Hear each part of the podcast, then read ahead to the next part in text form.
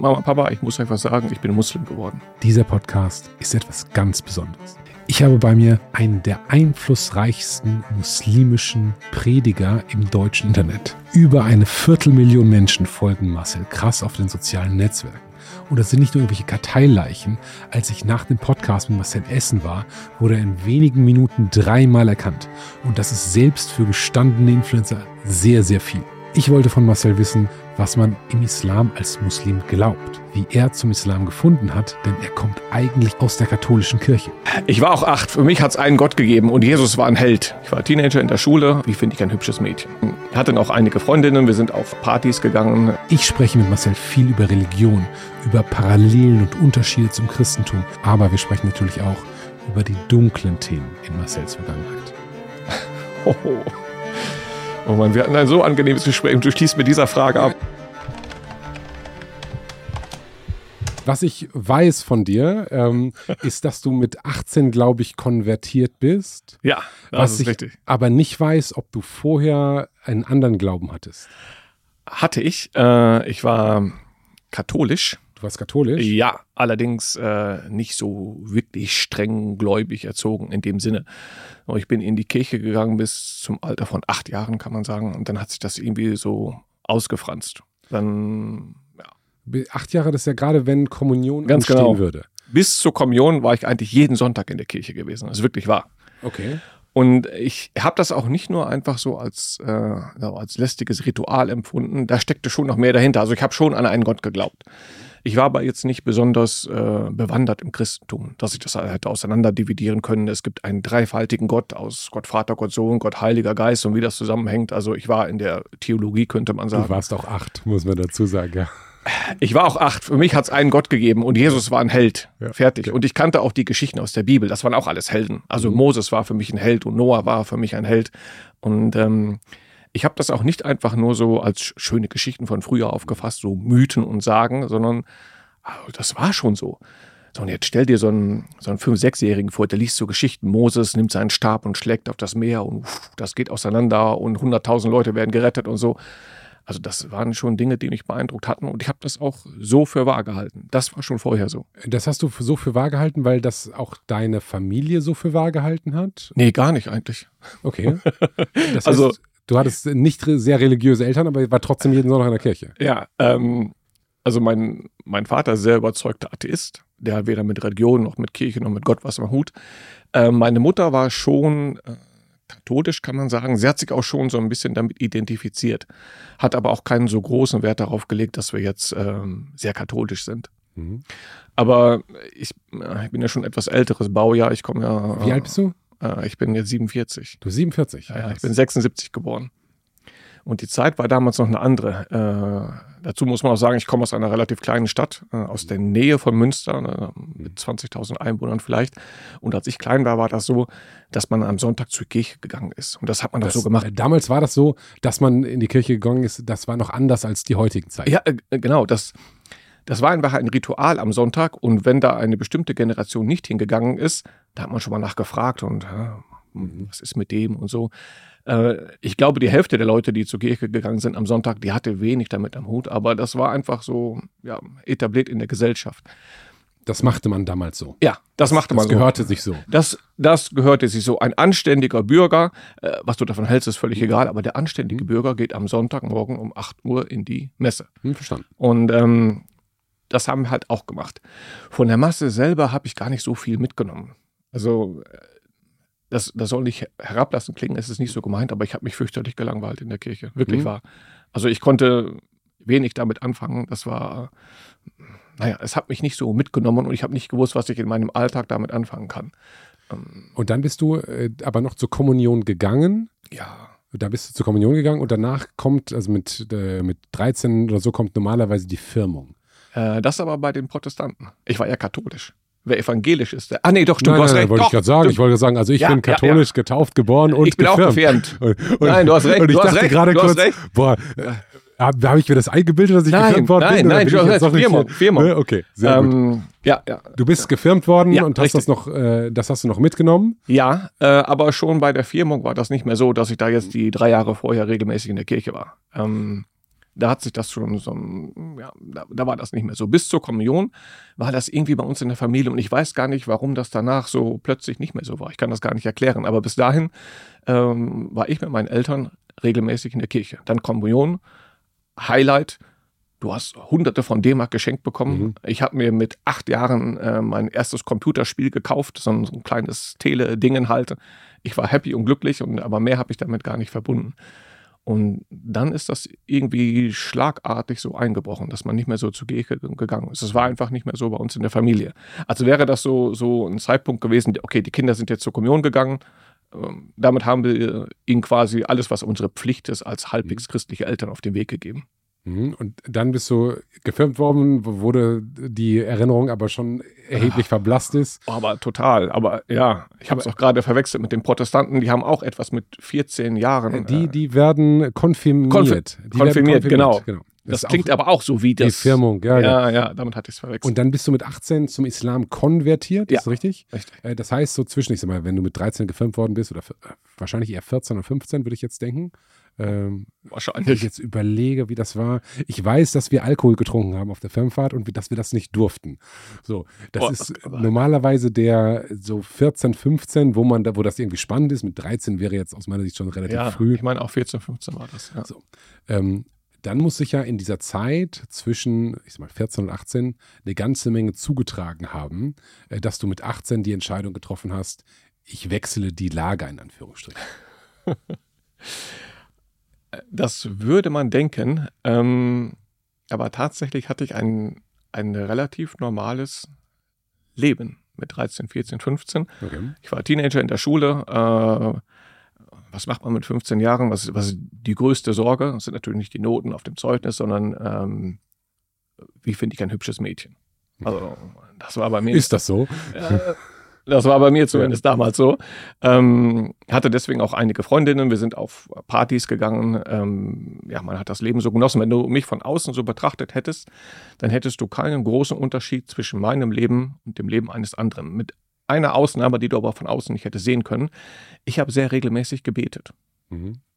Das habe ich äh, schon beibehalten, auch noch im Teenageralter. Äh, und ich hatte immer eine, eine gewisse Ehrfurcht und Respekt vor Gott. Mhm.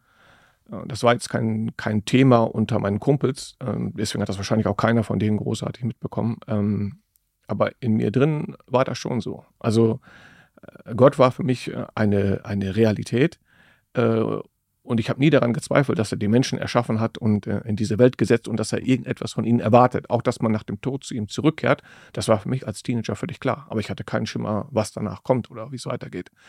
Ähm, das war so der einzige Unterschied. Abgesehen davon, mhm es war ein, ein normales Leben. Also ich hatte keinen Schicksalsschlag, den manchmal hm. einige vermuten. Das war, oh wow, okay. da gab es einen Wendepunkt, jetzt habe ich mir Gedanken über den Sinn des Lebens gemacht oder so. Das war nicht so. Aber äh, du musst ja irgendwie mit dem Islam in Berührung gekommen sein. Klar. Und das stelle ich mir vor, ist, ich sag mal, in Berlin in bestimmten Bezirken deutlich einfacher als in, äh, in einem kleinen Dorf bei Münster, wo sich äh, Hase und Igel gute Nacht sagen. Ja, das stimmt, das stimmt. Also äh, ich hatte auch äh, bis dahin äh, kaum Kontakte mit Muslimen. Das Einzige, was ich von Muslimen wusste, ähm, das waren so die, die großen Türkenfamilien bei uns in der Stadt, die gab es damals schon. Und äh, da wusste man nur, wenn du dich mit einem anlegst, hast du 40 Cousins am Hals. Also da musst du aufpassen. Das war das Einzige, was ich von denen wusste. Was aber als 15-Jähriger erstmal ziemlich cool klingt, ah. zu sagen, okay, ich habe hier so meine kleine äh, Privatarmee, die sich um meine Streitigkeiten kümmert, so dass damit kann man ja schon durchaus liebäugeln. Die waren ja nicht auf meiner Seite, das war das Problem. Ja, aber zu sagen, okay, das äh, ich habe Ach so, äh, ja, ja, ja. Wenn ich Teil dieses Clubs wäre, dann hätte ich folgende Vorteile als 15-Jähriger und dann hätte ich vielleicht auch nicht die, die Sorgen vielleicht, die ich hätte. Äh, ja, das Problem war nur, ich hatte es mir mit denen ein bisschen verscherzt. Okay, warum? Ach, ich mit irgendeinem türkischen Mädel, das hat man, äh, ich habe das mal so ein bisschen geärgert, wie man sich als Teenager mal ärgert. Und ich war mir nicht dessen bewusst, dass Ärger mit diesem kleinen türkischen Mädel äh, sofort Ärger mit einer riesen Familie bedeutet. Und das habe ich auch zu spüren bekommen. Also das gab schon eine Zeit, wo ich aufpassen musste, wo ich mich abends in, der, in unserem Dorf bewege. Okay. Ja, ja. Haben die dir mal aktiv was getan? Die haben mir auch mal aktiv was getan. Haben mich auch mal zu packen bekommen. Was haben die mit dir gemacht? Naja, so das übliche Provozieren, ey und so. Und dann ist es auch handgreiflich geworden, wo ich dann alleine auch wenig gegen auszurichten hatte. Nicht so, dass ich im Krankenhaus gelandet bin, aber man hat mir schon deutlich zu verstehen gegeben, hör mal zu, das Mädel ist eine von uns, ne, halte ich fern. Das hast du verstanden. Ah, das habe ich sehr gut verstanden. okay. okay. Das habe ich sehr gut, weil das war so meine, ja, mein einziger Berührungspunkt mit dem mhm. Islam. Äh, abgesehen davon kannte ich Islam auch nur aus den Medien. Ähm, wenn mal, und dann halt in der Regel, ähm, ja, sehr negativ belastet. Also, wenn irgendwo was Schlimmes passiert. Und wo kamen dann die positiven Berührungspunkte? Die kamen tatsächlich durch einen Freund in der Schule, der in der 11. Klasse dazu gestoßen ist. Ich bin äh, auf das Gymnasium gegangen bei uns im Dorf und in der 11. Klasse kam jemand von der Realschule mhm. zu uns dazu. Also der hat die Realschule abgeschlossen und hatte die Qualifikation fürs Gymnasium und hat dann Abitur gemacht. Und in der 11. Klasse haben wir uns dann getroffen und äh, haben uns eigentlich ganz gut verstanden.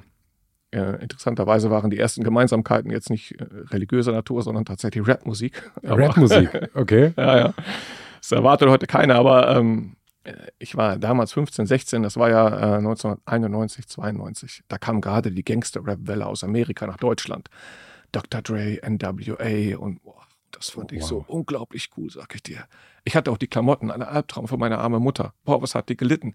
Der hat sich auch geweigert, diese Klamotten zu kaufen. Ja. Das waren damals Baggies und Ja, natürlich, so. ja, sicher. Und diese Football-Trikots und diese Caps und keine Ahnung, was man hatte. Und, boah, du warst so obercool. Wir haben auch ein bisschen selber gerappt halt so, ne? Also ein guter Kumpel von mir, wir saßen dann in der Küche und haben uns dann unsere Lines zusammengeschrieben.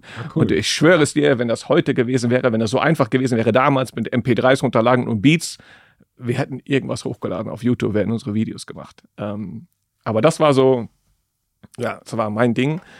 Und äh, der Freund, der dazugekommen ist, äh, der hatte auch so ein Faible dafür. So hat sich das erstmal so entwickelt. Also ich erinnere mich noch, wie wir zusammen zum Konzert gefahren sind von Ice-T. Oh, wow. Wow. Und der Typ hat es geschafft, ihn zu berühren und ich nicht. Ich war monatelang sauer. Wie hat er den berührt? Wir standen in der ersten Reihe und Ice-T lief vorbei. Und da hat man die Hand ausgestreckt. Ja, natürlich. Du hast ihn an der Schulter berührt und dann bist du ausgeflippt. Wow, ich habe Ice-T berührt und ich stand direkt daneben und ich habe es nicht geschafft. Naja, ähm, aber wir haben uns gut verstanden und uns angefreundet und wir haben halt äh, so dann auch viel private Zeit miteinander verbracht. Und er hat dann irgendwann so gecheckt, äh, der Typ ist ein bisschen anders als die anderen Deutschen. Seine Einstellung zum Thema Religion, äh, Gott, Propheten, äh, ist normalerweise etwas, wenn du das hier jemandem sagst, dann denken die meisten, hä? Also Religion ist doch Mittelalter, was äh, hat doch heute gar nichts mehr zu suchen hier. Wir sind jetzt aufgeklärt, modern, wissenschaftlich, was willst du mit Religion? Und er hat gemerkt, dass das bei mir nicht so war er hat quasi dann in mir ein, ein leichtes Opfer gesehen. Ein, leichtes Opfer. In dem Sinne, dass er überzeugter Muslim war und er hat auch, äh, er hat auch gerne seine Überzeugung nach außen getragen, sprich, äh, er hätte auch gerne neue Leute gewonnen. Mhm. Und da gab es natürlich niemanden besseren als äh, seinen besten Freund damals. Mit dem er schon eng war und der sowieso genau, schon eine Religionsaffinität ja, hatte. Ja, sicher. Okay, und dann hat er versucht, dich äh, zu überzeugen slash bekehren, wie sagt man es richtig? Ja, überzeugen, äh, bekehren, äh, okay. mich zu gewinnen. Und das war auch gar nicht so schwer eigentlich, weil ähm, rein nüchtern betrachtet war das, was er mir über den Islam gesagt hat, äh, in vielen Dingen vertraut für mich. Äh, abgesehen davon, dass das halt von den Arabern kommt und statt Gott sagen die Allah, aber im Wesentlichen geht es ja darum, es gibt einen Gott, der hat Propheten geschickt, ähm, um, die, um den Menschen eine Botschaft zu überbringen.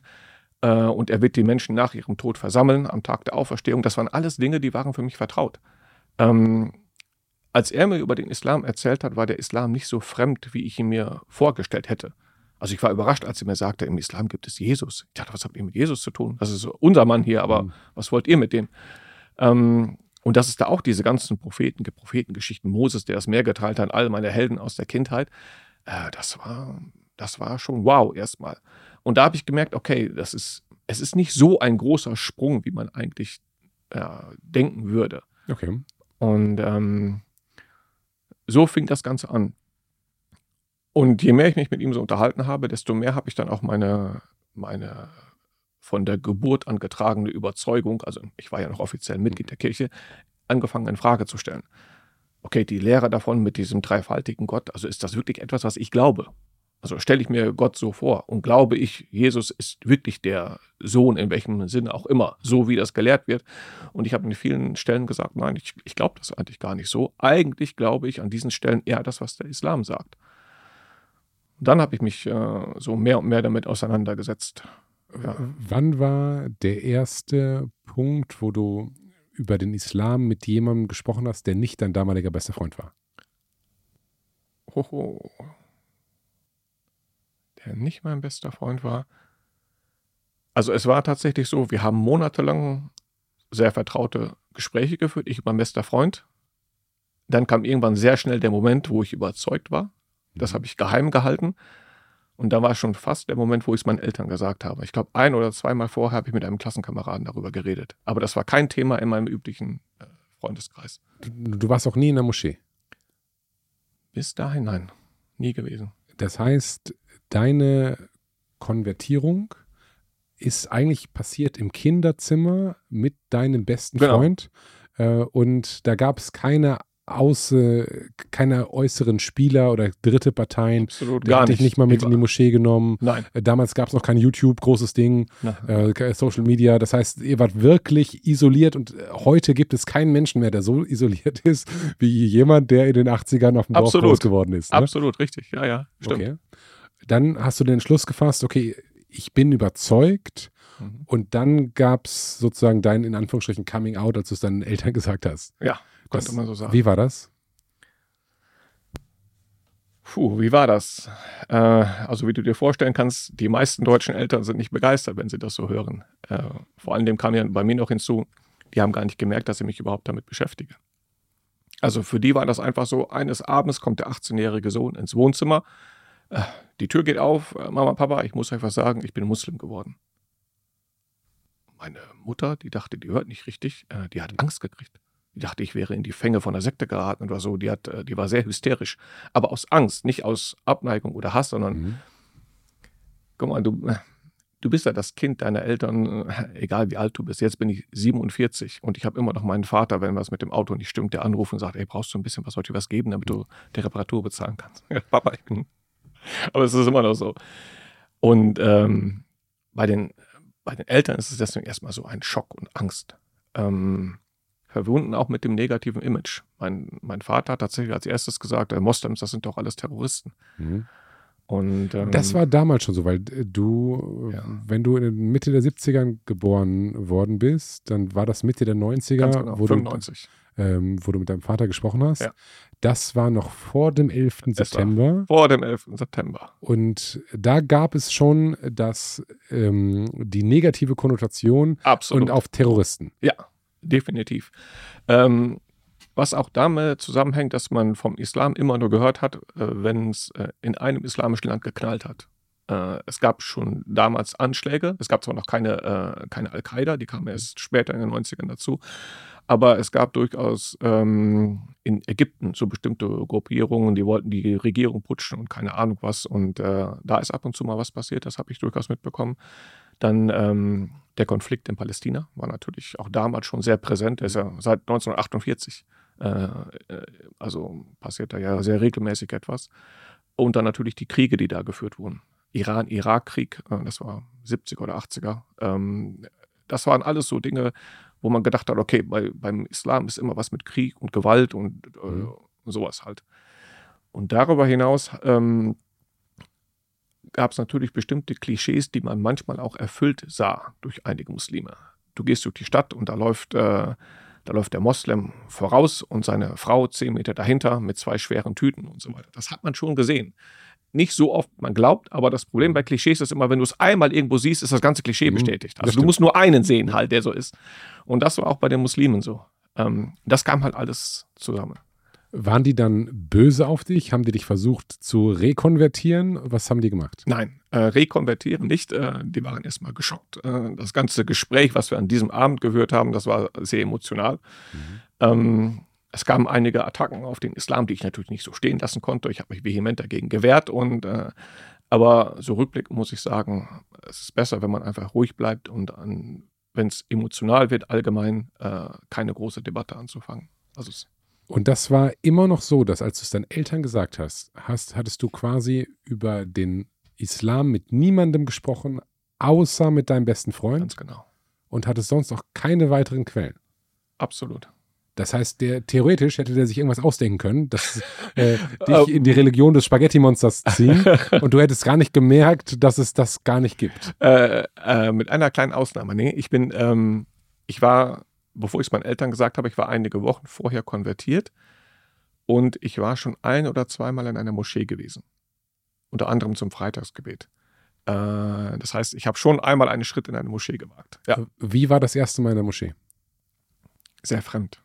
Wirklich fremd. Ähm, fremd, aber gleichzeitig auch angenehm. Ähm, es war schon eine schöne, äh, herzliche Willkommensatmosphäre, wie man das auch so aus einigen arabischen Ländern kennt, auch vom Klischee her, diese Gastfreundschaft und wenn ein Fremder kommt und so weiter, dann ähm, das habe ich schon so erlebt. Aber auf der anderen Seite warst du natürlich jetzt als, äh, als deutsche Allmann Kartoffel in einem Haufen von Arabern. Und äh, ja, das ist erstmal so, hm? da waren schon einige Dinge, wo man sagen muss, okay, also was geht jetzt hier ab? Ähm, aber ich habe mich schnell dann da zu Hause gefühlt. Du warst vermutlich auch ein bisschen aufgeregt. Absolut, klar, sicher. Und dann sagst du Freitagsgebet. Ähm, wie läuft das ab? Äh, Freitagsgebet, äh, man, man trifft sich so gegen 1 Uhr. Äh, das war nicht in der Moschee, das war im Keller der Universität. Da hat man damals das Freitagsgebet, da hatte man etwas mehr Platz zur Verfügung. Und äh, da ist man dann hingegangen. Da steht dann der Imam auf und hält eine Predigt. Der erste Teil ist auf Arabisch, äh, kein Wort verstanden natürlich. Der zweite Teil ist eine Zusammenfassung auf Deutsch. Und dann hat man das Gebet verrichtet. Das Gebet kannte ich ja schon so ungefähr. Das ist relativ kurz, fünf, fünf Minuten. Das Gebet verrichtet heißt, das ist äh, ein einfertiges Gebet, was Ja. man auswendig lernt und auswendig kann im Ja. Regelfall. Kann man sagen. Ähm, man kann auch einfach mitmachen. Das hast du vielleicht schon mal gesehen, dass die Muslime alle zusammen in einer Reihe stehen Mhm. und Mhm. äh, dann in bestimmtem Rhythmus verneigt man sich und sowas. Das, ja, das ist das Gebet. Ähm, und das kann, es ist so ein bisschen wie das Vaterunser im, im Christentum.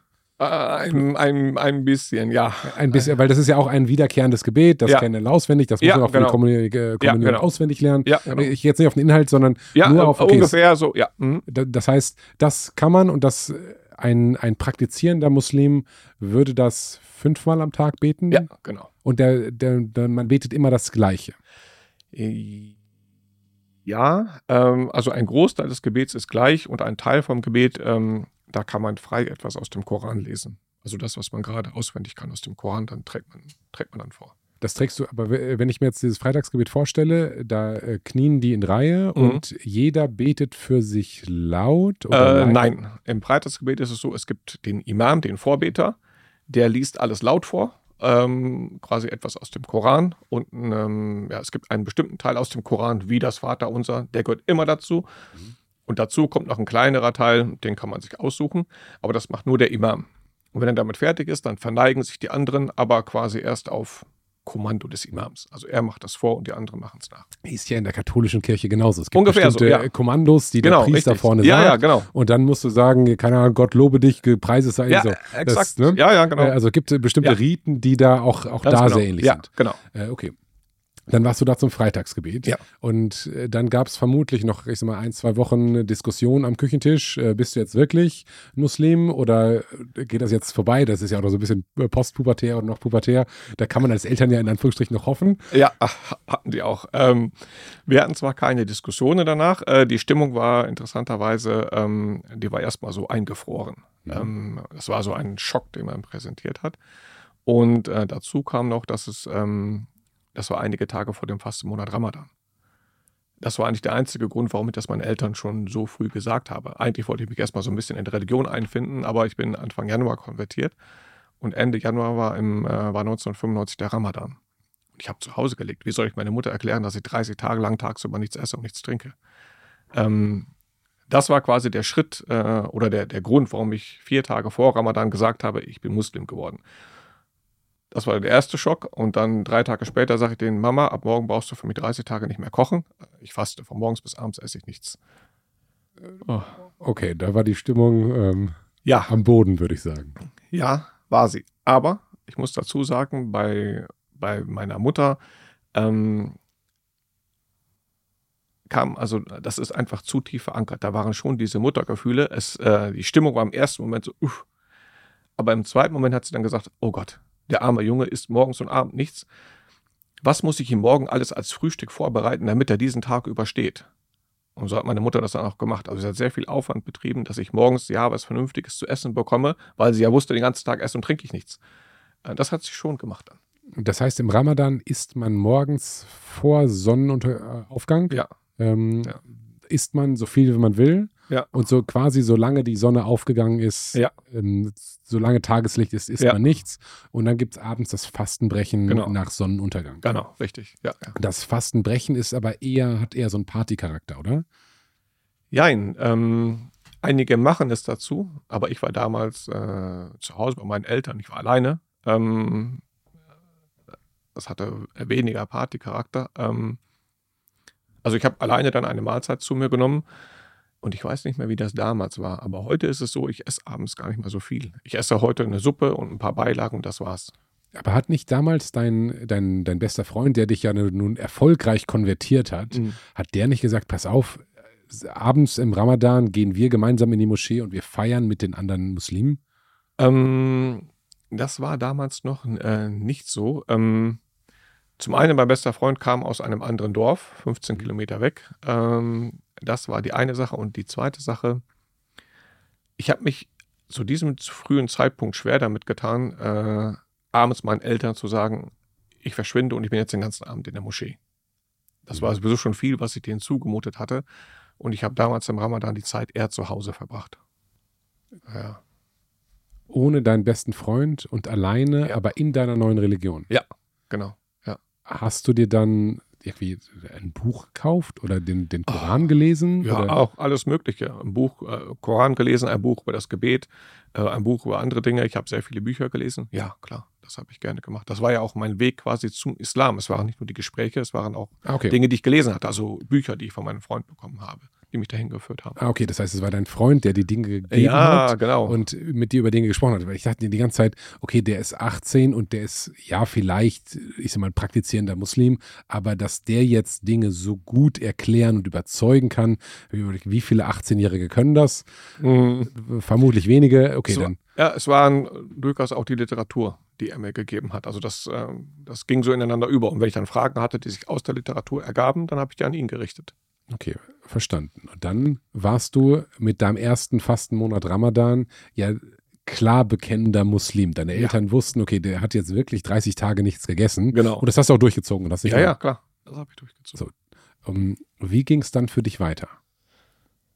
Uh, das ist lange her. Ich war ja 18 Jahre alt. Ähm, Da warst du auch noch in der Schule, glaube ich. ja, ne? ja, genau. Ja, ja, das war noch vor dem Abitur. Hm?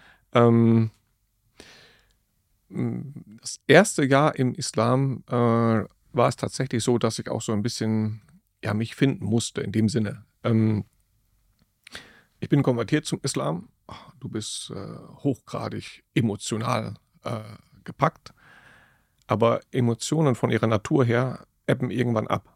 Mhm. Also äh, wenn du mal, äh, ich weiß nicht, ob du, vielleicht warst du mal beim Fußballspiel und deine Mannschaft hat gewonnen und dann kommst du raus und, uah, und einen Tag später wird das schon weniger. Das hält nicht so lange. Emotionen von ihrer Natur her sind nicht so ausgelegt, dass sie über Jahre halten. Und so war das auch bei mir. Und als die erste Motivation weg war, da war das auch so, dass ich im ersten Jahr die Religion nicht immer und jeden Tag so streng genommen habe wie noch am Anfang. Dass ich manchmal so die Praxis und die Gebete vernachlässigt habe. Das war schon so im ersten Jahr. Aber du hast damals, bis, als du gesagt hast, ich bin konvertiert, hast du auch fünfmal am Tag gebetet. Ähm, äh, tatsächlich vom ersten Tag nicht fünfmal. Ich habe es versucht, Mhm. aber manchmal, ich habe es nicht geschafft, ist vielleicht, vielleicht ausgedrückt. War man zu faul, man hatte noch sein altes Leben. Äh, das waren so die Dinge, die auch eine Rolle da gespielt haben. Ja, aber ich habe das schon ernst genommen und mich bemüht, wenigstens zwei, dreimal am Tag, manchmal fünfmal am Tag zu beten. Das war schon vom ersten Tag an so. Okay, du, du warst wirklich committed. Du hast nicht gesagt, Ja. der, der, der Mann da oben heißt nicht mehr Gott, sondern Allah und jetzt der Ramadan, Nein, ist, nein, nein, nicht mehr Weihnachten, nicht. sondern Nein, Ramadan, sondern dein, dein ganzer Tag war ausgerichtet am Islam und am Glauben, an der Religion. Ja, wobei man sagen muss, es klingt immer so vier, fünf Gebete am Tag, äh, machst du am Tag noch was anderes. Ähm, ich hatte schon noch mein relativ normales Leben. Ich habe mich mit meinen Freunden getroffen, wir haben äh, Karten gespielt oder Computer oder was auch immer, so das, was man als 18-Jähriger macht. Ähm, Damals waren gerade die ersten Netzwerkspiele, die man so gegeneinander spielen konnte. Das war ganz neu damals. Äh, das haben wir gemacht, die Nächte durch. Das habe ich alles noch so gemacht. Was haben denn deine Freunde dazu gesagt? Ach, die fanden es irgendwie cool. Die fanden es cool. Ja, als, als Freund betrachtet man das von außen. Und das ist einfach, äh, was heißt cool? Die sind locker damit umgegangen, waren ein bisschen neugierig auch äh, und haben uh, schräge Idee. Aber für die war das auch so, die haben das ähnlich aufgefasst wie meine Eltern, sag ich mal. Das ist vielleicht eine Phase und wer weiß, und vielleicht probiert er mal was aus. Äh, aber für die war das relativ locker. Ich war ja immer noch der Alte. Wir haben immer noch das Gleiche miteinander unternommen. Wir haben immer noch unsere Computerspiele gespielt. Und äh, ja, ab und zu habe ich dann mal gesagt, äh, entschuldige mich, ich muss mein Gebet verrichten. Ja, mach mal. Das war alles. Dann haben die anderen, ich weiß nicht, was man damals gespielt hat, nicht Call of Duty, das war, glaube ich, noch ein bisschen davor. Call of Duty, das gab es erst 15 Jahre später. Äh, okay. Doom hat man gespielt. Doom hat man gespielt, das ja, erste, genau. Das erste Ja. Doom konnte man gegeneinander spielen. Ja, Ah. Doom und damals gab es so Wolfenstein 3D und Ja, so, das ist genau. ja initiiert worden und das, ja, ja, ich, ich erinnere mich, da war ich halt noch ein bisschen kleiner, äh, aber es gab das und, Ja, ähm, das waren die ersten Spiele. Ja, das war Highlight, dass man es gegeneinander spielen konnte. und dann hast du, bist du da aufgestanden quasi in der Runde Doom und hast gesagt, ich muss jetzt mein Gebet verrichten. So, ja, genau. Und dann haben die ja damals gesagt, okay, cool, das macht der Marcel so. ja, genau, richtig. Gab es keine dummen Kommentare? Nein. Von meinen verrückt. Freunden tatsächlich nicht. Nicht einmal aus meiner anderen Verwandtschaft, wenn ich mich mal zurückerinnere. Vielleicht ist es dir schon aufgefallen, aber ungeskriptet ist wirklich meine absolute Passion. Ich lasse meine E-Commerce-Firma Rookie mehr oder weniger alleine, damit ich hier so viel Zeit wie möglich verbringen kann. Und ich sage dir eins, je größer der Podcast wird, desto leichter ist es für mich, die spannendsten Gäste an diesen Tisch zu holen. Wenn du mich und ungeskriptet unterstützen möchtest, dann tu mir einen großen Gefallen, like diesen Podcast, abonniere den Podcast, auf, schreibe gerne einen Kommentar auf YouTube beziehungsweise ein Review auf Spotify. Ich danke dir ganz herzlich und jetzt geht's weiter. Also meinem Onkel zum Tanzen Mhm. zum Beispiel. Ähm, die hatten auch gar keine großen Probleme damit. Äh, nur z- zwischen meinen Eltern und von meiner Schwester gab es manchmal Kommentare, obwohl ich sagen muss, wir haben ein Top-Verhältnis heute. Okay. Also, aber die haben sich am schwersten damit getan schon. Okay. Dann teilt man im, im Islam, wenn ich das richtig, also ich habe wirklich überhaupt keine Ahnung, deswegen sitzen wir zusammen. Ja, Äh, Ich habe dir äh, gesagt, ich würde gern verstehen, wie der Islam funktioniert. Ja. Äh, und deswegen stelle ich mich nicht ganz dumm, sondern ich bin wirklich so ähm, und versuche rauszufinden, wie das funktioniert. Also ich sag dir mal, was ich weiß und was ich gehört habe und dann sagst du, wie, wie, wie, wie Quatsch oder weniger Quatsch das ist. So, der Islam aus meiner Sicht teilt die Welt so ein bisschen in Hara, äh, Haram und Halal. Ja, Also in quasi erlaubt und nicht erlaubt. Ja, Korrekt. Ähm, und es gibt einfach gewisse Dinge, die haram, also nicht erlaubt sind, äh, wie beispielsweise Alkohol trinken. Mhm. So.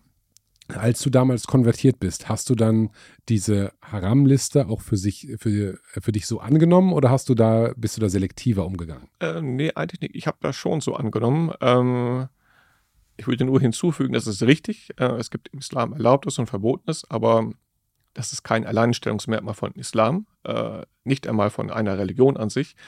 Hier in diesem Land, wo wir leben, sind gewisse Dinge erlaubt und verboten. Und auch persönlich für sich innerhalb der Familie gibt es bestimmte Dinge, die man macht oder nicht macht oder innerhalb einer Kultur. Also Danke und Bitte sagen zum Beispiel sind Dinge, wo man sagt, das gehört mit dazu. Mhm. Äh, oder jemandem die Hand geben oder solche Dinge halt. Also, aber das gibt es auch im Islam. Also der Islam hat auch ein, bestimmte Regeln, wie sie auch Länder, Kulturen und Menschen, Familien im Privatleben haben. So hat das auch der Islam, ja. Und ähm, da gibt es schon gewisse Dinge, die, ähm, die üblicherweise hier unproblematisch gesehen werden, wie beispielsweise Alkohol trinken. Das ist etwas ganz Normales, was ich auch vorher getan habe. Jetzt bin ich Muslim geworden und ich habe gesagt, ich mache das nicht mehr. Ja. Schweinefleisch ist auch so etwas Bekanntes, ähm, was ich dann auch gemieden habe. Ja. Äh, Was du gemieden hast oder was du nicht mehr äh, gegessen hast? Nein, ich habe es dann nicht mehr gegessen. Also wenn ich wusste, irgendwas ist Schweinefleisch, ich habe es nicht gemacht. Okay. Dann gibt es noch äh, halal geschlachtet und nicht halal geschlachtet. Ja. Ähm, hast du das dann sofort umgesetzt auch? Äh, ich habe es deswegen nicht sofort umgesetzt, weil es mir damals nicht so bewusst war. Also das war etwas, was ich erst später als Muslim gelernt habe, dass das einen Unterschied macht ähm, dass man darauf Acht geben sollte. Ich bin Muslim geworden. Das Einzige, was ich wusste, war kein Schweinefleisch. Okay, dann machen wir es nicht. Aber für mich war so Hühnchen und Rind und so, wenn das war erst einmal okay, weil ich auch dachte, es wäre okay. Erst später habe ich den Unterschied dazu kennengelernt. Okay. Und dann habe ich auch darauf geachtet. Und das heißt, du bist sehr früh in, hast dich orientiert daran, wie sind denn die Regeln in meiner neuen Religion? Ja. Äh, und hast das im Wesentlichen aus, aus Büchern oder aus von deinem besten Freund, aber Ja. weniger durch, ich sag mal, so sozialen Druck, dass jetzt äh, du in der neuen äh, Freundeskreis, dass du in einen neuen Freundeskreis gekommen bist und da waren alle dann Muslime und die haben gesagt, ja, so und so machen wir das, sondern du hast das für dein, deinen Weg quasi gefunden. Ja, ja, genau. Äh, es waren Bücher, mein bester Freund und natürlich auch die Moschee. Hm? Also wenn ich Fragen hatte, bin ich hingegangen, aber das ging immer von mir aus, dass ich das machen wollte. Ähm, man hätte auch mir gegenüber in dem Sinne keinen großen Druck ausüben können, denn wenn ich mich dort nicht wohlgefühlt hätte, sondern unter Druck gesetzt, hätte ich dem Ganzen irgendwann den Rücken gekehrt ohne große Probleme. Also ich hatte ja ein normales Leben, auch einen normalen Freundeskreis. Ich hätte jederzeit sagen können, okay, ähm, ist nicht mein Dingen, äh, adios, meine lieben Glaubensgeschwister, aber ich fühle mich bei euch nicht wohl. Ich lebe lieber mein altes Leben. Also Wann hat das angefangen oder wann hast du angefangen, regelmäßig in die Moschee zu gehen? regelmäßig in dem Sinne, dass ich, äh, Moment mal, ich glaube, das war im Jahr darauf, als ich konvertiert bin. 95 bin ich konvertiert und 96 irgendwann äh, bin ich dann regelmäßig von meiner, äh, von meiner Stadt nach Münster gefahren in die Moschee. Wie weit war das? Das waren so 30 Kilometer ungefähr. Oh wow. Und Ja. da hattest du schon ein Auto oder wie bist du da Ich bin hingekommen? mit dem Zug gefahren. Ich war Student und ich hatte ein Semesterticket. Wow. Also dann konnte man umsonst dahin fahren, aber es war schon ein bisschen umständlich. Aber ich bin halt auch gerne hingefahren und da fing das an, dass ich das regelmäßig gemacht habe. Und der, ähm, ja, um den Kontakt zur Moschee zu wahren, äh, bin ich auch dann später umgezogen nach Münster. Okay. Ähm, wie häufig warst du denn in der Moschee? In den katholischen Gottesdienst geht mir am Sonntag einmal die Woche. Ja, Und ja. dann die Hardcore-Leute gehen vielleicht noch irgendwie samstags abends äh, und äh, vielleicht noch unter der Woche, aber das heutzutage, dass jemand unter der Woche in die Kirche geht, gibt es, würde ich sagen, eigentlich nicht mehr. ja, Ähm, so, wenn ich jetzt, ich denke so an meine Oma, die vielleicht. äh, Meine Oma geht regelmäßig in die Kirche und Ja. wenn die Sonntag nicht kann, weil irgendwie ein Essen ist oder so, dann holt die das nach, entweder am Samstag oder ja, ja, Ne, so, so, so ist das, da, so ist sie halt aufgewachsen. Ähm, und im Islam ist aber dann, es gibt das Freitagsgebet, was wichtig Ja. ist. Äh, das ist gegen Mittag. Mhm. Und was gibt es sonst noch? Es gibt eigentlich fünf Gebete in der Moschee Die, pro Woche. pro Tag. Pro, ah, okay. Aber ähm, aufgrund der Lebensumstände hier in Deutschland äh, schafft man das in der Regel nicht. Ähm, in islamischen Ländern ist es so, dass man äh, tatsächlich, wenn man die Möglichkeit hat, also dass man die Arbeit unterbricht und man geht auch dann fünfmal am Tag in die Moschee. Also es ist nicht ungewöhnlich, dass man äh, in einem Land wie Marokko, wo ich auch mal gelebt habe, dass man fünfmal am Tag in der Moschee sein Gebet verrichtet. Das ist ganz normal dort. Ähm, aber hier habe ich es versucht, äh, mindestens einmal am Tag oder zweimal am Tag, dass ich morgens früh, bevor, sag ich mal, der normale Tag losgeht, in die Moschee gehe und abends spät.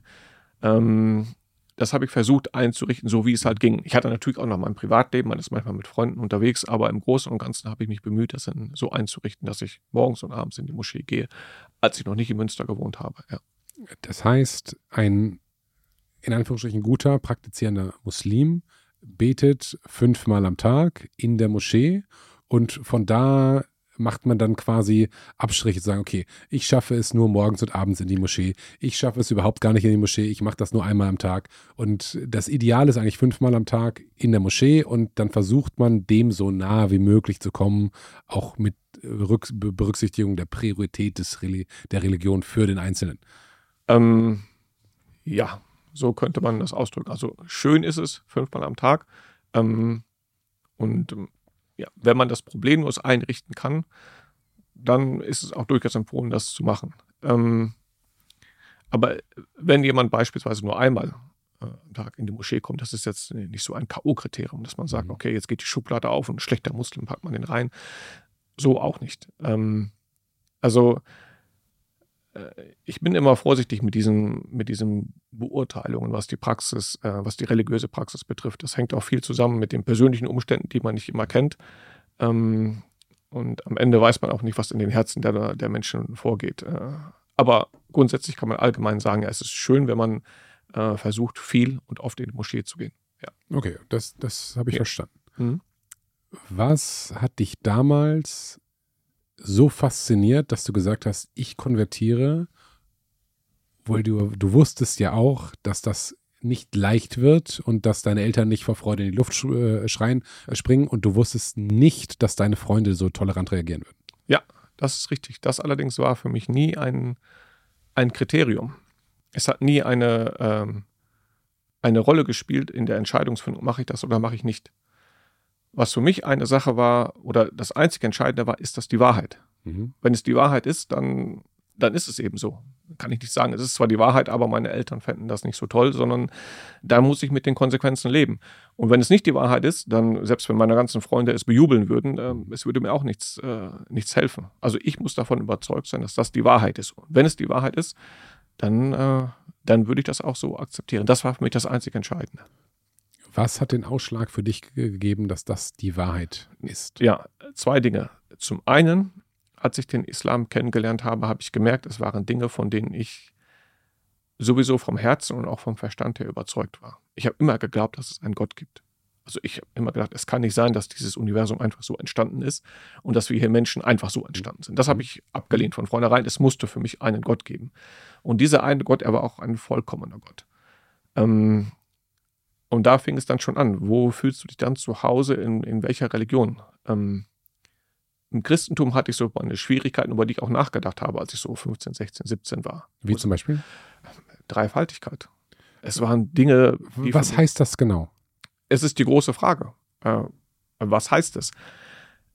Es sind, so habe ich es damals vernommen, es sind drei Personen, von denen jede als Gott gilt, aber alle zusammen sind nur ein Gott. da dachte ich, äh? also irgendwas passt dort nicht. Ähm, aber die Dreifaltigkeit ist, ich bin halt irgendwie, oder ich war früher in der Kirche, ich bin heute nicht mehr in der Kirche. Ja. Ähm, ich habe Religionsunterricht gehabt, ich habe das Wort Dreifaltigkeit ungefähr 150 Millionen Mal gehört. Ähm, aber wenn mich jetzt jemand fragt, was ist denn Dreifaltigkeit, wir sagen, ah ja, also. Äh, das war damals bei mir nicht so. Ich habe mich schon damit beschäftigt, mhm. äh, denn ich habe das. Ähm ich habe ja Religion nicht einfach nur so als Begleiterscheinung, als, äh, als schickes Kleidungsstück, was mhm. man in der Gesellschaft so trägt, sondern ich habe das schon ein bisschen ernst genommen, anders betrachtet als die meisten anderen, die einfach so zum Religionsunterricht gegangen sind. Also ich habe mich schon damit auseinandergesetzt, auch bevor ich konvertiert bin. Was heißt Dreifaltigkeit? Also wie stellt man sich im Christentum Gott überhaupt vor? Was sind denn die drei dreifaltigen Dimensionen? Gott Vater, Gott Vater, Gott Sohn, Gott Heiliger Geist. Mhm. Das sind drei unabhängige Personen. Äh, alle haben, wie drückt man es aus? Aufgabengebiete oder Wirkungen, könnte man sagen, die sie in dieser Welt haben. Und jede von denen wird als Gott verehrt. Also Jesus selber ist Gott und der Vater ist Gott und der Heilige Geist ist auch Gott. Mhm. Dann wirst du denken, okay, Jesus, Vater, Heiliger Geist, eins, zwei, drei, das sind drei, also drei Götter. Nein. Alle zusammen sind nur ein Gott. Okay. Und äh, das waren so Dinge, wo ich mir gesagt habe, okay, ähm, irgendwas passt doch nicht. Etwas in mir hat das abgelehnt. Ja, so ist Gott nicht. Es gibt einen Gott mhm. und das ist dieser eine Gott. Äh, die weitere Sache war mit Jesus und die Betrachtung von Jesus, die ist sehr kompliziert im Christentum. Jesus ist wahrer Mensch und wahrer Gott. Mhm. Das heißt, er wird als Gott verehrt, ist aber auch gleichzeitig ein wahrer Mensch. Und ich habe mir versucht, das vorzustellen. Ich habe über Jesus gelesen, ich habe ja auch an ihn geglaubt, aber ich habe die Geschichte von einem Menschen gesehen. Ich habe nie die Geschichte von einem Gott gesehen. Ähm, also es waren schon einige Dinge, wo ich gesagt habe, okay, ähm, wenn ich nach der Wahrheit suche, was ist die wahre Religion Gottes und was er möchte, das ist nicht die Richtung. Okay. Ich muss. Äh, Was sagt äh, der Islam? Äh, Im Islam ist Gott einfach nur ein einziger vollkommener Gott. Er ist anders als seine Schöpfung. Er ist auch nie Schöpfung geworden, niemals Mensch geworden. Er ist immer dieser eine vollkommene Gott äh, geblieben.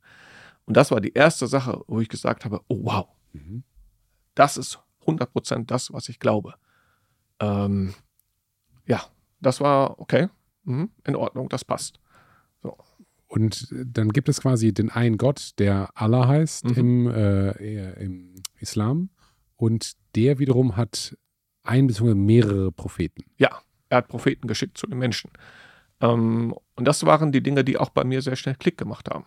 Also ähm, heute würde ich das anhand eines Beispiels erklären, das war mir damals nicht so präsent, aber wenn du dir vorstellst, jemand baut eine neue Fabrik, mhm. Fabrikbesitzer, ganz neue Fabrik und er stellt 1000 Arbeiter ein. Und jetzt kommen die alle am ersten Tag zur Arbeit und die kommen jetzt in die Fabrikhalle und die schalten das Licht an und du stellst dir das so vor, die ganzen Maschinen, die sind noch gar nicht benutzt, ne? die funken alle in diesem Licht und die 1000 Arbeiter stehen in dieser Fabrikhalle und es passiert nichts. du wirst denken, irgendwas stimmt doch hier nicht. Man würde erwarten, dieser Chef, der das Ganze gebaut hat, der kommt jetzt vorbei und gibt denen Anweisungen und sagt ihnen, warum sie hier sind. Was ist überhaupt die Idee von der Fabrik und was erwartet er von den Arbeitern? Und so ähnlich habe ich mir das auch vorgestellt bei den Menschen. Ich habe ja geglaubt, dass es diesen einen vollkommenen Gott gibt, der die Menschen erschaffen hat und bewusst in dieses Universum gesetzt hat. Aber er musste ihnen doch sagen, was, worum es geht. Mhm. Was soll das alles hier?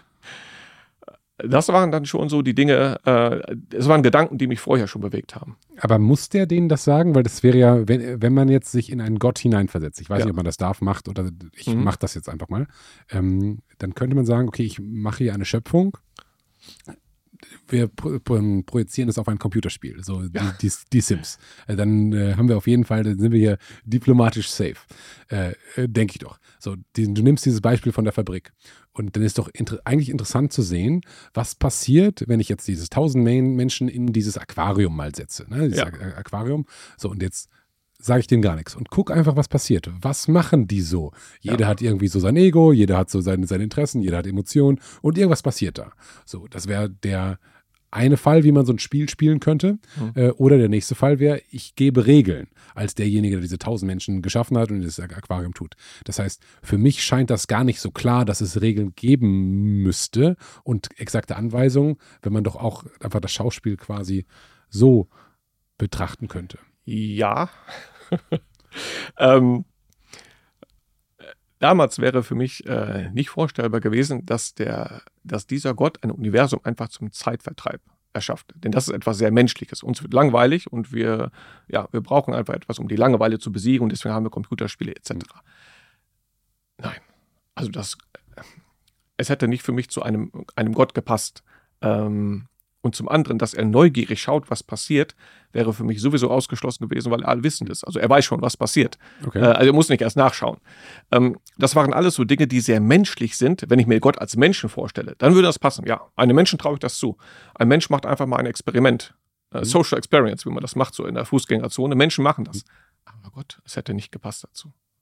Okay, also es gibt äh, aus deiner Sicht und im Islam, was ja das Gleiche ist, ne? ja. würde ich, würd ich jetzt mal sagen, ähm, ja, genau. Äh, gibt es ein Gott, der alles kann, alles weiß, alles ja. erschaffen hat. Ja. Der so vollkommen ist. Ja. Das ist das Wort, genau. was du benutzt hast. So. Der hat die Menschen geschaffen. Wann hat er die geschaffen? Wie alt ist die Menschheit? Das kann ich dir nicht genau sagen. Okay. Das ist ja so, dass die Kirche beispielsweise lehnt, und ich habe wirklich zu, viel, zu wenig Ahnung davon, die Evolutionstheorie ab. Ja, ne? genau. So, der Islam lehnt die auch ab oder lehnt die nicht ab? Also der Islam lehnt definitiv die Vorstellung ab, dass der Mensch einfach nur ein weiterentwickeltes Tier ist, quasi okay. ein intelligenterer Affe auf zwei Beinen. Mhm. Nein, das gibt es nicht. Also es gibt schon einen Beginn der Menschheit mit zwei Menschen, die man Adam und Eva nennt. Ja, wann genau, das kann ich dir nicht sagen. Aber ungefähr 10 Millionen oder 10.000 Jahre?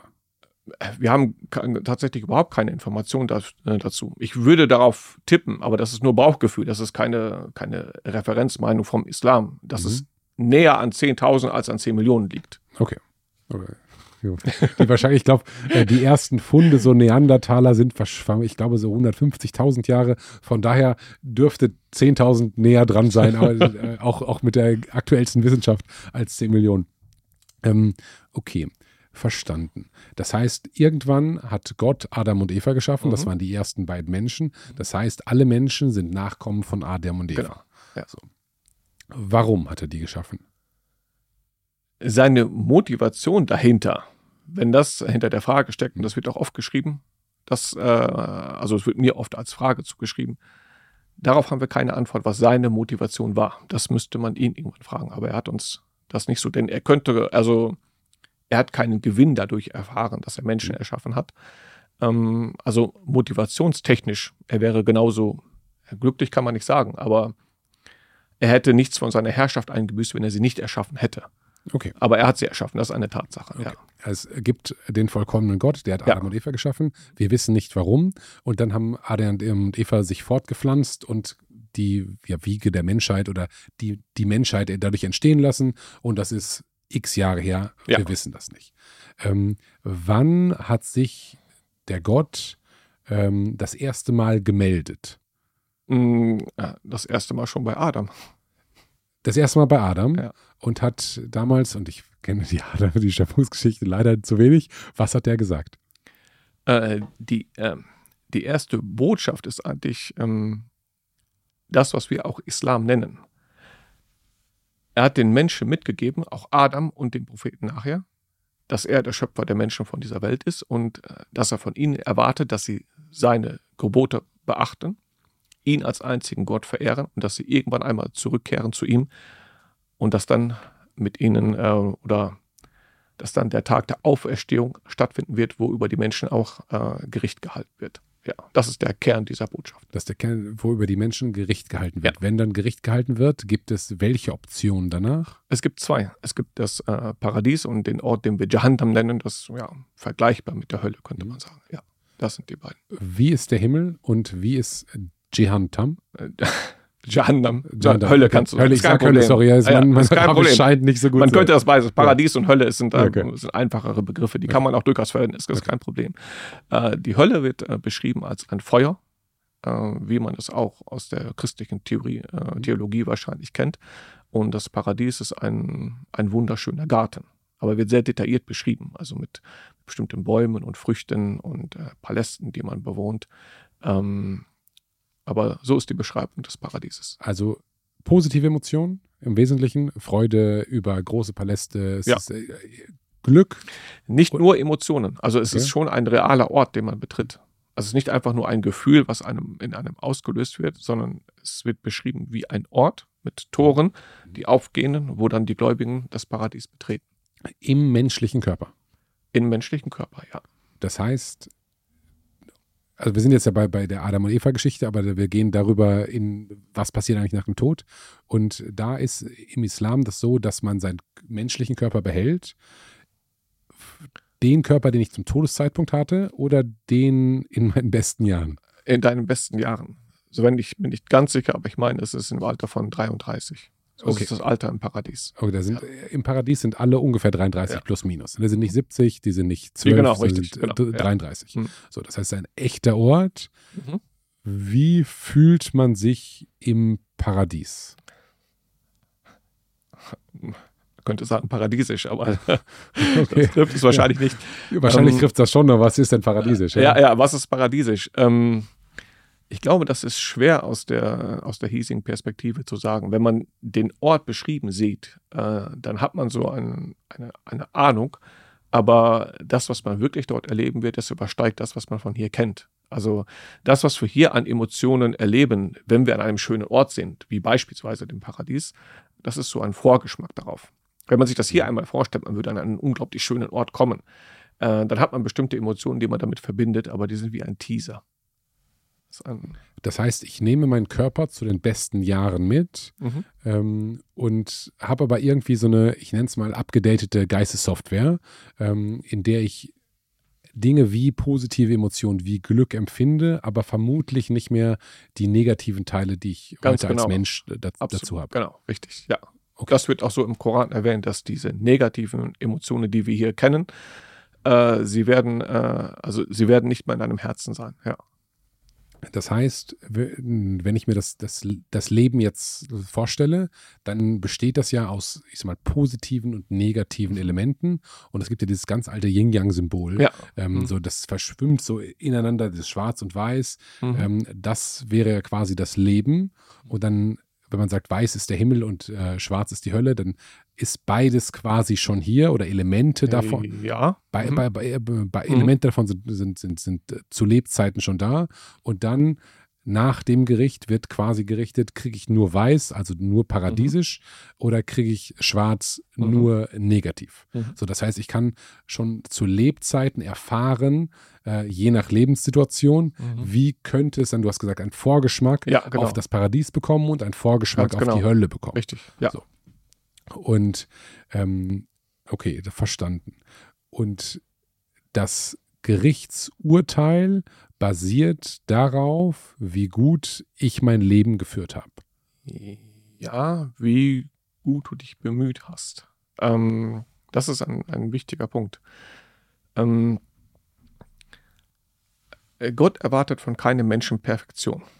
Mhm. Denn es gibt keinen Menschen, der vollkommen ist. Äh, was er aber von einem Menschen erwartet, und das von jedem Menschen, dass er sich bemüht.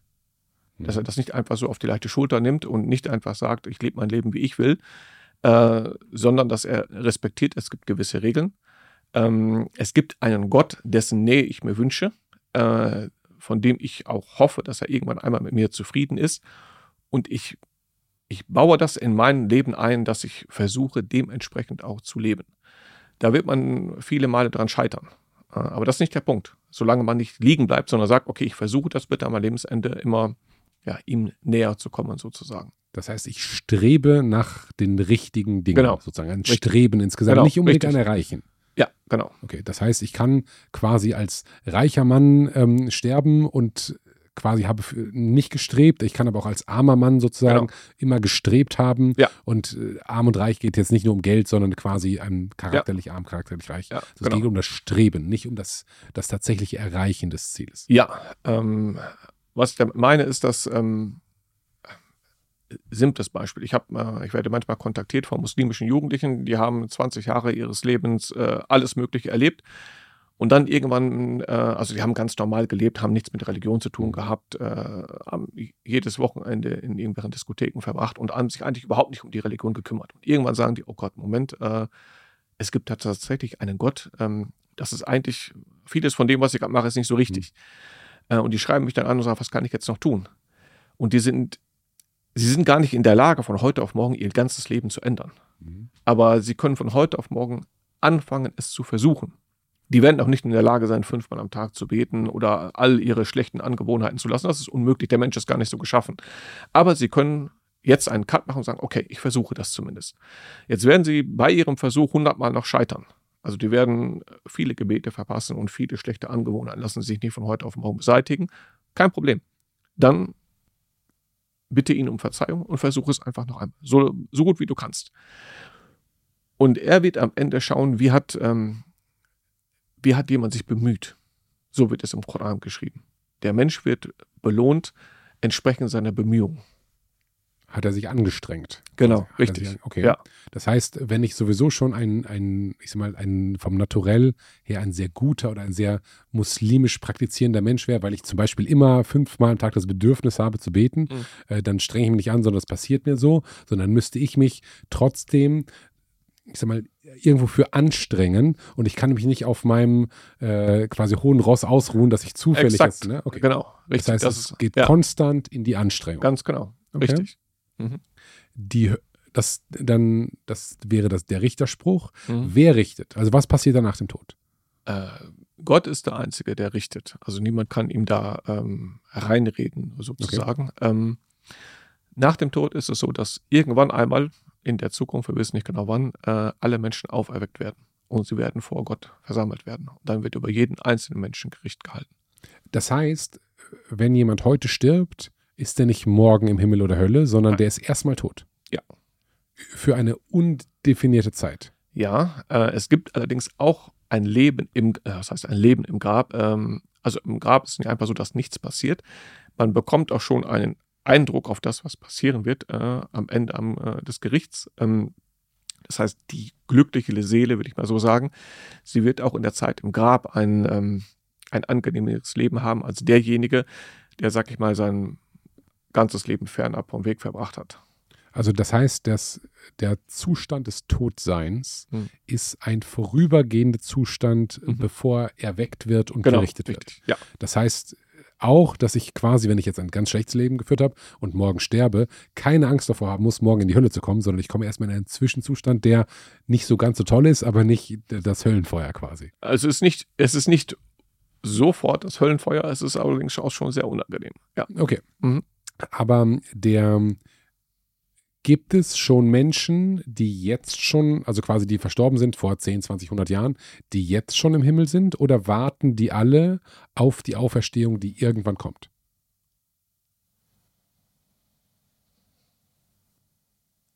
Das weiß ich nicht. Ich bin nicht ganz sicher bei der, ich habe etwas im Kopf, aber ich möchte es nicht einfach so sagen. Deswegen bin ich vorsichtig. Und du weißt, das heißt, wenn man so in, in, in, der, in der christlichen Glaubenswelt ist halt so, dass wenn jemand gestorben ist, dann spricht man davon, ja, der ist wo im Himmel. Und Ja. der ist nicht mehr im Grab da unten, sondern der ist im Himmel. Ja, Das heißt, das ist im, in der islamischen Welt aber nicht so, Nein. dass man. das ist okay. definitiv nicht so. Okay, das heißt, jemand, der gestorben ist, der ist im, ich nenne es mal, im Reich der Toten. Ja, das, das, kann man auf okay. jeden Fall so sagen. Es gibt, äh, es kann auch sein, dass es bestimmte Menschen gibt, die schon, wo lassen wir das lieber? Ähm, Im Bereich der Toten könnte man sagen, ja, wir, es gibt einen Ausdruck dafür, den man verwendet im Islam, der nennt sich Barzach. Barzach ist so eine Zwischenwelt, könnte man sagen. Quasi zwischen dieser Welt und der Welt am Ende, wenn äh, der Tag der Auferstehung sich ereignen wird. So ein Zwischenleben, Zwischenwelt. Ist diese, diese Zwischenwelt, ist die, wenn man ein gutes Leben geführt hat, besser als das Leben? Auf jeden Fall, ja, natürlich. Okay. Ja, ja. Also es, deswegen sagte ich ja, im Grab selber, in diesem Badersach, mhm. wie wir das bezeichnen, in dieser Zwischenwelt, äh, das macht einen gigantischen Unterschied, wie du dein Leben hier schon geführt hast. Das heißt, man sagt ja häufig, zumindest im Christentum, ähm, wenn jemand gestorben ist, er oder sie ist an einem besseren Ort. Das heißt, mhm. das wäre im Islam auch so, dass wenn jemand gestorben ist, äh, dann würde man, man geht davon aus, dass der ein gute, gutes Leben geführt hat, sagen, okay, der ist jetzt an einem besseren Ort. Ja, wobei wir das nie mit seiner, mit so einer Überzeugung behaupten würden. Äh, man kann ja. allgemein sagen, jemand, der ein gutes Leben geführt hat, der ist dann an einem besseren Ort. Das auf eine bestimmte Person anzuwenden, ist schwierig, denn ähm, am Ende weiß man nicht, was diese Person in ihrem Herzen getragen hat oder was sie im Verborgenen getan hat, was man vielleicht gar nicht gesehen hat. Man sieht ja nur das von außen hin, ähm, also das, was, was ich so erkennen kann von ihm. Ähm, aber theoretisch könnte es sein, dass das jemand ist, der nach außen hin, wenn er unter den Menschen lebt, äh, ein, sehr, ein sehr gutes Bild zeigt. Und äh, wenn er alleine ist, äh, alles Mögliche macht, von dem wir keine Ahnung haben. Ähm, das weiß man halt von den Menschen nicht. Deswegen zögern wir immer zu sagen, äh, dieses so definitiv zu sagen. Okay, das ist ja was, was im, was für viele Menschen, die einen Angehörigen verlieren oder einen engen Freund verlieren, sehr viel Trost spendet. Dieses, er ist jetzt an einem besseren Ort. Ja. Und das würde man aber im Islam nicht machen, sondern sagen so, er ist jetzt an einem anderen Ort und wir hoffen, dass er besser ist, weil wir wissen nicht, was er in seinem Herzen hat.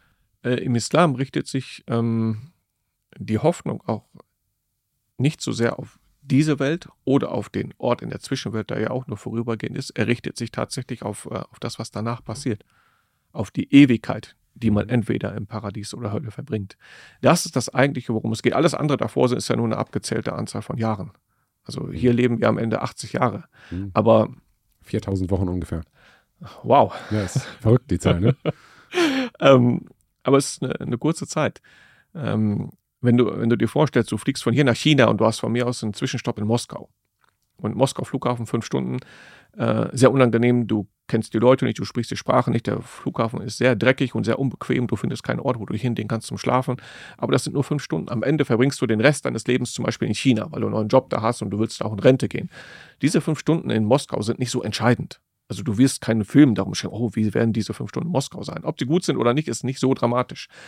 Aber äh, so ähnlich ist es bei uns mit diesem Leben und, und der Ewigkeit danach. Hier haben wir 80 Jahre, aber danach sind 80 Milliarden Jahre und noch viel mehr.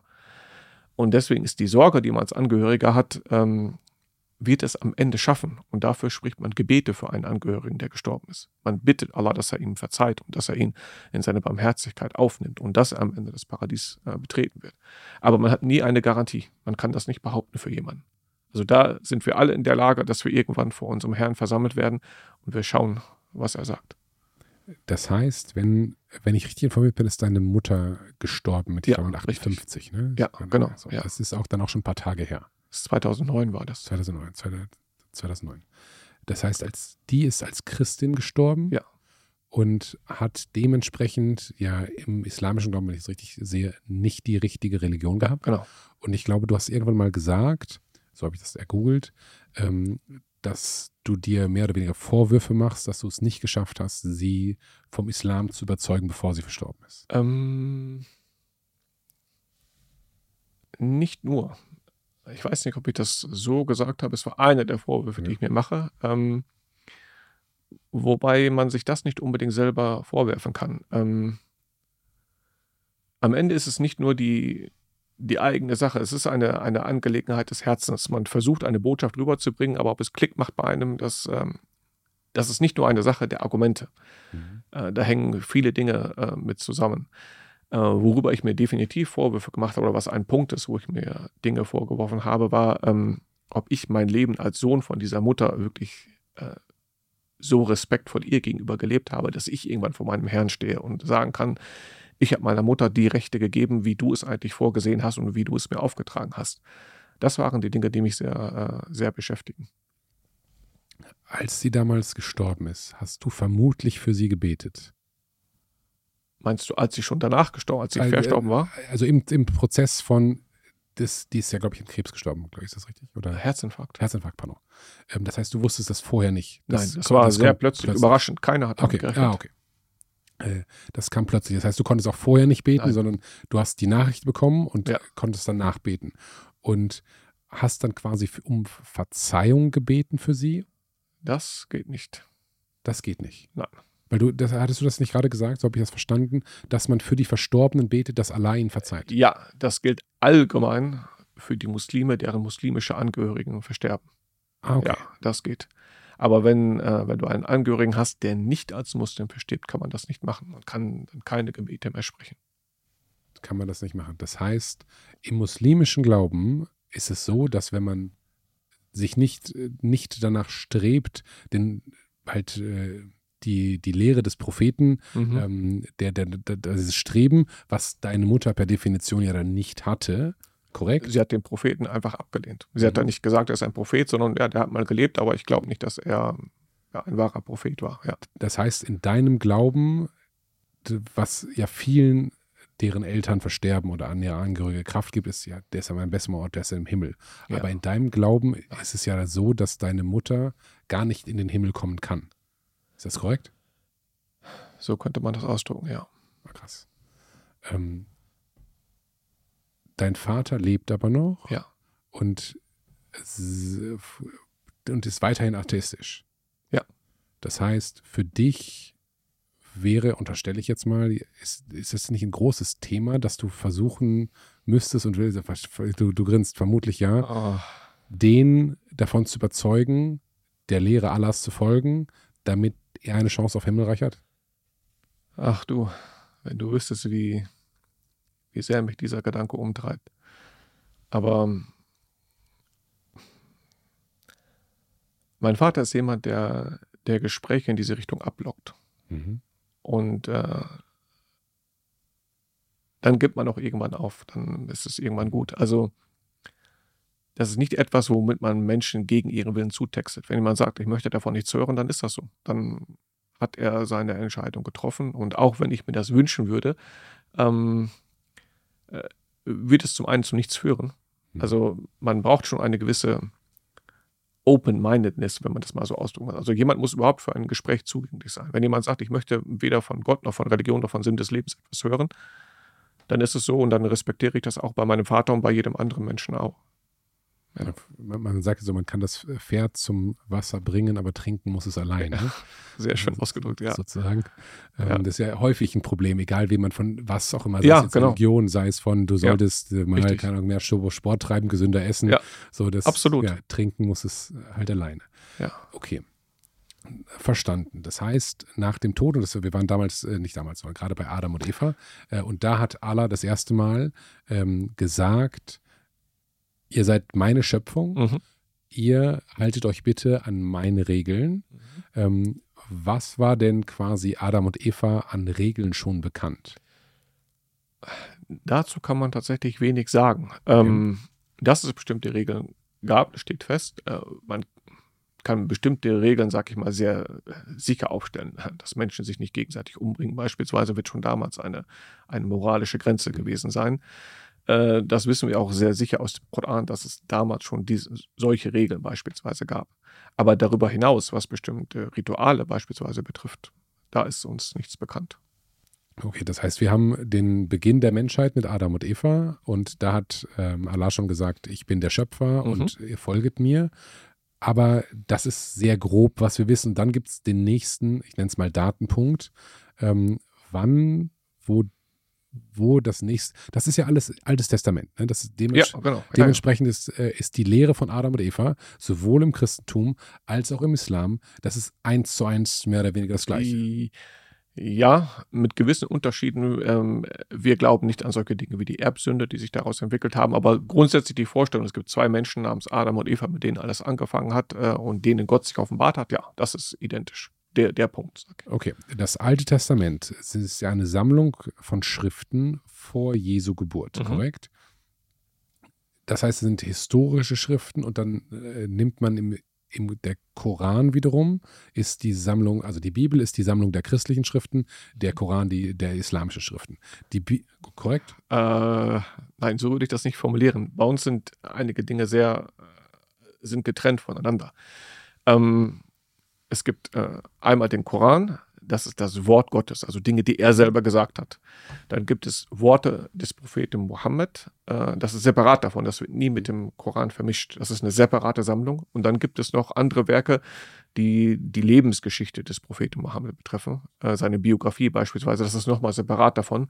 Und das wird, ähm, das wird nicht miteinander vermischt wenn man die Bibel betrachtet, geht das fließend ineinander über. Man hat manchmal Worte, die von Gott selber gesagt wurden, dann hat man ähm, Beschreibung der Lebensgeschichte von einem Propheten, Moses oder Jesus, und gleichzeitig auch seine Aussprüche, die, ähm, die alle so gesammelt sind in einem Werk. Das ist im Islam voneinander getrennt. Der Koran selber ist nur das, was Gott selber gesagt hat.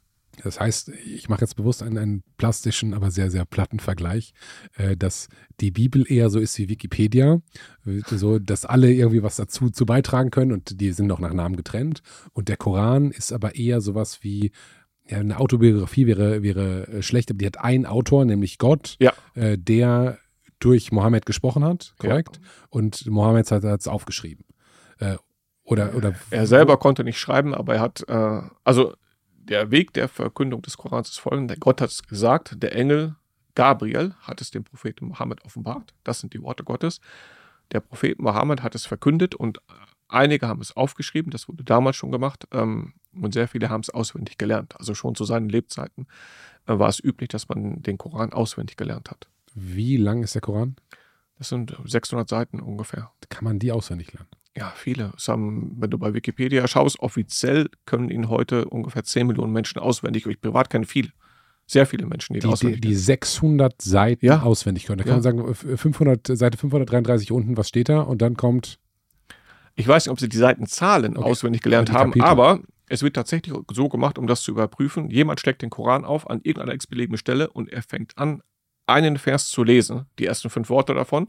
Und jemand, der gerade überprüft wird, er führt das ab da fort. Also er nimmt das auf und liest weiter die nächsten drei, vier Seiten, je nachdem, wie viel du hören möchtest. Und da sagst du, da gibt es mehr als zehn Millionen Menschen ja, auf der Welt, die das können. Ja, ich, ich kenne selber eine ganze Reihe davon. Es ist nichts, nichts Ungewöhnliches. Du kannst es aber nicht. Nein, ich kann nicht den ganzen Koran auswendig. Wie lange brauchen die, um das zu lernen? Das hängt davon ab. Ähm, also es gibt Kinder, die machen das in einigen Monaten, weil Kinder geht es sehr, sehr viel schneller. Bei Erwachsenen, wenn sie es nebenbei machen, dauert es dann einige Jahre, so grob kann man sagen. Ähm, mhm. aber das wird schon gemacht, ja. Okay also nur zurück in, in meine mentalen Schubladen.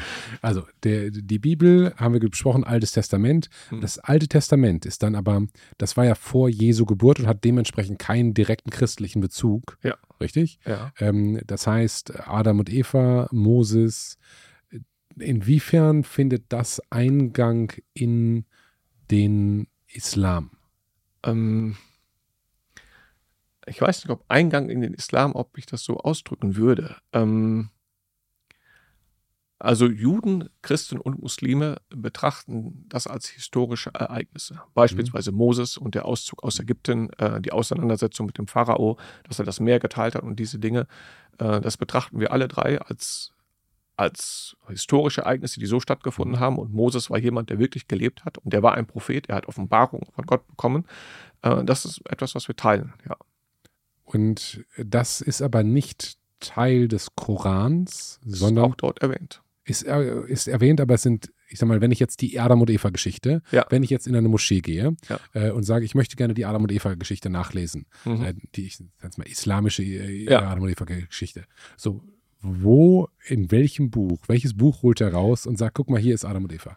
Ähm, wenn du das so sagen würdest, gäbe es zwei Möglichkeiten. Entweder er holt ein Buch heraus, wo die Geschichten der Propheten gesammelt wurden. Das heißt, man hat Koranverse und Aussagen des Propheten gesammelt.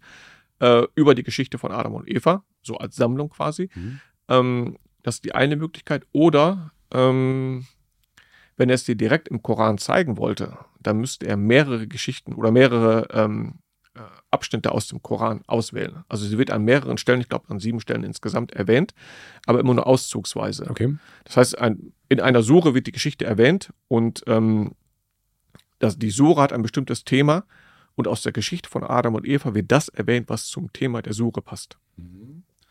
Das heißt aber, ich sag mal, die Adam- und Eva-Geschichte in dem Ja. genauen Wortlaut, Ja. wie die im Alten Testament steht, Ja. ist nicht, das, ich finde den genauen Wortlaut nicht in jeder Nein, Moschee. das wirst du nicht. Also du wirst Okay. nicht ähm, ein Kapitel aufschlagen und da ist dann die Geschichte von Adam und Eva, sag ich mal, von der Erschaffung von Adam bis zum Ende. Nein, das gibt es nicht. Man würde aber, wenn man jetzt die islamischen Schriftstücke nimmt, die, die Verse, korrekt? Die Ja, sind dann separat, die Mhm.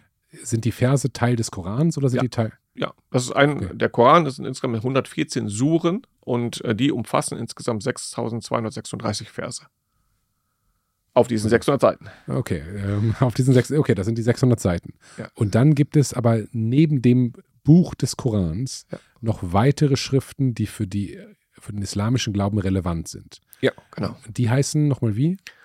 Ähm, die, würd, die bezeichnet man allgemein als äh, Sunna beispielsweise. Sunna ist äh, das, was überliefert wurde vom, vom Propheten Mohammed. Ähm, was er gesagt hat, was er getan hat, äh, wie er gelebt hat. Alles, was, ähm, was zu ihm gehört, sag ich mal, ist in diesem Kompendium namens Sunna überliefert. Okay. Es gibt den Koran, Ja. 600 Seiten. Das Ja. ist das Wort Gottes durch den Engel Gabriel. Ja. Ist das der christliche, der gleiche wie der christliche Engel Gabriel? Ja. Oder? Okay. Das ist auch verrückt, ja, das, das, das zu verstehen. Das ist ja extrem komplex. Ne? Ähm, so, der hat das Wort Gottes an Mohammed gegeben Ja. und dann hat Mohammed gesagt, mir ist ein Engel erschienen, Genau. ich erzähle euch jetzt die Geschichte und Leute, die schreiben konnten, haben das auf, Ja. aufgeschrieben. Dann parallel hat Mohammed ein Leben geführt Ja. und hat gesagt, Leute, ähm, beispielsweise das, das Schweinefleisch, das kommt, Das ist auch aus dem Koran. ist auch aus dem Koran, okay. Ja. Ähm, hat, hat aber ein Leben geführt und Gebräuche geschaffen Ja, und das ist die Sunda, das Leben des Propheten, ja, genau. äh, was er getan, gesagt, gemacht Ja. hat, was aber nicht das Wort Gottes ist, sondern ich Ja. so ein bisschen die Interpretation und Umsetzung ähm, des Wort Gottes im Leben des Propheten. Man hat ihn auch bezeichnet als den wandelnden Koran. Das heißt, er ist quasi der Koran auf zwei Beinen. Das, was, ähm, was Gott offenbart, hat er in die Praxis umgesetzt. Ähm, am Ende auch, dass die Menschen, dass wir ein menschliches Vorbild haben, Mhm. um zu sehen, wie setzt man das Ganze überhaupt um. Also eine Reihe von abstrakten Regeln, aber wir haben ein konkretes Beispiel dafür. Das, auf Englisch gibt es ein schönes Wort, ich, mir fehlt da die deutsche, ein gutes deutsches Pendant, äh, to embody. Also er, Ja. he embodied Ja. äh, the ri- writing or the, the Koran. Ja, f- er verkörpert das. Ver verkörpern, ja, ver ja, super, sehr, verkörpern, danke sehr. Äh, Ja. der, ver er, der, Mohammed verkörpert die Lehren des Korans Ja. im richtigen Leben. Ganz genau. Okay. So. Ähm, mein, mein Hirn glüht, kann ich sagen, äh, das, äh, das, das nachzuvollziehen. Okay. Ähm, Mohammed ist aber ungefähr 700 nach Christus, ne? Ja, eher 600 nach Oder Christus. 600. Ja, okay. plus, ja, ja, plus, minus. ja. Ne? Ähm, also, wenn ich jetzt von, von Adam und Eva zu 600 nach Christus äh, springe, da ist ja eine, eine ganze Menge dazwischen passiert. Ja. Das heißt, das Judentum ist, glaube ich, so 3.000, 4.000 Jahre alt, also Mhm. 2000 vor Christus. Dann hat sich aus dem Judentum, oder nicht aus dem Judentum, aber äh, es ist schwierig aus, aus dem Judentum, es, hat sich vor ungefähr 2000 Jahren das Christentum entwickelt Mhm. mit Jesus. Mhm. Jesus als historische Fi- Figur, die es mit hoher Wahrscheinlichkeit wirklich gab, Mhm. äh, die es sowohl im die Erwähnung findet bei den Juden, weil Jesus war ja Jude, korrekt? Äh, also sie lehnen ihn zumindest als einen Propheten ab. Dass es einen Menschen gab, der Jesus hieß, äh, Okay. das glauben sie schon, aber äh, sie rechnen ihm keine auserwählte Stellung zu. Okay, dann kam die Juden haben Jesus ignoriert, Mhm. äh, Menschen sind Jesus gefolgt und haben gesagt, wir machen unsere eigene Religion ähm, und nennen die Christentum. Ja. Äh, so. Was ja auch eigentlich ganz lustig ist, weil man müsste das ja irgendwie, also der Name Jesu könnte ja, also man hat nicht das Jesustum genannt, sondern Christentum. Ja. Und das, keine Ahnung, warum das ist, aber das macht es ja auch nicht unbedingt einfacher, das zu verstehen. Ähm, okay, dann hat sich das Christentum entwickelt und dann kam Mohammed ungefähr 600 Jahre nach Christus. Mhm. Und äh, Mohammed hat gesagt, liebe Leute, ich habe Gabriel, äh, ein Engel ist mir erschienen, der hieß Gabriel, der hat die Lehren Gottes ähm, mir eins zu eins verkündet, bitte folgendes aufschreiben. So, dann gab es mehr oder weniger, ich nenne es mal Diktat, sodass ich es verstehe. Und dann gab es die Sunda, nämlich wie der ähm, Mhm. Äh, Prophet gelebt hat. So, und ab dann war der, da, ab dann entstand die Religion des Islam oder ist Mhm. entstanden. Ist entstanden und ist, dann war quasi alles, dann war die fertig und die, die Beschreibung, nämlich von Gott, wenn wir jetzt auf zu Adam und Eva, wie habe ich zu leben, wurde da das erste Mal konkretisiert, Ähm, diese Regeln. Mm, Ich, konkrete Regeln, ähm, von denen wissen wir ja schon, die wurden Moses offenbart. Man denke an die zehn Okay. Gebote und auch an einige, also zehn Gebote sind ja nur so, das ist das bekannteste, aber das sind nicht die einzigen Gesetze und Gebote, die in der damaligen Zeit äh, ihm offenbart wurden. Äh, da gehören noch eine ganze Reihe mehr dazu. Ähm, und das betrachten wir auch als eine Offenbarung Gottes. Äh, und Moses war quasi auch derjenige, der das ähm, verkörpert hat, wenn man es so ausdrücken möchte. Ah, okay. Das heißt, es gab auch im Islam ähm, religiöse Schriften und äh, also ich überlege, wenn ich jetzt 500 vor Christi gebo geboren worden bin Ja. und ähm, mit dem Wissen von heute, Ja. was wäre mit dem Wissen von, ich sag mal, mit dem islamischen Wissen von heute, das gab ja noch keinen Koran, Ja. das heißt, die konnten noch nicht nach dem Koran streben, Ja. äh, das heißt, die hätten gestrebt nach dem, was Moses gesagt hat und eben die Propheten, die heute im Islam auch anerkannt Ja, Sind. hattest du gerade vor oder nach Christus gesagt? 500 vor Christus. Äh, 500 vor Christus 500 vor Christus? Ja, genau. Ja. und 500 nach Christus. Dann, da Ja, Jesus ja auch ein Prophet Ja. war, äh, waren quasi, und das ist, müsste ja dann die Interpretation ähm, des Islam sein, die Christen bis 600 nach Christus waren eigentlich die, die Vorgänger der Muslime. Jein, eine, ja, aber eine, eine bestimmte Gruppierung von den Christen. Als, ähm, du hast eben gefragt, warum heißt das Christentum und nicht Jesustum? Ne? Christ ist, äh, äh, Christus ist die, die griechische Version vom Messias. Messias auf Griechisch heißt Christus. Und daher kommt diese Bezeichnung. Das ist die Frage, warum, warum tatsächlich Christus, warum eine Mhm. griechische Bezeichnung? Das, was wir heute Christentum nennen, das ist eine, eine Religion oder zumindest eine Strömung des Christentums, die im äh, griechischsprachigen Raum, römisch-griechischen Raum damals entstanden ist. Äh, daher sind halt so Begriffe wie Christentum auch entstanden. Da ist das gesamte ähm, Neue Testament ist auf Griechisch ursprünglich Mhm. verfasst. Es ist nicht in Aramäisch geschrieben. Das hängt damit halt zusammen. Aber das war nicht die einzige Strömung, die es damals gab. Es gab nach Jesus drei große Strömungen, die entstanden sind. Mm, Das eine sind die heutigen Christen. Äh, dann gab es noch die Judenchristen. Das waren normale praktizierende Juden, die auch in Jesus äh, keinen Gott gesehen haben oder etwas Gottähnliches, sondern halt einen Propheten mit einer bestimmten Botschaft. Und es gab noch, ähm, aber die ist nicht so viel überliefert, die gnostischen Christen. Das ist so ein bisschen mystisches, äh, schwer zu erklären, was sie sind. Mhm. Aber das ist, das ist sehr viel Mystik.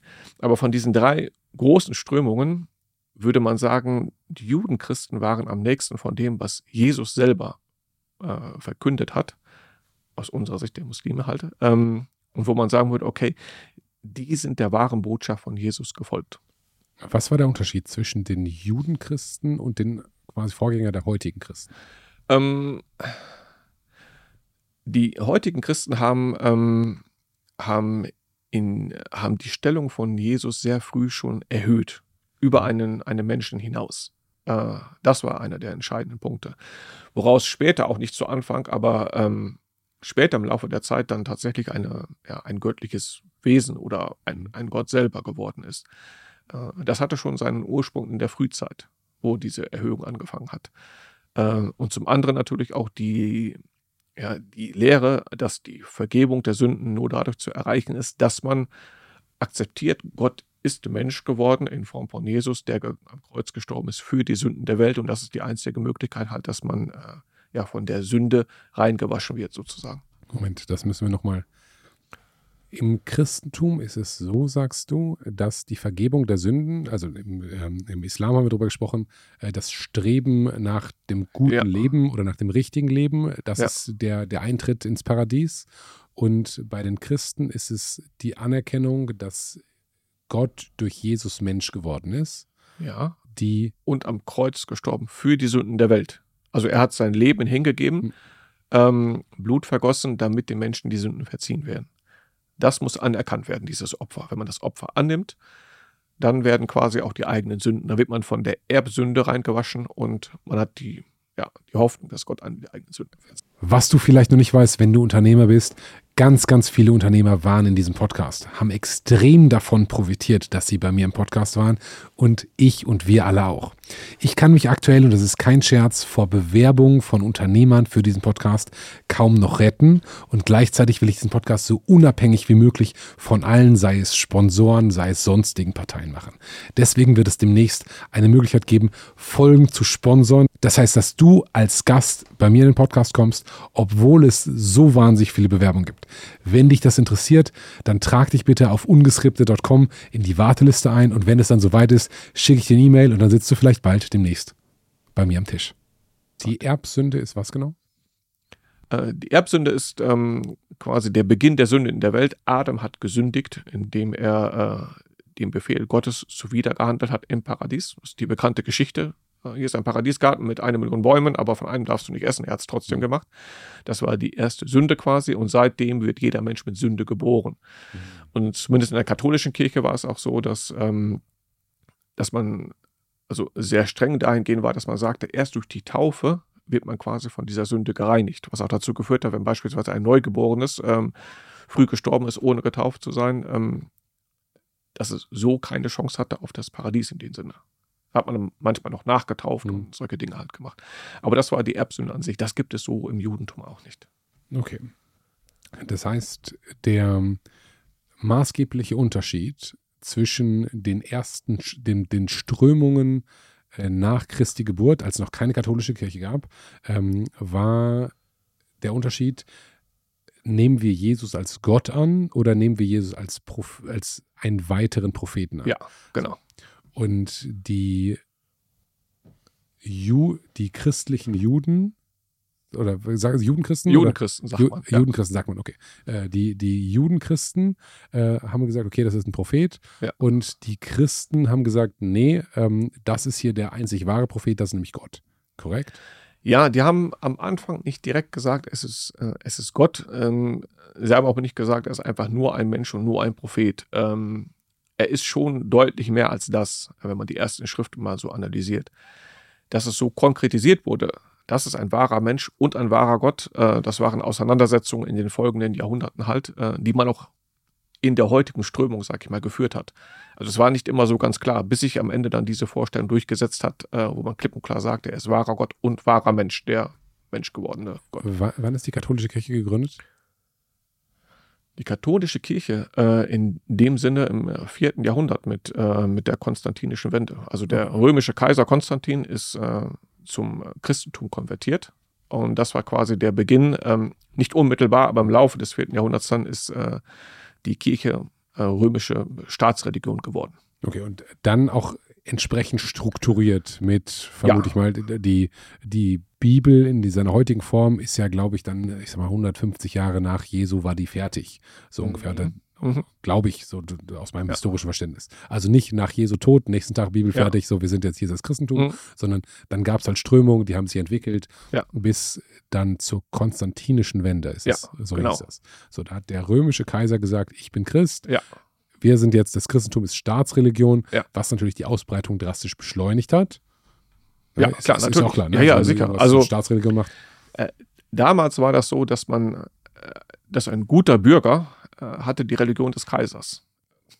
War einfach so. Das heißt, wenn der Kaiser sagt, ich bin jetzt Christ, dann ist, ähm, dann ist es eine Frage der Zeit von einigen. Das römische Reich war natürlich entsprechend groß, aber am Ende des vierten Jahrhunderts, da war schon äh, über die Hälfte vom römischen Reich war äh, christlich, also hatte das Christentum angenommen. Ja, das ist ja heute auch in vielen religiös geprägten Ländern Ja. tendenziell so. Ne? Ja, Das, ja. Ähm, so. Stammesführer wechselt die Religion, dann ist es üblich, dass der Stamm mit konvertiert. Das gibt es auch heute noch, ja. Okay, dann gab es quasi die, die katholische Kirche, die dann strukturiert gegründet worden ist Ja. mit dann Mitgliederzuwachs oder also, okay, dann Ja. quasi die Institution ist dann gegründet worden und dann gab es noch die Judenchristen, Ja. richtig, ist das richtige Wort, die Judenchristen, die gewartet haben auf, auf den, den wahren, Ähm, ich glaube, die Juden warten auch heute noch auf den wahren Messias, äh, auf den ja. Messias. Ja, Das- das ist richtig. Die Christen sagen, der Messias ist, war schon da, Ja, das ist genau. Jesus. Äh, die Juden sagen, der kommt noch und der ähm, und im Islam sagt man, ja, Mohammed war ja da. Das, ähm, Mohammed war nicht der Messias, sondern Nein, wir sagen auch schon, Jesus war der Messias. okay, Äh, das ist auch ein Titel, der im Koran vorkommt. okay. Ähm, aber Messias hat nicht die Bedeutung, ähm, die man ihm dem Christentum ähm, zuschreibt. Ähm, das Wort Messias ist im Übrigen auch das arabische Wort Al-Messih, heißt eigentlich nur der Gesalbte. okay. Und das ist ein, ein Titel, der, der kommt auch im Alten Testament vor, der üblich war für einen, ja, für einen König. Wenn damals jemand König geworden ist, dann haben, es gab es ein bestimmtes Ritual und dazu gehörte die Salbung und dann war das jetzt der König. Und deswegen ist man auch davon ausgegangen, dass, ähm, dass der Messias, äh, er wird ein General sein, ein Kommandeur oder ein, ein großer König. Und die Juden haben auch in der damaligen Zeit, wo Jesus gekommen ist, damit gerechnet, dass wenn der Messias kommt, dann wird das einer sein, der wird uns von den Römern befreien. Das war also ihre Erwartungshaltung gegenüber dem Messias. Okay. Das heißt, ich versuche mich jetzt reinzuversetzen in die Menschen, die dann so um die 400, 500 Ja. äh, ge- gelebt haben und die, die Vorgänger der heutigen Mus Moslems, Muslime, Muslime. Muslime. Ja. Moslems ist negativ oder? Ja, es, ähm, es ist ein Begriff, der, der oftmals verwendet wird von Leuten, die Muslime nicht so mögen. Das so, klingt okay. so ein bisschen abwertend. Also Muslime ist schöner, wenn es Muslime ist schön, Ja. okay, ja, dann okay, versuche ich Ja. das so zu wählen. Ich will das ohne Konnotation beziehungsweise Ja, ohne, da- davon bin ich ohne. Intention, Davon bin ich, ich ich versuche zu ja. verstehen, wie es wie es richtig geht. Ähm, okay, dann haben die gesagt, okay, Jesus ist der Messias und dann gab es mit ähm, Mohammed ja quasi das, ich nenne es mal Update, zu sagen, Ja, okay, äh, das, was der Jesus gemacht hat, das war schon alles ganz cool, äh, aber hier ist das wahre Wort Gottes, nicht, nicht unbedingt das wahre Wort, weil das weil vorher ist das wahre, Update. Passt das? das äh, Up- Update, passt. Ja, genau. Hier, ich habe ein neues Update. Ich mache es immer ganz platt. Das ist ja, ja. ne? ist So. okay. Hier, lie liebe Judenchristen, es gibt ein neues Update. Gott hat mal wieder gesprochen. Mhm. Ähm, so geht Leben richtig. So, und das war dann der Koran und der Beginn des Islams als Religion. Äh, Ja, Juden, Christen gab es damals nicht mehr so viele. Sehr, sehr wenige gab es danach nur noch, als das, ähm, als das Christentum Staatsreligion geworden ist, die heutige Strömung des Christentums. Äh, da haben die ihre neue Macht durchaus dafür auch benutzt, um äh, anderslautende Meinungen halt äh, gegenüber Jesus äh, mundtot zu machen. Hm. Also es gab nur noch sehr, sehr wenige. Und tatsächlich in der Zeit, als, äh, als der Prophet Mohammed kam, da gab es noch ganz vereinzelt in, Syrien so den einen oder anderen Mönch, der die ursprüngliche Lehre von Jesus, so wie wir sie halt auffassen, äh, vertreten hat, aber ganz, ganz wenige nur noch. Okay. Äh, du benutzt das Wort Mönch. Ja. Äh, gibt es im Islam Mönche? Nein, in, äh, in dem Sinne, wie man das versteht, dass man sich in ein Kloster zurückzieht, äh, der Welt entsagt, äh, nicht mehr heiratet und solche Dinge, nein, das würde sogar auch dem Islam widersprechen, so ein Leben zu führen. Okay. Ähm, dann kam Mohammed. Was waren die, was war das Update? Ähm, das Update war zum einen ähm, eine Korrektur von dem, was vorher in den Jahrhunderten manchmal nicht so ganz richtig gelaufen ist. Ähm, sprich, äh, der Text der Bibel ist ja nicht so ursprünglich bewahrt, wie er mal aufgeschrieben wurde. Okay. Ähm, äh, das heißt, Jesus hat gelebt äh, und hat bestimmte Dinge auch gesagt und gepredigt. Und dann haben sehr viel später Leute das aufgeschrieben.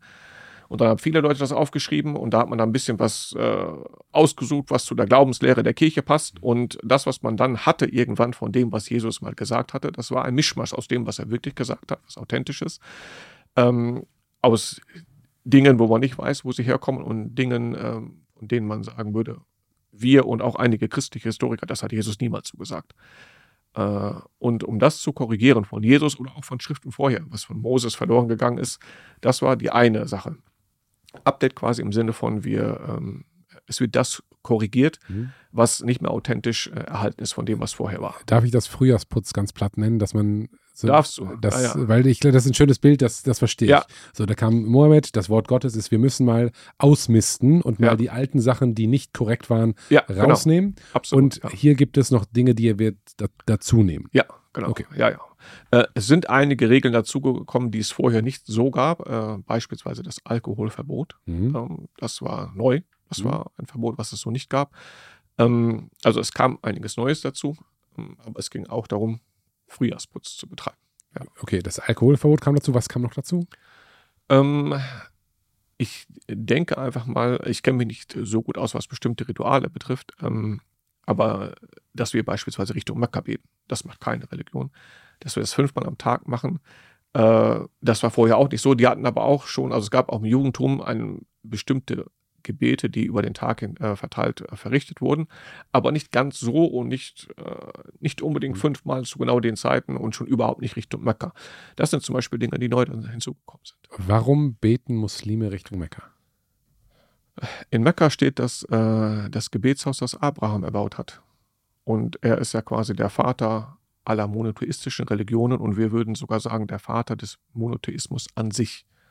Und, äh, deswegen- Monotheismus ist die Fokussierung auf einen Gott anstelle von Götzen. genau. und das dann ist ja okay. äh, das Kernelement vom Islam, äh, ist ja auch der erste Teil des Glaubensbekenntnisses, der da lautet, La ilaha illallah, es gibt keinen Gott außer dem einen einzigen Gott. Ähm, das ist das, worum sich alles dreht. Die Verehrung von einem einzigen Gott. Und das Sinnbild dafür ist natürlich Abraham. Du sagst natürlich Abraham. Abraham ist ja 2000 Jahre vor Christus oder so. Das, Ich also, weiß es nicht genau. Ich hätte ihn sogar noch sogar, Oder vielleicht sogar 3000 Jahre, hätte ich gesagt. War 1500 vor Christus war ungefähr Moses, meine ich. Ungefähr. da, da, Einige tausend da Jahre. bei mir total auf. Keine, keine Ahnung, aber es ist Mekka, hat nichts mit Mohammed zu tun, dem sozusagen Begründer der islamischen Religion, sondern mit Abraham, der schon 3000 Jahre vorher da war. Äh, Mekka ist auch der Geburtsort von Mohammed. Okay. Und ähm, die Araber sind der Nachfahren von Abraham. Äh, sie sind aber über zwei verschiedene Linien. Abraham hatte ja zwei Söhne, Isaak und Ismael. mhm. Und äh, die Linie von Isaak, da ähm, kommen die meisten jüdischen Propheten, ich glaube so ziemlich alle kommen daher, ähm, wie beispielsweise Moses und äh, ja, seine Nachfolger halt bis zu Jesus, die kommen über diese Linie. Und äh, der zweite Sohn von ihm war Ismael und ein Nachfahre von Ismael ist der Prophet Mohammed. Und der Grund, warum sich die Araber in Mekka niedergelassen haben, war halt, weil Abraham seine Familie dort gelassen hat mit Ismael. Das heißt, das war mir gar nicht so klar, dass alle, also es gibt diesen Oberbegriff der monotheistischen Religion. Und Mhm. das ist ähm, aus diesen Strö den abrahamistischen Ja, Religionen sozusagen. Ja, Und die, Ab sagt man abrahamistische Religion? Abrahamitisch. Abrahamitisch. Äh, Ismus ist immer was Extremes. Ja, okay. Abrahamitischen Religionen und dazu gehört das Judentum, das Christentum und der Islam. Und die Propheten in diesen großen abrahamitischen, monotheistischen Religionen sind Nachfahren des Abrahams. Ja, es gibt auch Vorfahren. Noah hat beispielsweise lange vor Abraham gelebt, ähm, Mhm. ist auch ein Prophet, allen von uns. Ähm, aber äh, Abraham ist so ein, ja, er ist wie ein Sinnbild für den Monotheismus geworden, weil er auch ähm, also heftige Auseinandersetzungen schon im Jugendalter mit seinem Volk über den Monotheismus hatte. Äh, er hat in einem Volk gelebt, was Götzen angebetet hat und äh, er hat das nicht einfach so auf sich sitzen lassen, sondern hat gesagt, äh, hört mal zu, also das, was ihr macht, ist nicht richtig. Okay. Das ist wahnsinnig kompliziert. Also, das, ich, du hast dich ja länger damit auseinandergesetzt. Äh, Ich ja tatsächlich auch in meiner Historie auch ein bisschen. Äh, ich merke auch, du bist so ein bisschen christlich durchaus bewandert. Also du hast schon was mitbekommen, was das Ja, ich, betrifft. aber ähm, ich bin ja in Deutschland zur Schule gegangen ja, und äh, habe da, ich glaube, zehn Jahre meines Lebens Religionsunterricht äh, genießen dürfen. ja. Ähm, und selbst, das war immer nie so richtig wichtig, aber wenn du halt drei Stunden die Woche Religion hast, ja. dann irgendwas kriegst du das schon mit. Aber wenn ich jetzt, ich, sehe so meine alten Religionslehrer vor mir, die hier so neben dem Tisch stehen vor meinem geistigen Auge und sagen, Benjamin, wir haben da hundertmal drüber gesprochen. Das kann doch nicht sein, ne? Das, äh, na, äh, äh, ja. Aber okay. Zum Beispiel Ja. das Ave Maria auf Latein kann ich bis heute, weil ich da einen ganz verrückten äh, Lehrer hatte, der uns das eingebläut hat. Mhm. Keine Ahnung, was mir gebracht hat, aber ich habe Schwierigkeiten zu sagen, wer Abraham ist. Ne? Das, Okay, ja, kein das ist, vielleicht wäre das eine oder andere da der, der Fokus besser gewesen. Okay. Das heißt, die Blutlinie mehr oder weniger des Abraham bestimmt den Großteil der monotheistisch abrahamitischen Religionen heute, Ja. nämlich Ja. Christentum, Judentum, Ja, genau. Islam. Das kann man So. so, so sagen. Ja. Ähm, dann gehen wir nochmal ins Update rein. Also es gab das Alkoholverbot, Ja. äh, was halt so, wie, was waren andere, und damit würde ich gerne ins Thema gehen, wie lebt man denn als guter äh, Muslim, nicht Moslem, sondern Muslim, ähm, Verhaltensregeln oder Regeln für, okay, so hast, das hast du zu tun und zu glauben und zu machen, damit du ins Himmelreich kommst.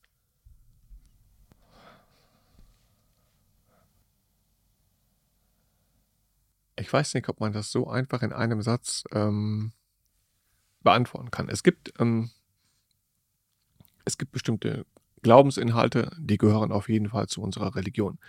Äh, da gibt es beispielsweise die bekannten Säulen des Glaubens, so nennt man sie.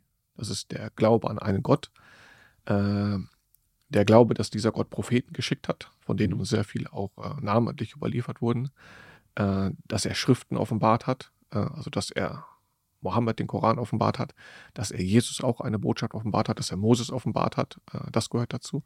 Der Glaube an den Tag der Auferstehung äh, und alles, was damit zu tun hat, äh, an die, ähm, dass die Menschen vor ihm versammelt werden, dass über sie Gericht gehalten wird.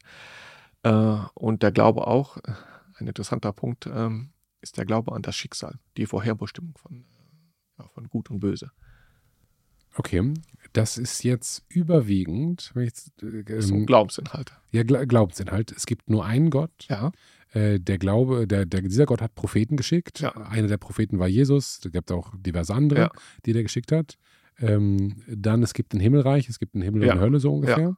Ähm, Im Leben musst du dich beweisen, um, für, um, na, um nach dem Tod, Tod gerichtet zu werden. Das sind nicht deine eins zu eins, aber ja, ja. äh, so ich, so, das ist erstmal genauso wie im Christentum.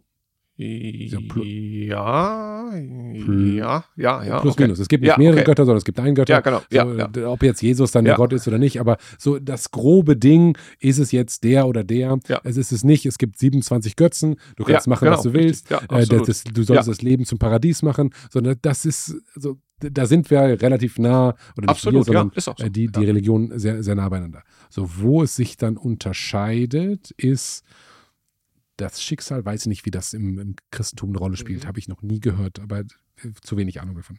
Ähm, und das nächste ist, wie, also der, der Islam sagt, Mohammed war ein Prophet. Ja. Was sagt denn das Christentum über Mohammed? Das könnte wahrscheinlich ein Christ besser beantworten, aber zumindest sagen sie ja, äh, er war kein Prophet.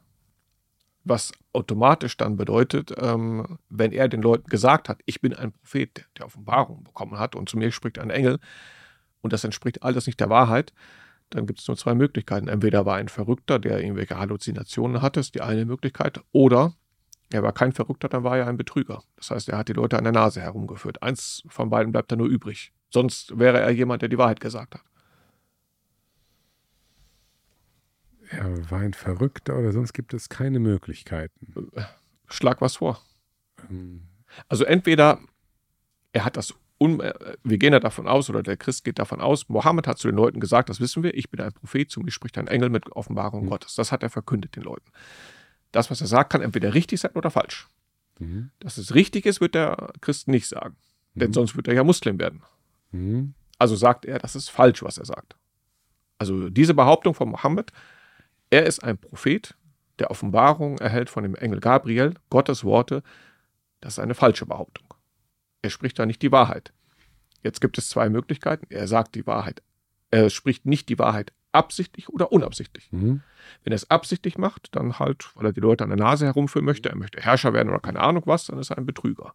Oder er macht das unabsichtlich, er glaubt das wirklich, obwohl er sich irrt, dann ist er ein, ein Verrückter, der sich was einbildet. Ja, oder so Zwischenpositionen. Das hat er vielleicht wirklich erfahren, das die, die, denkt er sich dazu aus. Das ist ja theoretisch auch möglich. Das ist nicht eins zu eins Gottes Wort oder eins zu eins ausgedacht, sondern the- rein theoretisch könnte man ja auch Gottes Wort empfangen und sagen, der hat gesagt, ähm, pass auf, bringt euch nicht, ich sag mal, ein elftes Gebot erfunden. So, du sollst nicht töten und außerdem sollst du Benjamin verehren. So hat er auch gesagt. Aber hat er das wirklich gesagt?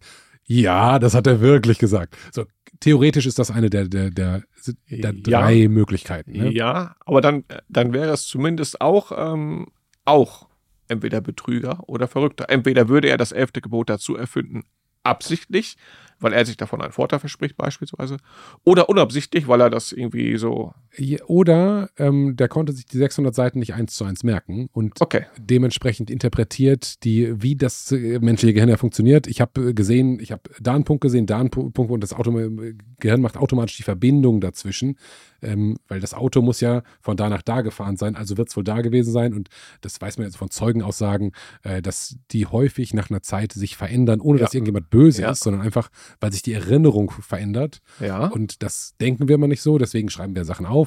Und das, das weiß man ja heute über das menschliche Gehirn, wusste man damals nicht. ja, nur der Christ bestreitet ja vehement, dass es überhaupt Hm? Propheten und Offenbarung an ihn gab. Ja, So, ich versetze mich jetzt quasi so in die, in die, die, die ersten Christen äh, Ja. herein, die, die gesagt haben, okay, ähm, es gab da diese Propheten, der Gott, Gott Mhm. hat zu uns mehrfach gesprochen über die letzten tausend Jahre in Form von Nachkommen von Abraham und auch für links und links und rechts ein paar andere. Und jetzt ist ja überhaupt nicht ausgeschlossen, also ist ja überhaupt nicht ausgeschlossen, dass heute, äh, dass Gott mit irgendwem heute spricht und sagt, Mhm. übrigens, ähm, liebe Christen, äh, ich habe euch damals meinen Sohn Jesus geschickt, das war auch mein Sohn, aber hier ist jetzt, hier ist das Update. Und aber die Christen würden sich auch heute vermutlich sagen, nee, nee, nee. wenn irgendjemand sagt, der hat von Gott direkt was gehört, dann ist der verrückt, weil es gibt kein Update, sondern das von damals ist okay. Und also, wenn man kon also wenn man ernsthaft an dem christlichen Glauben, Glauben hängt, ist es ja möglich, dass Gott nochmal zu den Menschen spricht. ja, natürlich. So. Ja. Und das hat er ja aus islamischer Sicht durch Mohammed getan. Ja. Also der, der, der war doch schon da, hört dem doch zu. Und der Christ sagt aber, nee, das ist, ist, ist der, der, der hat einfach irgendwie, äh, das ist entweder Betrüger, aber der Ja. hat nicht, das war nicht unser Gott, der gesprochen hat. Genau. So, okay. Verstanden. So, das heißt, in der heutigen Welt, du hast diese fünf Punkte gemacht, das sind, was Mhm. eigentlich Christen und Moslems, Muslime, pardon, ähm, unterscheidet, ist die Rolle von Mohammed. Der Ja. Islam sagt, Mohammed ist das aktuellste Update Ja. ähm, und der Christ sagt, Mohammed ist kein Update, sondern wir Ja. bleiben bei der Ursprungsversion.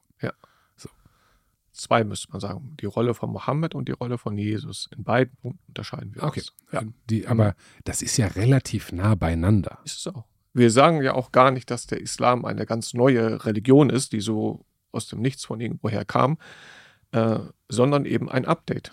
Und es kamen mehrere Propheten seit Adam, Mo, äh, Noah, Abraham, Moses, Propheten, die danach gekommen sind, Jeremia, Jesaja, Jesus, Mohammed. Und das ist eine Linie von Propheten, von denen auch früher schon mal Propheten mit Updates gekommen sind. Die Religion von Moses hatte eine ganze Reihe von Regeln, die es vorher nicht gab. Beispielsweise die Beschneidung oder solche Dinge. Es sind bestimmte Rituale, äh, die kamen mit Moses, die gab es in der Zeit äh, vor Abraham zum Beispiel noch nicht.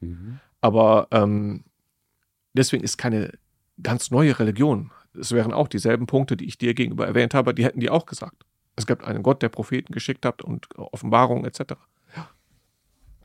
Okay, verstanden. Dann gab es irgendwann Kreuzzüge. Kreuzzüge waren so um 1000 bis 1300 so ungefähr.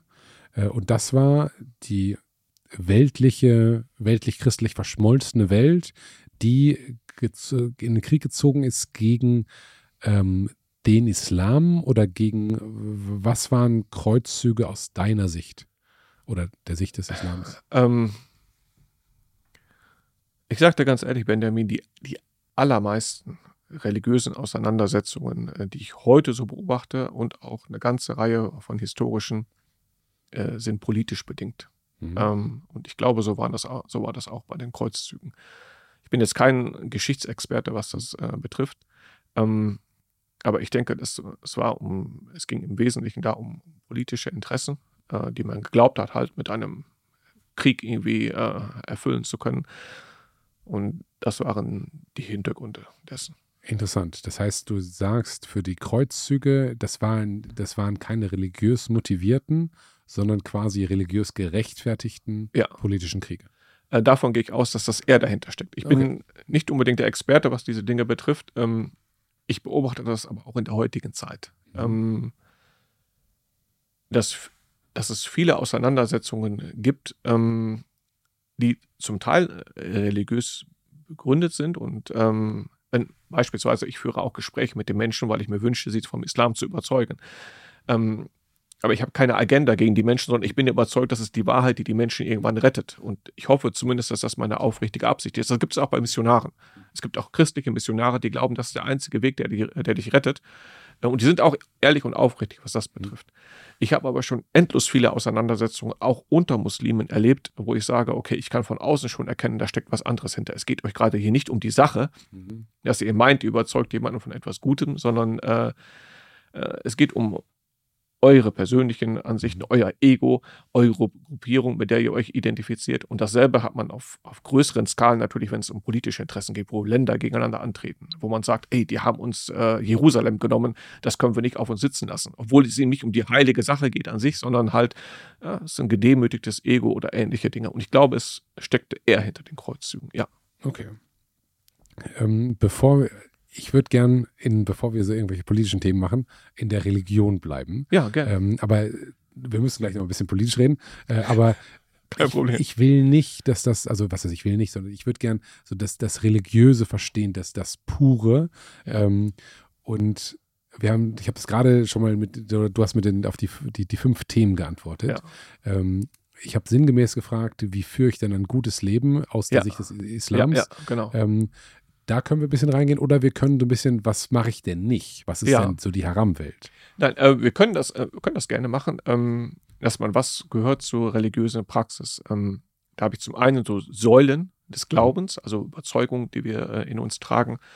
Äh, da gehört zu dem, was ich gesagt habe, fällt mir gerade noch ein, ich hatte sogar eine vergessen, die Engel gehören auch noch dazu. Aber es okay. ist auch etwas, was man im Christentum und im Judentum findet. Also es ist keine neue Sache. Du merkst schon, glaubenstechnisch ist man sehr nah beieinander. Überraschend nah, extrem ja. überraschend nah, tatsächlich. Ja. Wenn es um die, um die Praxis gibt, äh, geht, ähm, da gibt es die sogenannten fünf Säulen des Islams. Ähm, und zu denen gehört, was die, was die tägliche Praxis betrifft, das fünfmalige Gebet, äh, das Fasten im Monat Ramadan, das Zahlen der, äh, der Sakan nennen wir das, also eine Armensteuer. Wenn man ein bestimmtes Vermögen hat, dann zahlt man einmal im Jahr zweieinhalb Prozent davon äh, für wohltätige Zwecke, für die Ärmsten in der Bevölkerung. Und äh, die Pilgerfahrt nach Mekka einmal im Leben, wenn man die Möglichkeiten dazu hat. Das sind die großen Rituale, wo man sagen muss, okay, äh, das ist das Erste, womit man anfängt. Ähm, das wären die fünfmalige Gebet fast im Ramadan, der Sakka und die Pilgerfahrt. Mhm meine Erfahrung, ich bin so ein bisschen ähm, über einen Kampfsport mit ähm, Muslimen in Berührung gekommen und war dann immer überrascht, ähm, weil das normalerweise auf der Matte jetzt nicht unbedingt das größte Thema ist, sondern trainiere ich mit denen, trainiere hart ja. mit denen und dann folge ich ihr nachher auf Instagram, irgendwie so passiert das dann, ne? Äh, und dann haben die häufig irgendwelchen islamischen Content geteilt. Ich, ja, das, ich kannte das aus meiner, ich sag mal, nicht christlichen, aber doch eher äh, atheistischen Bubble nicht, dass irgendjemand christlichen Content teilt oder überhaupt religiösen ja. Content. So. Und habe gemerkt, das vielleicht ist man das auch zu klein, aber habe gemerkt, dass Menschen, die eine Religion, die das, äh, den Islam praktizieren, irgendwie für mich gefühlt ein gutes Herz haben, mit denen ich interagiert habe. Also sie wollten mir nicht richtig auf die Mappe hauen, sondern haben versucht, mir zu helfen haben wir trotzdem auf die Mappe gehauen, ne? Aber eher, also ich habe irgendwie so, für mich war das so, für den, diesen Menschen gibt es etwas, was halt höher ist als das Leben. Ja. Der will irgendwie, der, der strebt danach, ein guter Mensch zu sein. Jetzt habe ich aber in deinen fünf Säulen des Islams, nur wenn ich nach, nach Mekka fahre, meine Abgabe mache und fünfmal am Tag bete und dann die anderen zwei, die ich vergessen habe, ähm, werde ich dadurch nicht ein besserer Mensch sondern das ist nur so Checkbox machen, oder doch? Ähm, es ist die große Frage, was macht aus einem Menschen ein guter Mensch oder was führt dazu, dass man sich das Gute wünscht für die anderen, dass man es überhaupt in sich einbaut. Äh, denn man könnte ja eigentlich sagen, was habe ich davon? Ähm, warum sollte ich mir für andere etwas Gutes wünschen und gut zu ihnen sein? Vor allen Dingen, wenn das meine eigene Bequemlichkeit in Frage stellt. Ich könnte mich auch den ganzen Tag um mich selber kümmern, mein Geld, was ich habe, nur für mich ausgeben ähm, und das würde reichen. So könnte man ja denken, was macht also aus einem Menschen einen, einen, einen guten Menschen? Und das, was dahinter steckt, ist eigentlich das Herz. wenn du in deinem Herzen schon dieses, ähm, äh, diesen Wunsch verspürst, etwas, etwas Gutes für die, äh, für die ganze Welt zu wollen, dann ist es leichter für dich, das umzusetzen. Sei es einfach nur den, den Nachbarn zu helfen äh, oder auch sich anständig zu benehmen, dein Ego im Zaun zu halten, etc. Und was beeinflusst das Herz? Das sind die Dinge, die ich gerade aufgezählt habe. Das Gebet, diese Bewusstseinsmachung, es gibt einen Gott, der dir bestimmte Grenzen gesetzt hat, der das auch hier im Blick hat, was auf dieser Welt passiert, ähm, vor dem man auch irgendwann ähm, Rechenschaft ablegen muss, die man gegenüber verantwortlich ist. Man geht nicht einfach so durch diese Welt und ist nur für sich, sondern man hat immer einen Gott über sich, aber den vergisst man irgendwann und durch das fünfmalige Gebet hat man das. In, also ist, das, ist dieser Gott ein, ein Bestandteil äh, des Alltags geworden. Was ist die Armenabgabe? Zweieinhalb Prozent von dem, was du hast. Ähm, es ist erstmal eine Idee, dass du weißt, von deinem Vermögen äh, hat jemand anderes ein Anrecht darauf. Mhm. Es wird auch im Koran nicht so bezeichnet, dass du, ähm, dass du etwas spendest, sondern er hat sowieso ein Recht darauf, wenn du es ihm nicht gibst, hast du ihm Unrecht getan. Also das ist quasi sein Geld, was bei dir ist, diese zweieinhalb Prozent, und du musst darauf aufpassen, dass du das Geld zu ihm bringst. Und wenn du das nicht machst, ist es so, als wenn du es ihm quasi gestohlen hättest im übertragenen Sinne. Das heißt, er könnte es theoretisch sogar zurückstehlen. Ja, nein, das so weit würde man nicht gehen in diesem Fall. Es ist es ist bildlich gesprochen. Also es ist etwas, worauf jemand anderes ein Anrecht hat und du baust das bei dir ein. Du weißt, wenn ich eine bestimmte Grenze überschreite an Vermögen, das ist auch nicht so viel. Also man muss nicht denken, nur der Millionär macht das. Dann gibt es Menschen hier in der Gesellschaft, die haben ein Anrecht darauf. Und es erzieht einen einfach in eine bestimmte Richtung. Die Pilgerfahrt ist nicht einfach nur eine Reise, die man macht. Die Pilgerfahrt ist unendlich anstrengend. Aber was lernt man dadurch? Du lernst dadurch, dass das Leben nicht aus Bequemlichkeit besteht, sondern wenn du ein gutes Leben führen willst, dann musst du bereit sein, wirklich auch Unannehmlichkeiten in Kauf zu nehmen. Warum, warum, äh, warum gibt es überhaupt Kriminelle jetzt, sag ich mal? Nehmen wir mal so mhm. die ganze Hardcore-Schiene. Das ist doch eigentlich nur ähm, man sucht einen schnellen Weg, an viel Geld zu kommen. Mhm. Das ist ja, einer meistens, der, ja. ja. das ist einer der wesentlichen Motivationen. Sprich, man ist nicht gewillt, einen erlaubten und anständigen Weg zu nehmen, sondern ich sehe, es gibt einen unanständigen Weg, mit dem ich an mehr Geld komme, auf leichtere Art und Weise. Wenn ich ihn aber so erzogen habe, dass er bereit ist und das als völlig normal auffasst, dass er Anstrengungen in seinem Leben in Kauf nehmen muss, dann hast du eine viel größere Chance, dass er nicht diesen Weg geht, sondern dass er einen anständigen Weg nimmt. Ein Gefühl für Anstand haben alle Menschen in sich eingebaut. Viele Dinge, die brauchst du einem Kriminellen nicht erklären, dass das unanständig ist, das weiß er selber. Mhm. Und eigentlich ist der Mensch schon, das glauben zumindest wir, von Gott so erschaffen, dass er Anstand liebt. Es gibt auch diesen Ausdruck, dass man sich morgens in den Spiegel gucken kann. Mhm. Äh, wann kann man sich in den Spiegel gucken? Wenn man ein reines Gewissen hat. Der Mensch hat schon ein Gewissen. Ich habe öfter mal in Vorträgen einen Moment erwähnt, wo ich als Kind mal aus dem Portemonnaie meiner Mutter ein Geldstück genommen habe. Benjamin, ich habe mich elendig gefühlt. Wirklich wahr. Aber warum? Ich habe doch einfach nur ein Metallstück von einem Ort an einen anderen bewegt. Aber es passiert mehr dort. Und diese Dinge alle zusammengenommen, es sind ja auch nur die, die großen Säulen, die ich gerade erwähnt habe, sollen einen Menschen eine bestimmte Richtung erziehen. Also wir sind eigentlich eher davon überzeugt, dass man, dass man die Herzen der Menschen ergreift und formt und erzieht in eine bestimmte Richtung und dann kommt der Rest von alleine. Aber man erzieht die so über so über so eine Bande, würde ich jetzt mal sagen. Könnte man sagen, ja. Du sagst, hey, du musst fünfmal am Tag, das Wichtigste ist, dass du, nicht das Wichtigste, aber zu den wichtigsten ja. Dingen ist regelmäßiges Gebet. Ja. Ähm, das heißt ja nicht jeden Tag eine gute Tat wie bei den Pfadfindern. Ja, das stimmt. Ja. Das, äh, oder ähm, das würde jetzt nicht machen, wenn ich jetzt auf meine Trainingssituation sei zu dem Neuen im Training nett versuche ihm zu helfen, ja. äh, dass er besserer Kämpfer wird. Ja. Ähm, das wird nirgendwo so explizit gesagt, helfe nicht der alten Frau, stehe nicht für die alte Frau, sondern dieses Anstandsding, es kommt dann über die, über das Praktizieren der Religion. Aber wenn ich jetzt überlege, wenn jetzt ein, ein sehr strenggläubiger Christ vor mir sitzen würde und ich würde sagen, was macht für dich das Christentum aus? Vermutlich würde der sagen, Nächstenliebe. Wir Christen sind die Religion der Nächstenliebe, was auch ein ganz marketingmäßig ganz gutes Instrument ist. Aber das scheint jetzt, oder das hast, hast, du nicht erwähnt, sondern das ist im Islam, ich sage nicht, dass du deswegen alle Menschen hast, sondern dass mich das überrascht, dass es so, eine, so ein indirektes Spielen auf das Verhalten ist. Ja, äh, es ist nicht mal so indirekt. Es gibt sehr viele Aussagen vom Propheten selber, die in diese Richtung gehen. ähm, die aber eventuell schwierig umzusetzen sind. Ähm, Nächstenliebe nimmt wahrscheinlich jeder für sich in Anspruch. Aber das in jeder konkreten Situation zu praktizieren, das ist manchmal schwer. Ähm, und damit es leicht wird, wird das Herz geformt. Jetzt hast du darüber hinaus noch jede Menge Aussagen vom Propheten Mohammed selber, die genau in diese Richtung gehen. Ähm, ich kann dir einige Beispiele mal aufzählen. Er sagte zum Beispiel, ähm, wer an Allah und den jüngsten Tag glaubt, der spricht Gutes oder schweigt. Also das, was du sagst, du, davon musst du überzeugt sein, das ist etwas Gutes. Es bringt was Gutes hervor. Wenn nicht, sag nichts. Da fällt sehr viel heraus, was die Menschen hinter dem Rücken von anderen machen. Mhm. Das ist eine Erwartungshaltung, das ist nicht leicht umzusetzen. Das ist unendlich schwer. Das kann man einfach so einem Menschen sagen. Ich könnte jetzt rumgehen und Werbung dafür machen, aber wer wäre in der Lage, das Ganze umzusetzen? Ganz wenige. Das ist eine Aussage vom Propheten Mohammed, die selbstverständlich von einem Muslim erwartet wird. Aber warum wird sie überhaupt erwartet? Weil man von ihm eine gewisse Erziehung des Herzens erwartet, die das Ganze überhaupt erst möglich macht. Er sagte zum Beispiel auch, der, äh, der Beste unter den Menschen ist derjenige, der am nützlichsten ist für die anderen Menschen. Das ist eine Aussage von ihm.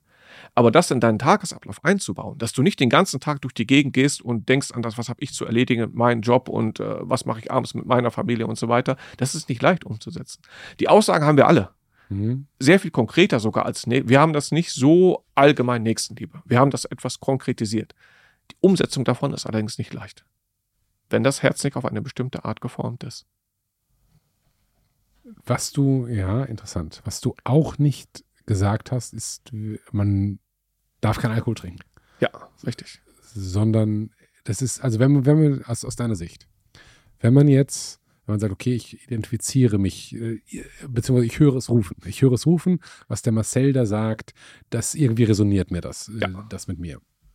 Dann äh, sagen, okay, ich fange jetzt an zu beten, beispielsweise, weil das irgendwie einen positiven, das ist, vielleicht muss ich ja noch mal noch, noch ein bisschen raus, weil jeder möchte ja ein gutes Leben haben. Mhm. So, äh, also steht morgens auf, denkt, okay, wie kann ich ein gut, also niemand will ja ein schlechtes Leben haben wollen. Äh, das, ich glaube, das eint uns alle. Irgendwie ja, möchten wir äh, ja. Leid vermeiden und ja. irgendwie Positivität, wie auch immer geachtet, ja. erleben. Wie mache ich das? Okay, dann gibt es jetzt verschiedene Religionen auf der Welt, die verschiedene Angebote machen. Ähm, Sage ich jetzt mal, ja. wenn du uns folgst, dann, keine Ahnung, kommst du ins Himmelreich oder kommst nicht in die Hölle mhm. oder hast das, keine Ahnung, äh, so, ja. so verschiedene Angebote. Und dann sagen wir, okay, ich fühle mich jetzt, keine Ahnung, beim Marcel, was der so sagt, irgendwie macht das Sinn mit äh, Jesus, scheint nicht der, der große Gott, Gott zu sein. Ähm, das, Willkommen, das ja, Benjamin. Ja, ähm, das ist ja sehr, sehr abstrakt und auch das fünfmal Beten ist sehr abstrakt. Aber eine, du solltest keinen Alkohol trinken, ist sehr, sehr explizit. Du solltest ja. nicht, keine Ahnung, ein, ein gläubiger oder praktizierender Muslim würde auch nicht in eine Disco gehen. Du hast gerade von, von diesen ja. Jugendlichen. Warum nicht? Welche Regeln werden ähm, äh, äh, Sagen wir so, mit Disco gehen, ich hätte das noch weiter ausführen sollen, ähm, am Wochenende Mädchen abschleppen. Hm das ist zumindest eine Sache, die dazu nicht passt. Also wir haben schon ein sehr klassisches Konzept, dass Mann und Frau kommen zusammen und gründen eine Familie. Und das mhm. tun sie, indem sie eine Ehe schließen. Mhm. So ist das im Islam. Außerhalb davon, das ist eine, also dann übertritt man so die moralische Grenze schon sehr, sehr weit. Mhm. Ja. Was ja auch im Christentum im Traditionellen sehr, sehr ähnlich Absolut, ist. Absolut, ne? ja. Okay. Genau. Was ist noch also das sind ja alles Dinge, die ich habe äh, das den Alkohol, das, ja. ähm, das das Fleisch quasi angesprochen, aber es gibt ja. noch weitere Regeln.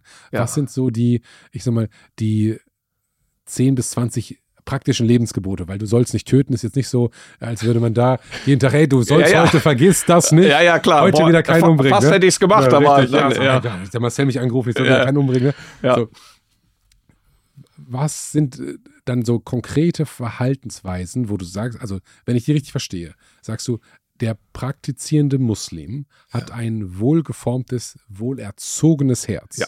Richtig. Und dieses, diese Erziehung des Herzens findet statt über die, das Praktizieren der fünf Säulen. Ja. So, diese fünf Säulen sind aber nicht ähm, umarmen Leute dreimal am Tag ja. und äh, jeden Tag eine gute Tat, sondern sind sehr indirekt. So, aber es gibt halt sehr direkte Regeln, wie zum Beispiel kein Alkohol. So, ja. Was gibt es noch an konkreten ge- oder verboten? Ähm, also so konkret äh, im Sinne von, das ist eine Sache, da würde man sofort eine Grenze überschreiten, äh, sind es nicht viele.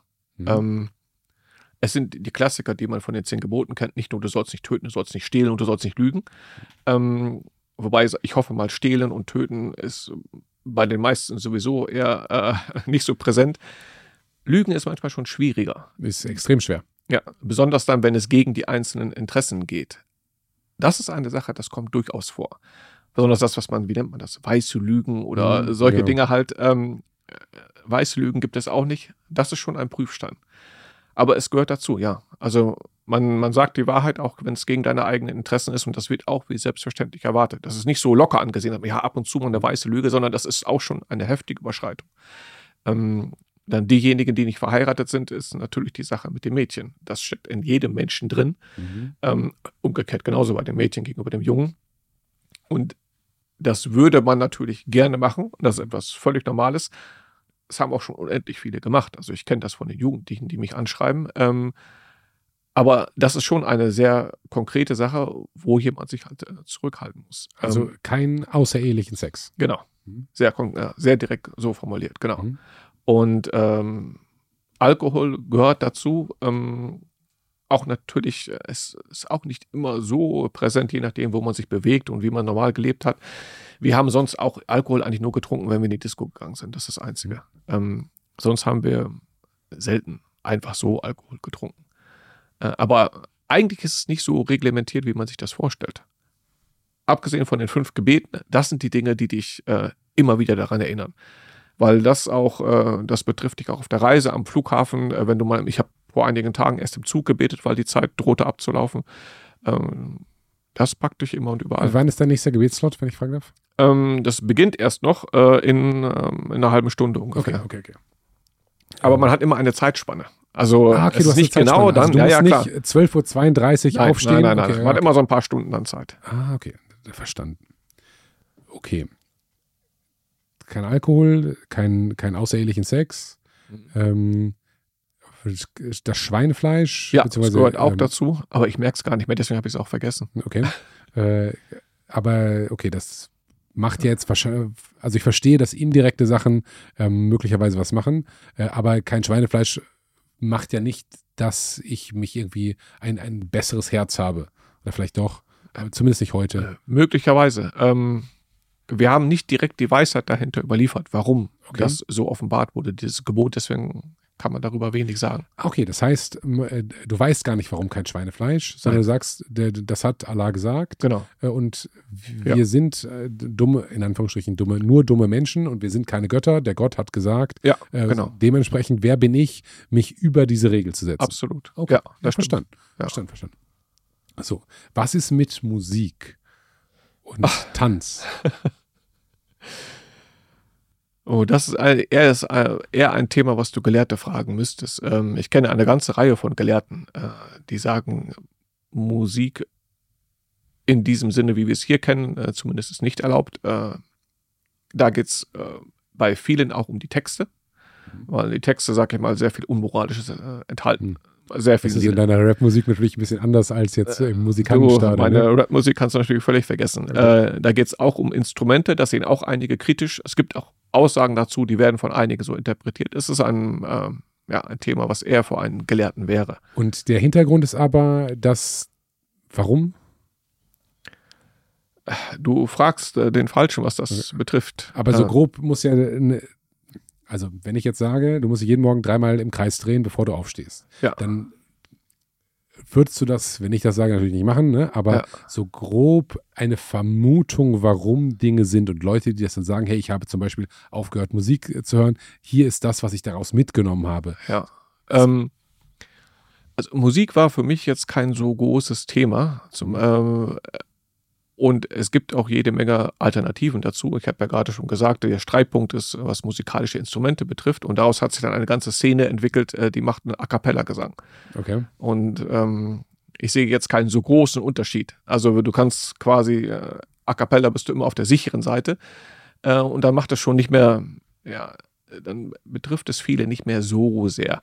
Ähm, Allerdings, was meine, ist eine reine Vermutung, wirklich eine reine Vermutung, da ich es nicht weiß. Ähm, meine Vermutung ging in die Richtung, dass es, ähm, dass Musik etwas ist, was, ähm, ja, was Emotionen sehr stark in eine bestimmte Richtung lenken kann äh, und auch verstärken kann. Man denkt daran, wenn man Liebeskummer hat und man hört diese ganze traurige Musik, das macht alles nur noch katastrophaler. Mhm.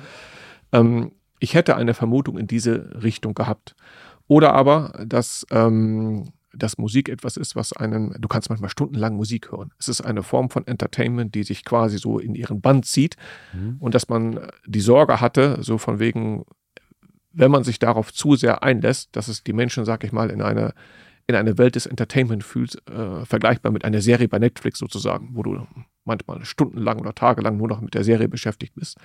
Das könnte ich mir vorstellen. Aber es sind, wie gesagt, Vermutungen von meiner Seite. Das ist keine, keine Aussage als Repräsentant des Islams. Okay. okay. Äh, du hast vorhin das Beispiel mit dem Moskauer äh, Stopover nach ja. Flug nach China gebracht, dass das Leben quasi nur ein Zwischenstopp ist ja. ähm, in der Ewigkeit. Ja. Und wäre das nicht eine inter mögliche Interpretation, dass man sagt, hey, wenn du da in Moskau an einem Flughafen zu viel Spaß hast an diesem Zwischenstopp, ja. dann vergisst du vielleicht, dass ein Zwischenstopp ist und genau. dann gehst du nicht mehr zum Terminal und vergisst den, den, Flug zu boarden. Vergiss nicht, dass das Leben, der Buddhist sagt, glaube ich, zum Leiden da ist. Der sagt nicht, dass es zum Leiden da ist, glaube ich. Aber das Leben ein Prozess des Leides ist und ein Prozess des, du musst dich anstrengen. Ähm, mhm. Und nur wenn du dich anstrengst, kannst du ins Himmelreich kommen. Das Ziel ist das Himmelreich. Und wenn du dich davon ablenken lässt, mit was auch immer, dann ist die Wahrscheinlichkeit eben groß, dass du nicht ins Himmelreich kommst. Und das wollen wir alle nicht. Das war, was ich damit ausdrücken wollte, was eine Vermutung ist in eine bestimmte Richtung. Ähm, ich, ähm, vielleicht kennst du diesen Effekt, wenn, wenn Leute äh, jahrelang nur von Fastfood gelebt haben. Mhm. Nur McDonalds und nur solche Dinge denen schmeckt irgendwann äh, so gesundes Obst nicht. Mhm. Obwohl eigentlich Obst was Süßes ist und was Gesundes und es ist angenehm für den Körper. Aber wenn du dich nur von Junkfood ernährst, dann werden, Gemüse ist besonders schlimm dann. Mhm. Gemüse oder Obst schmeckt dir irgendwann nicht mehr. Und ich, äh, ich habe die Befürchtung, es gibt etwas Ähnliches auch für die Seele. Dass es bestimmte Formen von Entertainment gibt, ähm, die nicht nur Musik, das war einfach nur die klassische Form vor, vor 100 Jahren, da gab es noch kein Fernsehen vor, ja, mhm. vor 500 Jahren. Ähm, dass man irgendwann gesagt hat, wenn man, wenn man die Seele zu sehr auf Entertainment einlässt, was immer nur so Dopaminstöße und nur noch davon lebt, dass sie irgendwann den Bezug zum Koran und zum Guten im Leben und zum Streben und zur Anstrengung äh, vergisst und vernachlässigt. Das könnte ich mir durchaus vorstellen, dass es damit zusammenhängt. Wenn wir jetzt heute da an TikTok denken, sehen wir es ja relativ, äh, heute oh. wissen, was Dopamin ist. Ne? Ja, genau. Dass, äh, niemand, der eine Stunde TikTok gemacht, wird sagen, das ist eine total wertstiftende Tätigkeit. Ja, genau. Und das ist halt gut. Und wir sind aber, Musik äh, gibt es halt schon länger. Ja. Äh, und da sind, das ist so normal für uns. Und wir merken ja, TikTok solltest du besser nicht machen. Ja. Und ich könnte mir das schon vorstellen, dass in einer damaligen Welt, wo wir ja. nicht alle MP3-Players hatten, äh, wo dann auf einmal jemand mit drei Instrumenten gegeneinander gehauen hat, äh, dass das ein Dopaminüberfluss äh, erzeugt. Genau. Gesagt, okay, ähm, wir wollten doch eigentlich ich nenne es mal meditieren, weil ja. Beten und Meditieren sind ja sehr nah beieinander. Ja. Äh, man weiß auch wissenschaftlich, dass Meditieren sehr, sehr viele positive Aspekte hat. Ja. So, und wenn man sagt, okay, ich versuche mich zu konzentrieren, Ruhe zur Ruhe zu finden, zu Gott zu beten, beziehungsweise zu meditieren, was aus meiner Sicht sehr ähnliche äh, Prozesse mhm. sind. Und wenn dann, dann neben jemand Rapmusik macht, äh, dann ist es halt, äh, dann hört man es halt rufen. Ne? Ja. Dann geht man doch eher äh, darüber. Okay. Das verstehe ich.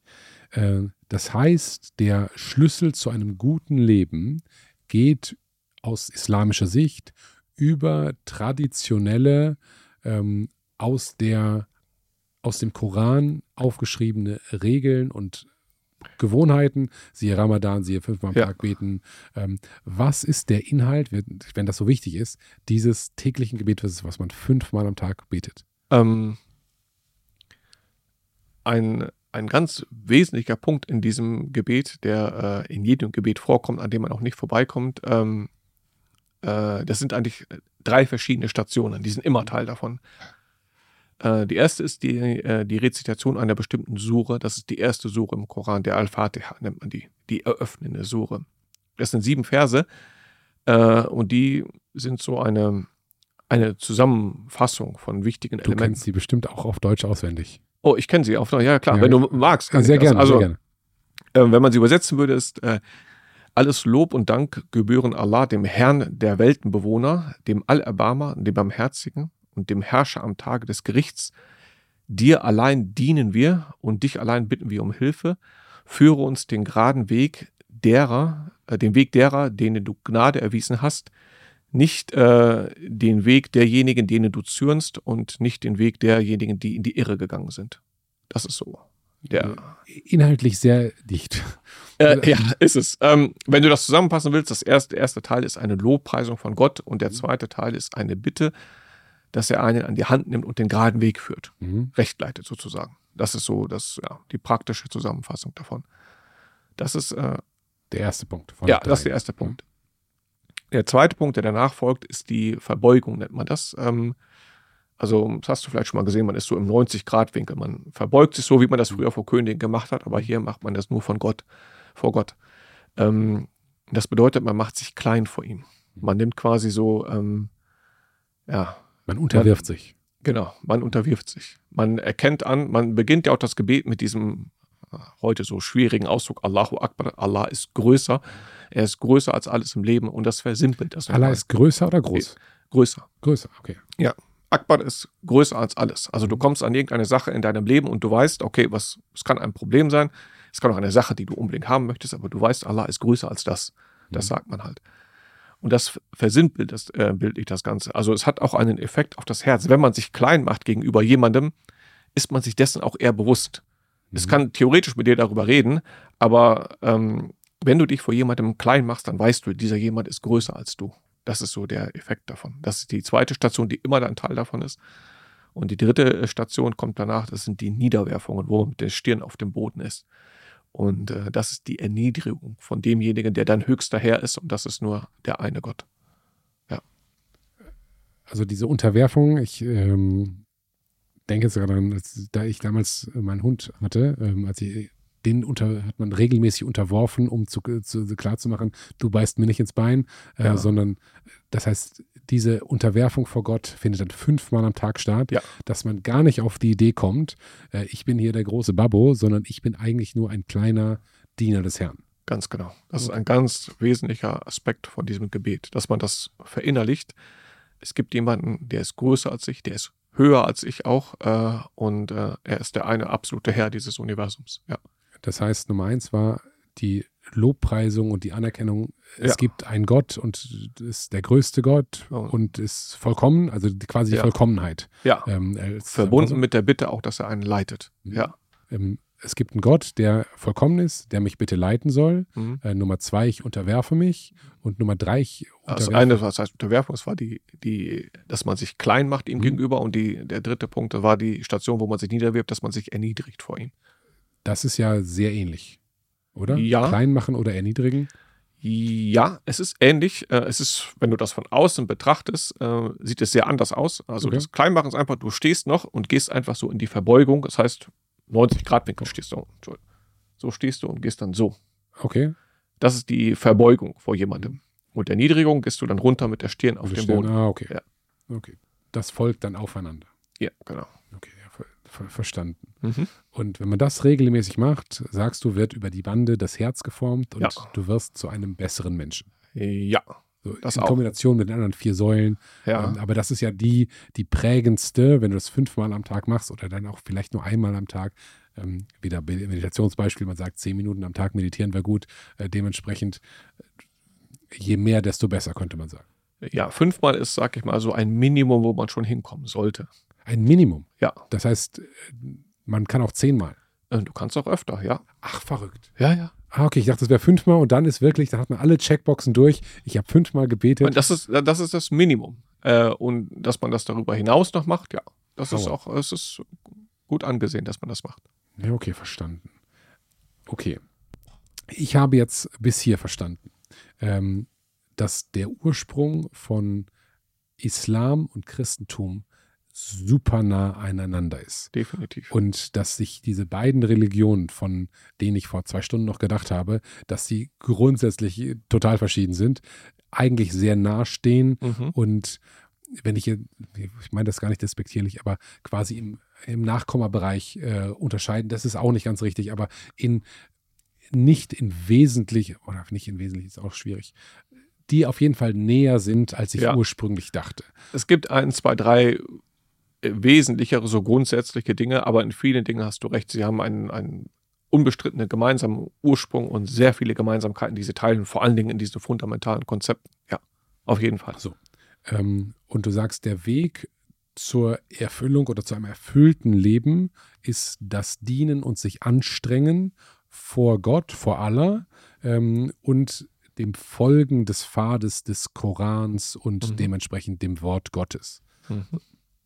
Dann gibt es davon wieder verschiedene Interpretationen. Mhm. Da haben wir jetzt noch gar nicht drüber gesprochen, da würde ich jetzt, jetzt gern äh, rein. Und Ja. du hast ja gesagt, äh, der umstrittene, du hast nicht umstritten gesagt, aber Allah Akbar, also Gott ist größer, ist ein umstrittener Ausruf, weil er heute sehr viel verbunden wird mit Terror. Ja, klar. So. Mhm. Ähm, wenn man dich googelt, ist auch ganz lustig. Ähm, du, ich weiß nicht, ob du dich doch googelst, aber äh, du, du- Wer also- macht das nicht? ja, Also, so.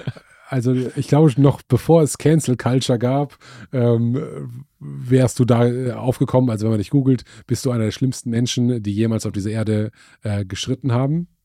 Ähm, keine Ahnung, ob das, also das vom Verfassungsschutz, irgendwie, es gibt reichlich Veröffentlichungen, äh, wo man sagt, um Gottes Willen, mit dem darf man auf gar keinen Fall sprechen.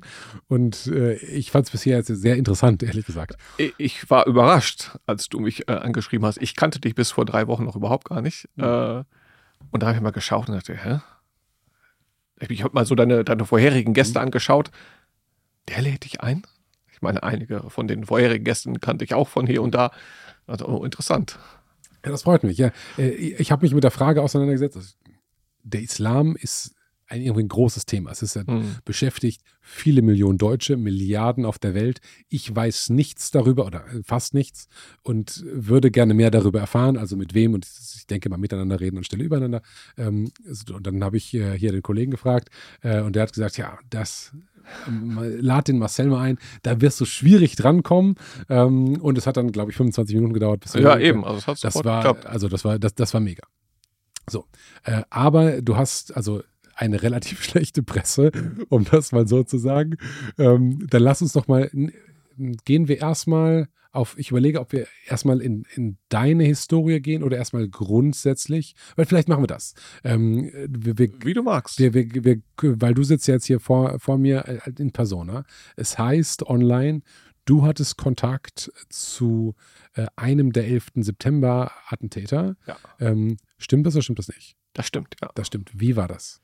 Was die meisten Leute nicht wissen, ist, dass die großen Podcasts und großen Sendungen, die wir in Deutschland haben, von den großen Medienhäusern oder den öffentlich-rechtlichen finanziert und produziert werden. Ich will unabhängig sein. Ich will mir von niemandem reinreden lassen. Und damit das auch für so einen upcoming Podcast wie ungeskriptet möglich ist, brauche ich deinen Support. Bitte klick auf Like, bitte klick auf Abonnieren. Und wenn dir ungeskriptet gefällt, sag's gerne deinen Freunden. Ich danke dir ganz herzlich.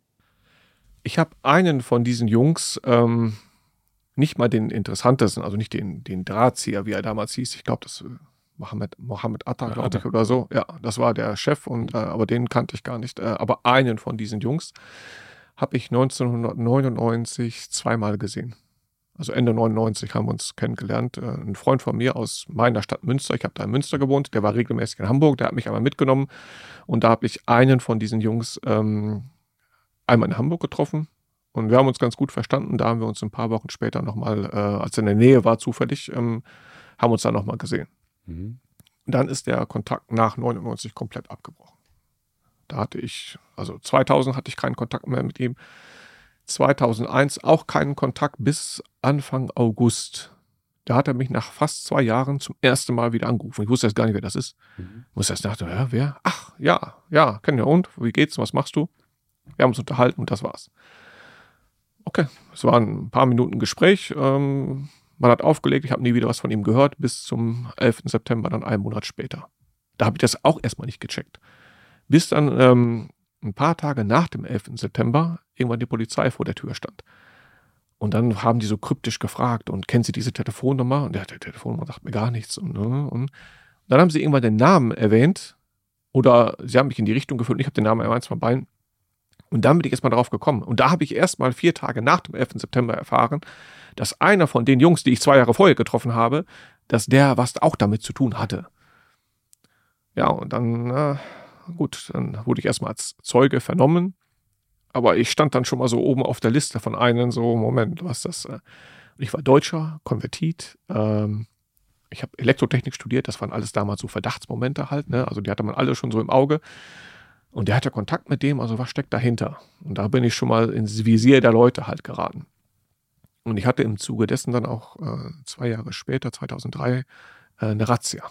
Mhm. Das war, boah, Benjamin, ich schwöre, das war so überraschend, weil ich überhaupt nicht damit gerechnet habe. Was wollen die jetzt von mir? Sekunde, lass uns nochmal in 2001 bleiben. Da ja. war der größte Terroranschlag, den es jemals gegeben hat. Ich glaube, das ja. kann man relativ äh, klar so sagen. Ja. Ähm, mit einer islamistischen Motivation. Richtig, das kann man auch so sagen. Ne? Absolut, ja. Ähm, und die Welt stand da ja still äh, die, die nächsten zwei, drei Tage.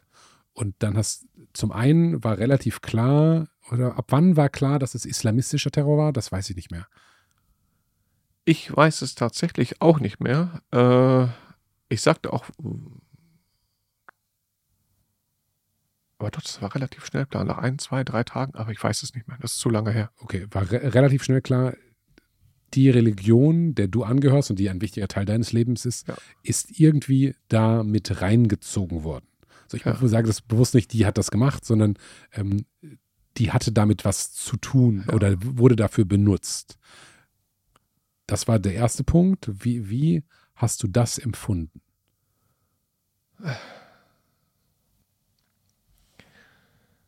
Nur, wir haben eben über einen Punkt gesprochen,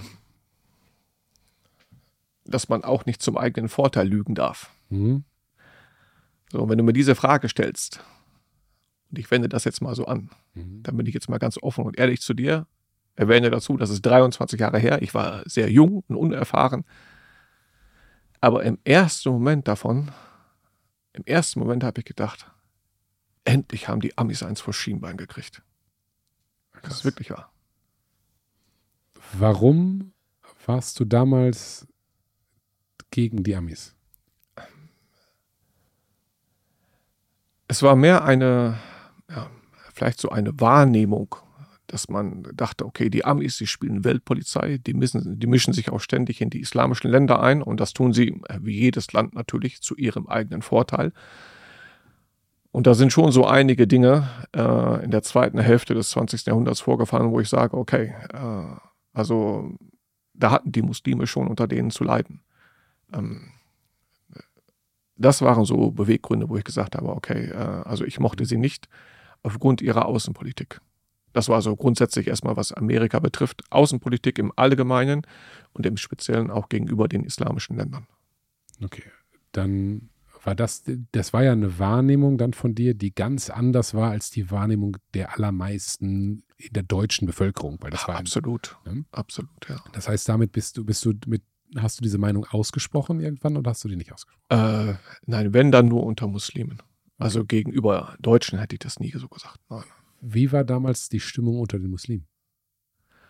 Zwiegespalten tatsächlich, also wie ich sie erlebt habe. Ich habe sowohl das eine wie auch das andere erlebt. Ähm, ich meine, wenn man, äh, wenn man mit Muslimen Kontakt hat, dann hat man oftmals auch Kontakt mit denen, die direkt unter dieser Außenpolitik zu leiden hatten. Also wenn man damals mit einem Iraker gesprochen hat, der erstmal die amerikanische Militärpräsenz da und mitbekommen hat, dann kann ich es ihm fast nicht verübeln, mhm. wenn er auch so denkt. Aber das ist halt immer so grob betrachtet. Man sieht, das Land hat mal so eins vor Schienbein bekommen. Man sieht natürlich nicht, dass da Tausende von Menschen, die mit der ganzen Politik nichts am Hut haben, äh, dass die im Ende, am Ende die Opfer waren. Ähm, das wird dann manchmal so ausgeblendet. Da steckt viel Emotion hinter. Ich glaube auch, dass äh, viele Ursachen von Gewalttaten äh, eher die Emotionen sind, die man nachher religiös rechtfertigt. Das hatten, wir eben schon mal angesprochen. Äh, und so waren auch da meine, meine Reaktionen darauf. Also sie war erstmal, ach, die Amis, die sind mir sowieso so lange auf den Keks gegangen. Und jetzt kommt da der Präsident und sagt, oh, unser Land steht still. Und äh, dann hast du, ich habe damals gedacht, uff, endlich habt ihr es auch mal bekommen. Mhm. Um das so ein bisschen ähm, einzuordnen, wie, also ich war damals in, äh, in Amerika als Austauschschüler für ein, für, für ein Jahr Und weil du gesagt hast, das war vor 23 Jahren. Ja, ja. So, und jetzt könnte man heute sagen, ja, um Gottes Willen, was bist du denn für ein ab, abgrundtief schlech, Mhm. schlechter Mensch? Ähm, weil das war doch ganz böse. Ähm, aber ich war damals in Amerika und ich weiß noch, dass einer meiner Klassenkameraden, wir haben dann live, was war in Amerika, war es ja vormittags. So, das heißt, wir waren um 9 Uhr in der Schule, um 8 Uhr in der Schule und um 9.30 Uhr ist das erste Flugzeug äh, da in den Tower eingeschlagen, glaube ich. Und dann gab es diese Live-Übertragung, die wir quasi während des Schultages, da hatte jeder, ähm, jeder Klassenraum einen Fernseher, mitverfolgt haben. So, haben dann quasi die Live-News bekommen, wo dann das erste Mal Mhm. dieses eingeblendet habe. So. Und ich weiß noch, dass einer, der mit mir im Kurs saß in Mathe, ähm, sagte, I don't understand what is the big deal. It's just some planes in a building. So. Ähm, und da, dann der nächste hat gesagt, I don't, ja, I, I don't understand why we make the whole Middle East a big parking lot. Also ich sag mal, aus diesem, wenn wir jetzt de, deine Meinung nehmen oder deinen Eindruck von, endlich haben die mal vor einen Latz bekommen, die Amis oder einer der, das sind ja Mhm. Ich sag mal, mehr oder weniger zufällig ausgewählte Jugendliche, die sagen, ja, okay, wir machen da einen großen Parking-Lot draus und der nächste sagt, ist mir komplett egal, äh, warum zeigen die jetzt nicht die Serie, die ich gucken wollte? So. Also das äh, heute wissen wir, was das historisch für eine Bedeutung hatte, wie Mhm. das alles ist. Wir kennen die verschiedenen Seiten. Das war damals in dem Moment nicht unbedingt so, nicht bei allen. Ach, gar ne? nicht. Also bei den allerwenigsten. So. Dann, du hast mit Muslimen drüber gesprochen, hast gesagt, es war geteilt. So, manche haben gesagt, Hm. okay, das ist böse, das nee, was heißt böse, sondern das war gut, dass die einen von Latz bekommen haben. Ähm, andere haben gesagt, ja, das ist, ist halt schon auch Terror und Terror und Menschenleben, Ja, du sollst nicht töten, ist ja, also, okay, diese beiden Optionen, äh, nicht Optionen, sondern diese beiden Lager gab es grob. Und dann hat es geklingelt. Nee, hat es noch nicht geklingelt, sondern du hattest, hattest, wusstest du schon, bevor die Polizei bei dir war, dass jemand, den, mit dem du mal gesprochen hattest, in dem Flieger war? Nein. Wusstest du nicht. Nein, nein. Das war der erste Moment, wo quasi vier Tage danach, da, da erinnere ich mich noch an, äh, die Polizei bei mir war. Ich habe auch irgendwann äh, die Nachrichten nicht mehr verfolgt. Also bei uns zu Hause gab es eine Nachrichtensperre. Okay. ähm, weil es die Tage danach, ähm, es wurde zum einen immer wieder dasselbe wiederholt und zum anderen hatte ich gemerkt, dass ähm, äh, das habe ich, also ich habe gemerkt, dass in den Medien halt äh, der Islam plötzlich der Buhmann war und das Mhm. wurde 24/7 gesendet und da hatte ich keinen Nerv drauf. Äh, ich habe dann tatsächlich irgendwann die Nachrichten ausgeschaltet und auch bei uns zu Hause. Äh, ich hatte eine Auseinandersetzung mit meiner Frau deswegen auch. Ich habe gesagt, äh, es gibt keine Nachrichten mehr hier, also Schluss und Feierabend. Und deswegen kam es auch so überraschend. Also ich hatte das überhaupt nicht mitbekommen, dass das jemand war, den ich kannte. Was war das dann für ein Gefühl, als du es rausgefunden hast? Es war so, hä? Wie? Vor allen Dingen, wo ich ja gemerkt habe, auch äh, in welche Richtung die ganze Stimmung geht. Ähm, also wenn man das miterlebt hat, nicht im ersten Moment, aber die Tage danach, da hat man sehr schnell gemerkt, okay, jetzt passiert was Gewaltiges. Ähm, da hat man sich natürlich erschrocken, dass es dann einer ist, also den kanntest du noch. Äh, und jetzt am Ende kommt noch einer, da, was hast du damit zu tun gehabt? Und äh, okay. Aber gut, ich habe das ich habe mich im ersten Moment erschrocken natürlich, habe es aber dann vergleichsweise entspannt in dem Sinne gesehen, weil es nicht jemand aus meinem näheren Umfeld war. Es wäre noch anders gewesen, wenn es jemand gewesen wäre, der sagt, wer bei uns in die Moschee kommt und mit dem man gestern noch irgendwie zusammen Couscous gegessen hat oder so, dann äh, wirst du natürlich uah, denken. Aber das war jemand, den hatte ich vor, vor zwei Jahren zum letzten Mal gesehen. Da war das schon so ein bisschen entfernt. Das war irgendjemand, den ich mal getroffen hatte und auch gar nicht viel mit ihm zu tun hatte. Mhm. Wie war so, also du hast gesagt, du warst sowieso unter Beobachtung, weil halt äh, Konvertit und Elektrotechnik studiert oder also Äh, Nein, davor nicht, danach Davor. ja. Also es kam einiges zusammen. Der kannte den vom 1. bis 11. September und war konvertiert und war jemand, der Elektrotechnik studiert hat. Das alles kam dann zusammen, äh, dass man gesagt hat, okay, den gucken wir uns mal näher an. damals kann ich mich noch erinnern, war groß in den, den Medien, äh, dass die Attentäter in Deutschland das Fliegen gelernt hatten. Und in Hamburg auf der, äh, war das nicht so? Sie Die haben in Hamburg- studiert. Oder in Hamburg, aber, okay. Ja, aber die Ausbildung haben sie meines Wissens, das weiß ich nur aus meiner Akte, äh, weil ich auch eine Akte hatte und ein Verfahren, was jemand geschlossen wurde, konnte ein bisschen nachlesen. Äh, die Ausbildung haben die damals in Amerika Ach gemacht. so, okay, das Ja, wusste ja. ich nicht. Okay. Aber die haben in Deutschland studiert, irgendwo in Hamburg an der. Hm? Ja. Und da war die große Frage, so, irgendwo waren die in der Flugschule und haben aber wohl gesagt, das Landen müssen wir nicht lernen, sondern wir wollen nur fliegen lernen. So, die, keine Ahnung, das war irgendwann mal Okay. so, so. Und dass das keinem aufgefallen ist und dann waren die in Hamburg und die Stimmung war, wer ist noch alles? Und dann gab es dieses Wort ein Schläfer. So, also, wo haben wir die und was sind mögliche Leute, ja. die halt da äh, gefährdet sind? Und da verstehe ich schon, dass du, mit deinem absolut. Profil du da ganz oben mit Ausrufezeichen geleuchtet hast. Ja, ne? natürlich. Äh, also ich habe jetzt rückblickend betrachtet äh, für vieles Verständnis. Ähm, damals natürlich hat man erstmal gesagt, was habe ich mit dem Typen halt mhm. halt zu tun? Aber das waren ja auch Leute, denen man das nicht angesehen hat. Mhm. Äh, dass man hier allgemein in Deutschland in Alarmstimmung war und dass man überlegt hat, okay, wen haben wir noch, wen wir vielleicht gar nicht so entdecken, der auch so tickt. Vielleicht haben wir insgesamt äh, 75 Leute eine Ausbildung gemacht und wir haben jetzt nur vier oder wie viele das waren, äh, die wissen wir jetzt. Ähm, aber da können ja noch 60 andere sein hier irgendwo im Land. Äh, das, äh, das kann ich schon verstehen, klar. Gab es denn damals, ich meine, du warst ja tief und bist auch äh, tief in der islamischen Community drin. Mhm. So, und wenn du sagst, es gab zwei geteilte Reaktionen auf ja. diesen Anschlag, da muss es ja auch im Vorfeld, äh, ich mal, grundsätzlich mal der eine, ich sag mal, Aussagen gegeben haben, die Amerika feindlich sind oder ja. waren. Ähm, und hast du das Gefühl gehabt, so wenn ich jetzt hier durch diese Tür mit denen, die könnten sich irgendwie radikalisieren und die könnten anders? Ähm, ja, oder äh, antwortet, beantwortet das gerne. Ähm, nein, eigentlich nicht, weil, ähm, weil Amerika-feindliche Aussagen, äh, das war wie Wasser trinken in der islamischen Community damals. Es war etwas sehr Normales. Also ich hätte ja quasi, ich will nicht sagen jedem, aber vielen unterstellen können, ähm, dass sie, äh, ja, dass sie nur einen Schritt vom Terroranschlag entfernt sind. Äh, nein, das habe ich so nicht wahrgenommen. Ich muss auch dazu sagen, ich bin äh, konvertiert und ähm, war in einer sehr palästinensisch geprägten Moschee. Mhm. Also das waren viele von meinem damaligen Freundeskreis und das war auch, ich will nicht sagen die Richtung der Moschee, aber das war ein präsentes Thema. Und Palästina ist Palästina und Israel und einer der engsten Verbündeten und derjenige, der Israel immer unterstützt und immer Veto einlegt, wenn es mal mhm. kritisch wird, das ist immer Amerika. Und das war auch einer der Gründe, warum ich mit Amerika-Feindlichkeit, sag ich mal, ähm, also aufgewachsen bin, würde ich mal sagen. Mhm. Also es war, war nichts Neues. Wo, wenn die Grundstimmung anti-amerikanisch ist, ja. Ähm, wo fing das an? Das hast du bestimmt ja mal erlebt wo es dann quasi handlungsorientierter wird. Wir müssen etwas tun. Also erlebt kann ich tatsächlich nicht sagen. Ähm, also, dass, dass irgendjemand sagte, wir müssen jetzt äh, handgreiflich werden im Sinne von, wir müssen was planen, keine Ahnung, eine Botschaft in die Luft jagen oder so. Nein.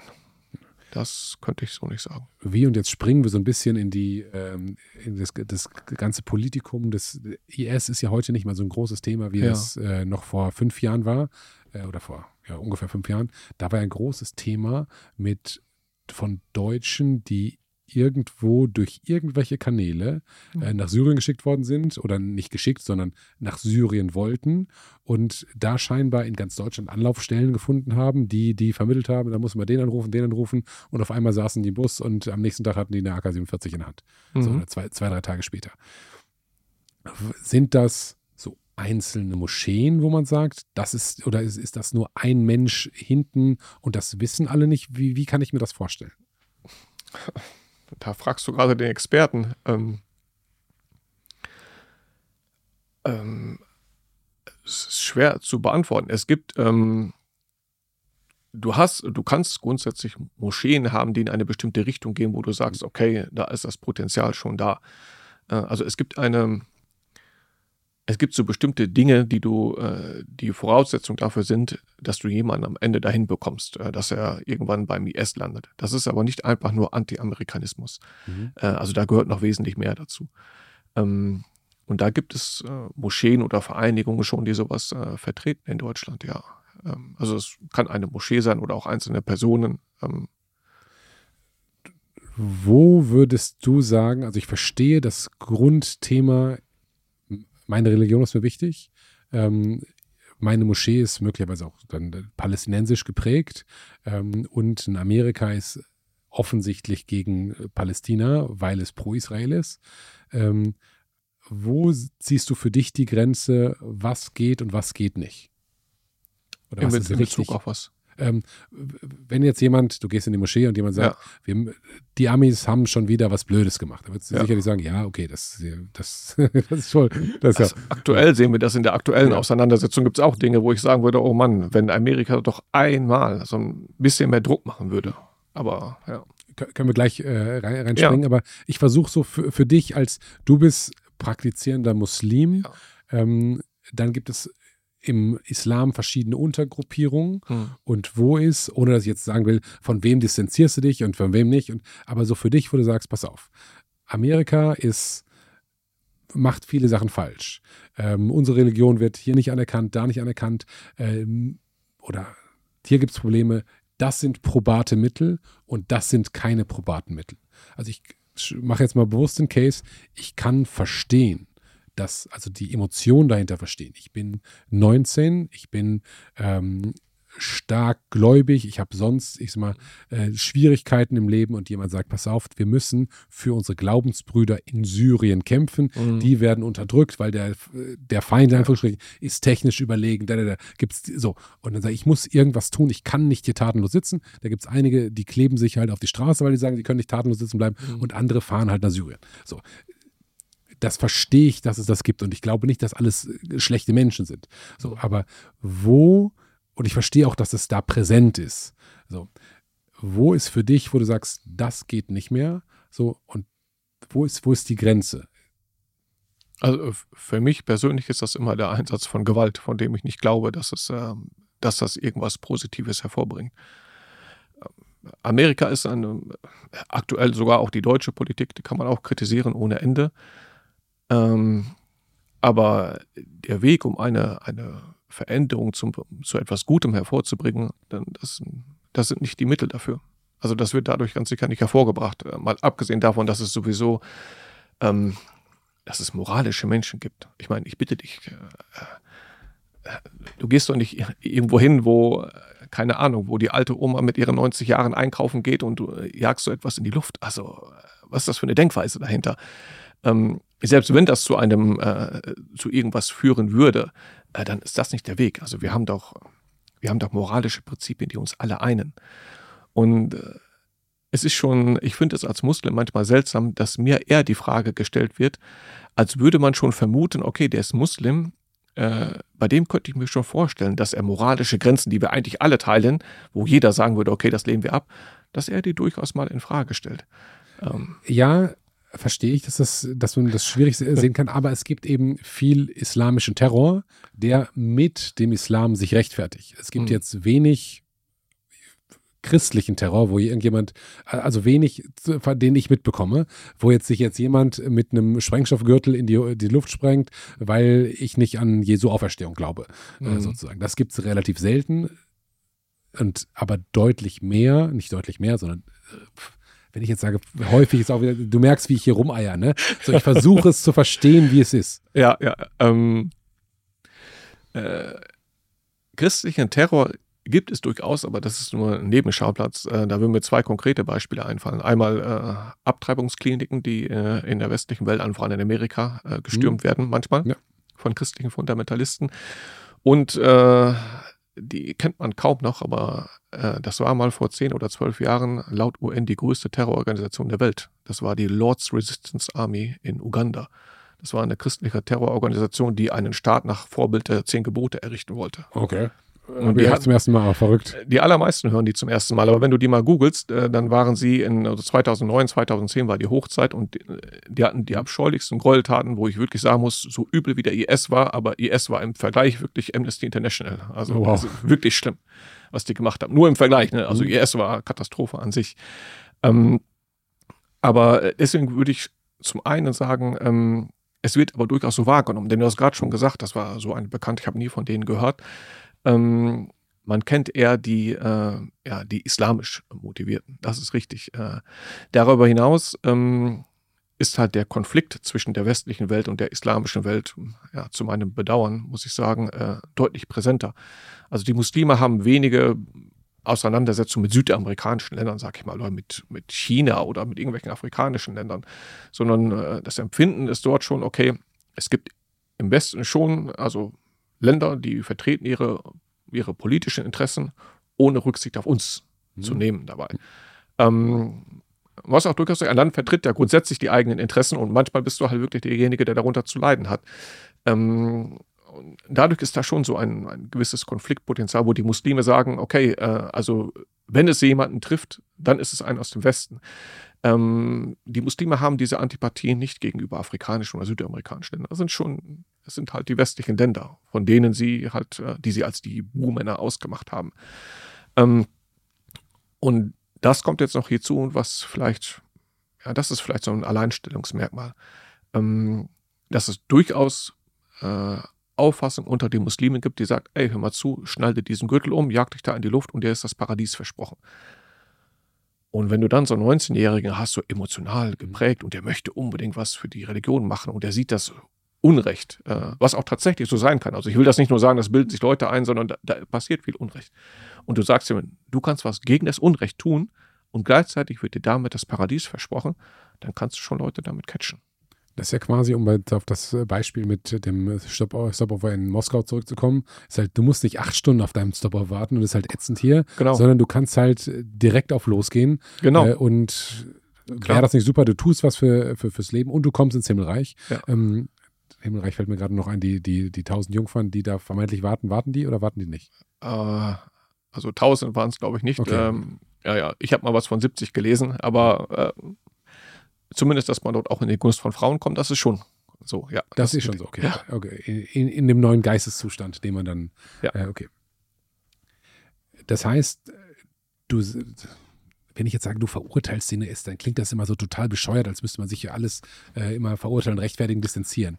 Aber du sagst, es gibt Unrecht, was westliche Staaten, ja. islamischen Staaten tun. So, das ist ja auch, glaube ich, äh, so. Und das ist Missgunst gibt auf beiden Seiten, ja. ist auch irgendwie klar. Und dann ist dann noch die Frage nach den Mitteln. Du sagst, Gewalt ist keine Lösung dafür. So, okay. Es ist zum einen keine Lösung und selbst wenn es eine wäre, gibt es auch moralische Grenzen. Also mhm. es soll nicht so rüberkommen, dass ich das so meine, naja, es funktioniert halt nicht, aber wenn es doch funktionieren würde, dann würde ich das auch ähm, also befürworten. So ist das nicht. Mhm. Also es gibt eine moralische Grenze, aber ich sage das auch immer Muslimen, die halt, ähm, die halt glauben, okay, ähm, die diese moralische Grenze in Frage stellen, die halt glauben, dass ihre Religion das rechtfertigt. Sowas gibt es durchaus. Und die zitieren dann irgendwelche Rechtsgutachten, dann ist man dem erstmal ausgeliefert. Mhm. Also dann sagt er, welches Wissen hast du als Marcel Krass, wenn ich den großen Sheikh sowieso gefragt habe. Ähm, und dann sage ich dir nur von mir aus, dann, selbst wenn du glaubst, es wäre gerechtfertigt, es führt dich auch nicht zum Ziel. Also du bringst nichts Gutes dadurch hervor. Das heißt, deine Interpretation davon wäre, dass jemand, der sich für seinen Glauben, ich sag mal, so ein IS-Kämpfer in die Luft springt, kommt er ins Himmelreich oder kommt er nicht ins Himmelreich? Also wir tun uns, ähm, ich glaube nicht, dass das ein Weg äh, ins Paradies ist. Wobei wir aus einer grundsätzlichen Überlegung ähm, bin ich immer vorsichtig, für einen konkreten Menschen Paradies oder Hölle zu behaupten.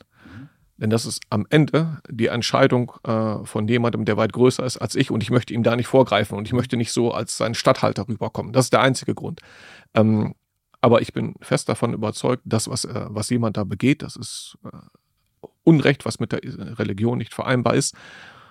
Und das ist kein Weg äh, ins Paradies. Ganz sicher nicht. Das ist kein Weg ins Paradies. Wenn man dich jetzt googelt, um darauf zurückzukommen, äh, dann bist du der salafistische Hassprediger, sozusagen, wie du da mehr oder weniger unisono genannt wirst. Ähm, wovor haben die Leute bei dir Angst? Das ist ein Titel, den ich schon, äh, den ich sehr lange, sehr lange mit mir rumschleppe und den man einfach nur sehr schwer wieder los wird. Mhm. Ähm, also jemand, der mich die letzten drei Jahre kennengelernt hat, ähm, der würde mich nie so betiteln. Ähm, aber das geht etwas länger zurück und allgemein bei diesen Stempeln, die wird man nur schwer wieder los. Äh, in der öffentlichen Meinung, in der Presse und auch was die Behörden betrifft. Das braucht immer seine Zeit. Wenn du sagst, die letzten drei Jahre, was war vor vier Jahren? Äh, ich würde sogar noch weiter zurückgehen. Ähm, also meine Karriere als, als Prediger, die hat in einer sehr heißen Zeit angefangen. 2007 war das. Ähm, und da gab es halt gerade frisch das Internet. Also YouTube und Facebook waren gerade geboren, wenige Jahre alt. Und da gab es zum ersten Mal so etwas wie, ähm, ja, wie eine Bewegung 2005, 2006, die das Internet nutzen wollte, um Menschen zum Islam einzuladen. Und das war schon immer auch eine Sache, die ich toll fand, äh, auch schon als ich gerade Muslim war. Aber 95, 96 gab es halt kein Internet. Da hat man sich in die Innenstadt gestellt ja. mit einem Tisch halt und hat mit den Leuten diskutiert. Jetzt hatte man das Internet. Und ähm, da äh, war damals so einer der Vorreiter auf diesem Weg, war definitiv jemand, den alle kennen. Ähm, das, ist, das war Pierre Vogel gewesen. Und er hatte schon eine, eine Webseite auch äh, auf die Beine gestellt ähm, und war unglaublich bekannt. Überall in Deutschland. Also überall, wo ich, in jede Moschee, wo ich gekommen bin, wenn ich da einen Deutschsprachigen getroffen habe, das erste, was der mich gefragt hat, war, kennst du schon diesen neuen, diesen Per Vogel? Überall. Und ich kannte den gar nicht. Okay. Ja, du, ich so, hä? Also, nee, hab ich, kannte ich noch gar nicht. Ähm, aber das war so die Zeit 2005, 2006, 2007. Mhm. Und 2007 hat mich dann der damalige Betreiber von der Webseite von Pierre Vogel, äh, hat mich dann angesprochen, irgendwann haben wir uns auf einem Vortrag getroffen, er hat mich angesprochen, du bist ja auch konvertiert. Ich so, ja, schon etwas länger. Äh, hast nicht Lust, ein kurzes Video darüber zu drehen? Ähm, das, ich nehme das gerade mit vielen auf. Das ermutigt auch die Leute. Das auch ähm, ja, dient dazu, die Menschen einzuladen. Mach doch ein Video, wie du zum Islam gekommen bist. Habe ich ihm gesagt, okay, kann ich machen er gibt mir ein Mikrofon, ich stelle mich einfach so draußen irgendwo hin und ich erzähle in acht Minuten, wie ich Muslim geworden bin. Und das hat ihm so gefallen, äh, vor allen Dingen deswegen, weil er sagte, es ist selten, dass, äh, dass ich jemandem ein Mikrofon gebe, der sich vor einer Kamera stellt und dann erzählt er flüssig in acht Minuten, ohne zu stottern, ohne Kamera, ähm, einfach so eine Geschichte. Da hat er gesagt, aus dem kann ich mehr machen, sozusagen. Und dann hat der mich angesprochen, ähm, bereite doch mal Vorträge vor. Und so bin ich dann ja, quasi Prediger in dem Sinne geworden, dass ich mir ein paar Vorträge angeschaut habe, Notizen gemacht, Vorträge vorbereitet und bin dann zusammen 2007 aufgetreten mit den heißesten Kandidaten, die es gab. Nicht zuletzt auch Pierre Vogel. Und äh, das ist das nächste, was man über dich findet. Also der, der salafistische Hassprediger hat Kontakt zu Pierre Vogel und zu einem der, der 9-11 ja. ähm, Anschläge, wie heißt das, Attentäter. Äh, genau. Ähm, so, Du sagst aber, du lehnst Gewalt grundsätzlich ab. Ja. Du warst damals mal, so interpretiere ich jetzt, korrigiere mich, wenn ich das falsch interpretiere, äh, ein Heißblüter und fandst, deine erste Reaktion auf die Anschläge war eine, endlich bekommen die mal, was die verdienen. Ja. Ähm, sagst aber, du bist auch älter geworden und bist gemäßigter geworden und lehnst das aber heute ab. Ja, aber das auch schon sehr, sehr lange, muss ich sagen. Es war auch, wenn ich gesagt habe, ich habe ich habe die Bilder gesehen, es war klar, wer das, wer das gewesen war oder es deutete einiges darauf hin. Und das war so die erste Reaktion. So, ach, endlich mal die blöden Amis. Ähm, in einem Sinne, dass ich jetzt jahrelang jemand war, der sowas gefeiert hätte und geplant und immer wieder gehofft hat, dass das nochmal passiert, äh, so war ich damals auch nicht. Das war so die, die erste emotionale Reaktion, boah, endlich diese blöden Amis. Das war aber schon sehr zeitnah zum 11. Mhm. September. Ähm, wenn du mich 2007 danach gefragt hättest, glaube ich nicht, dass ich das so auch nochmal gesagt hätte. Okay. Ähm, ja, ja. Aber glaubst du, dass ähm, der IS dem Islam eher geschadet oder genutzt hat? Boah, die Frage ist sehr leicht zu beantworten. Ich glaube, der Islam, äh, der ist nicht der Islam, der IS, das war eines der größten Übel, die es gab. Äh, aus vielerlei Hinsicht für ähm, in erster, in erster Linie natürlich für die betroffenen Menschen, die unter ihm gelebt haben. Und äh, da hat, ich glaube, so ziemlich jeder unter ihm gelitten. Ähm, die Muslime an sich äh, weltweit hatten natürlich dann unter, hatten darunter zu leiden. Ähm, und allgemein dieser ein solches Vorgehen oder ein solcher Verfall von allen moralischen Werten ähm, wo du Menschen siehst, die sich dabei filmen und das feiern, wenn sie äh, andere Menschen hinrichten und solche Dinge. Das ist einfach eine Sache, wo man denkt, äh, wo, wo, ich wirklich glaube, dass es kranke Menschen sind. In einem Sinne von, dass, ähm, dass etwas nicht normal ist. Mhm. Ähm, wenn, äh, wenn jemand glaubt, er ist staatlich beauftragt, keine Ahnung, dass es bestimmte Verbrechen gibt und die werden mit dem Tode bestraft und das ist nochmal eine andere Sache. Das gibt es auch in Amerika und das gab es auch mal in Deutschland. Das ist ein Thema für sich. Aber wenn jemand sich freut und das bejubelt und du siehst schon, wow, er freut sich, dass er wieder die Gelegenheit hat, äh, einen anderen Menschen hinzurichten, dann glaube ich, dass etwas tief in ihm gestört ist. Das ist keine normale Reaktion. Normal hat der Mensch eine Empfindung, dass er, ja, dass er mit einem anderen Menschen fühlt. Allein deswegen, weil er ein Mensch ist. Und dass man das bejubelt, das passt nicht zu einem normalen Menschen. Ich glaube wirklich, es waren gestörte Menschen. Also, dass, mhm. dass sie psychisch geschädigt waren. Die haben trotzdem das alles ja mit dem Islam gerechtfertigt. Ja, natürlich, klar. Und da bin ich auch wieder zu wenig im Thema, gab es, also wenn jetzt jemand, ähm, ich versuche es auf eine sehr plastische, vielleicht zu platte Ebene zu bringen. Ich wohne in Köln. So, wenn jetzt eine Gruppe Kölner äh, sozusagen sich zusammenschließen würde und nach Düsseldorf fahren, Köln-Düsseldorf ich war es. Ah, so, ja. Und dann schlagen wieder tausend Scheiben ein und äh, dann sagen die, äh, das ist hier Köln, hat euch das gegeben. Dann würde ganz Köln sagen, ihr Düsseldorfer seid komische Ottos, das wissen wir alle. Wir haben kein Schild in Köln, was nach Düsseldorf zeigt, ist tatsächlich so. Ähm, aber ihr habt es nicht verdient, dass die euch da die, die, die Fenster einschlägen und die handeln nicht in unserem Namen. Und das gab es mal klein, re relativ klein, diese Not in my name Aktion. Mhm. Ähm, aber so gefühlt ist so der große Ruck in der islamischen Welt ausgeblieben, die gesagt haben, yes, ihr Ottos, so raus mit euch, wir wollen euch nicht, sondern eher so, das, das war so ein, so ein Graubereich, hatte ich, ich so das Gefühl.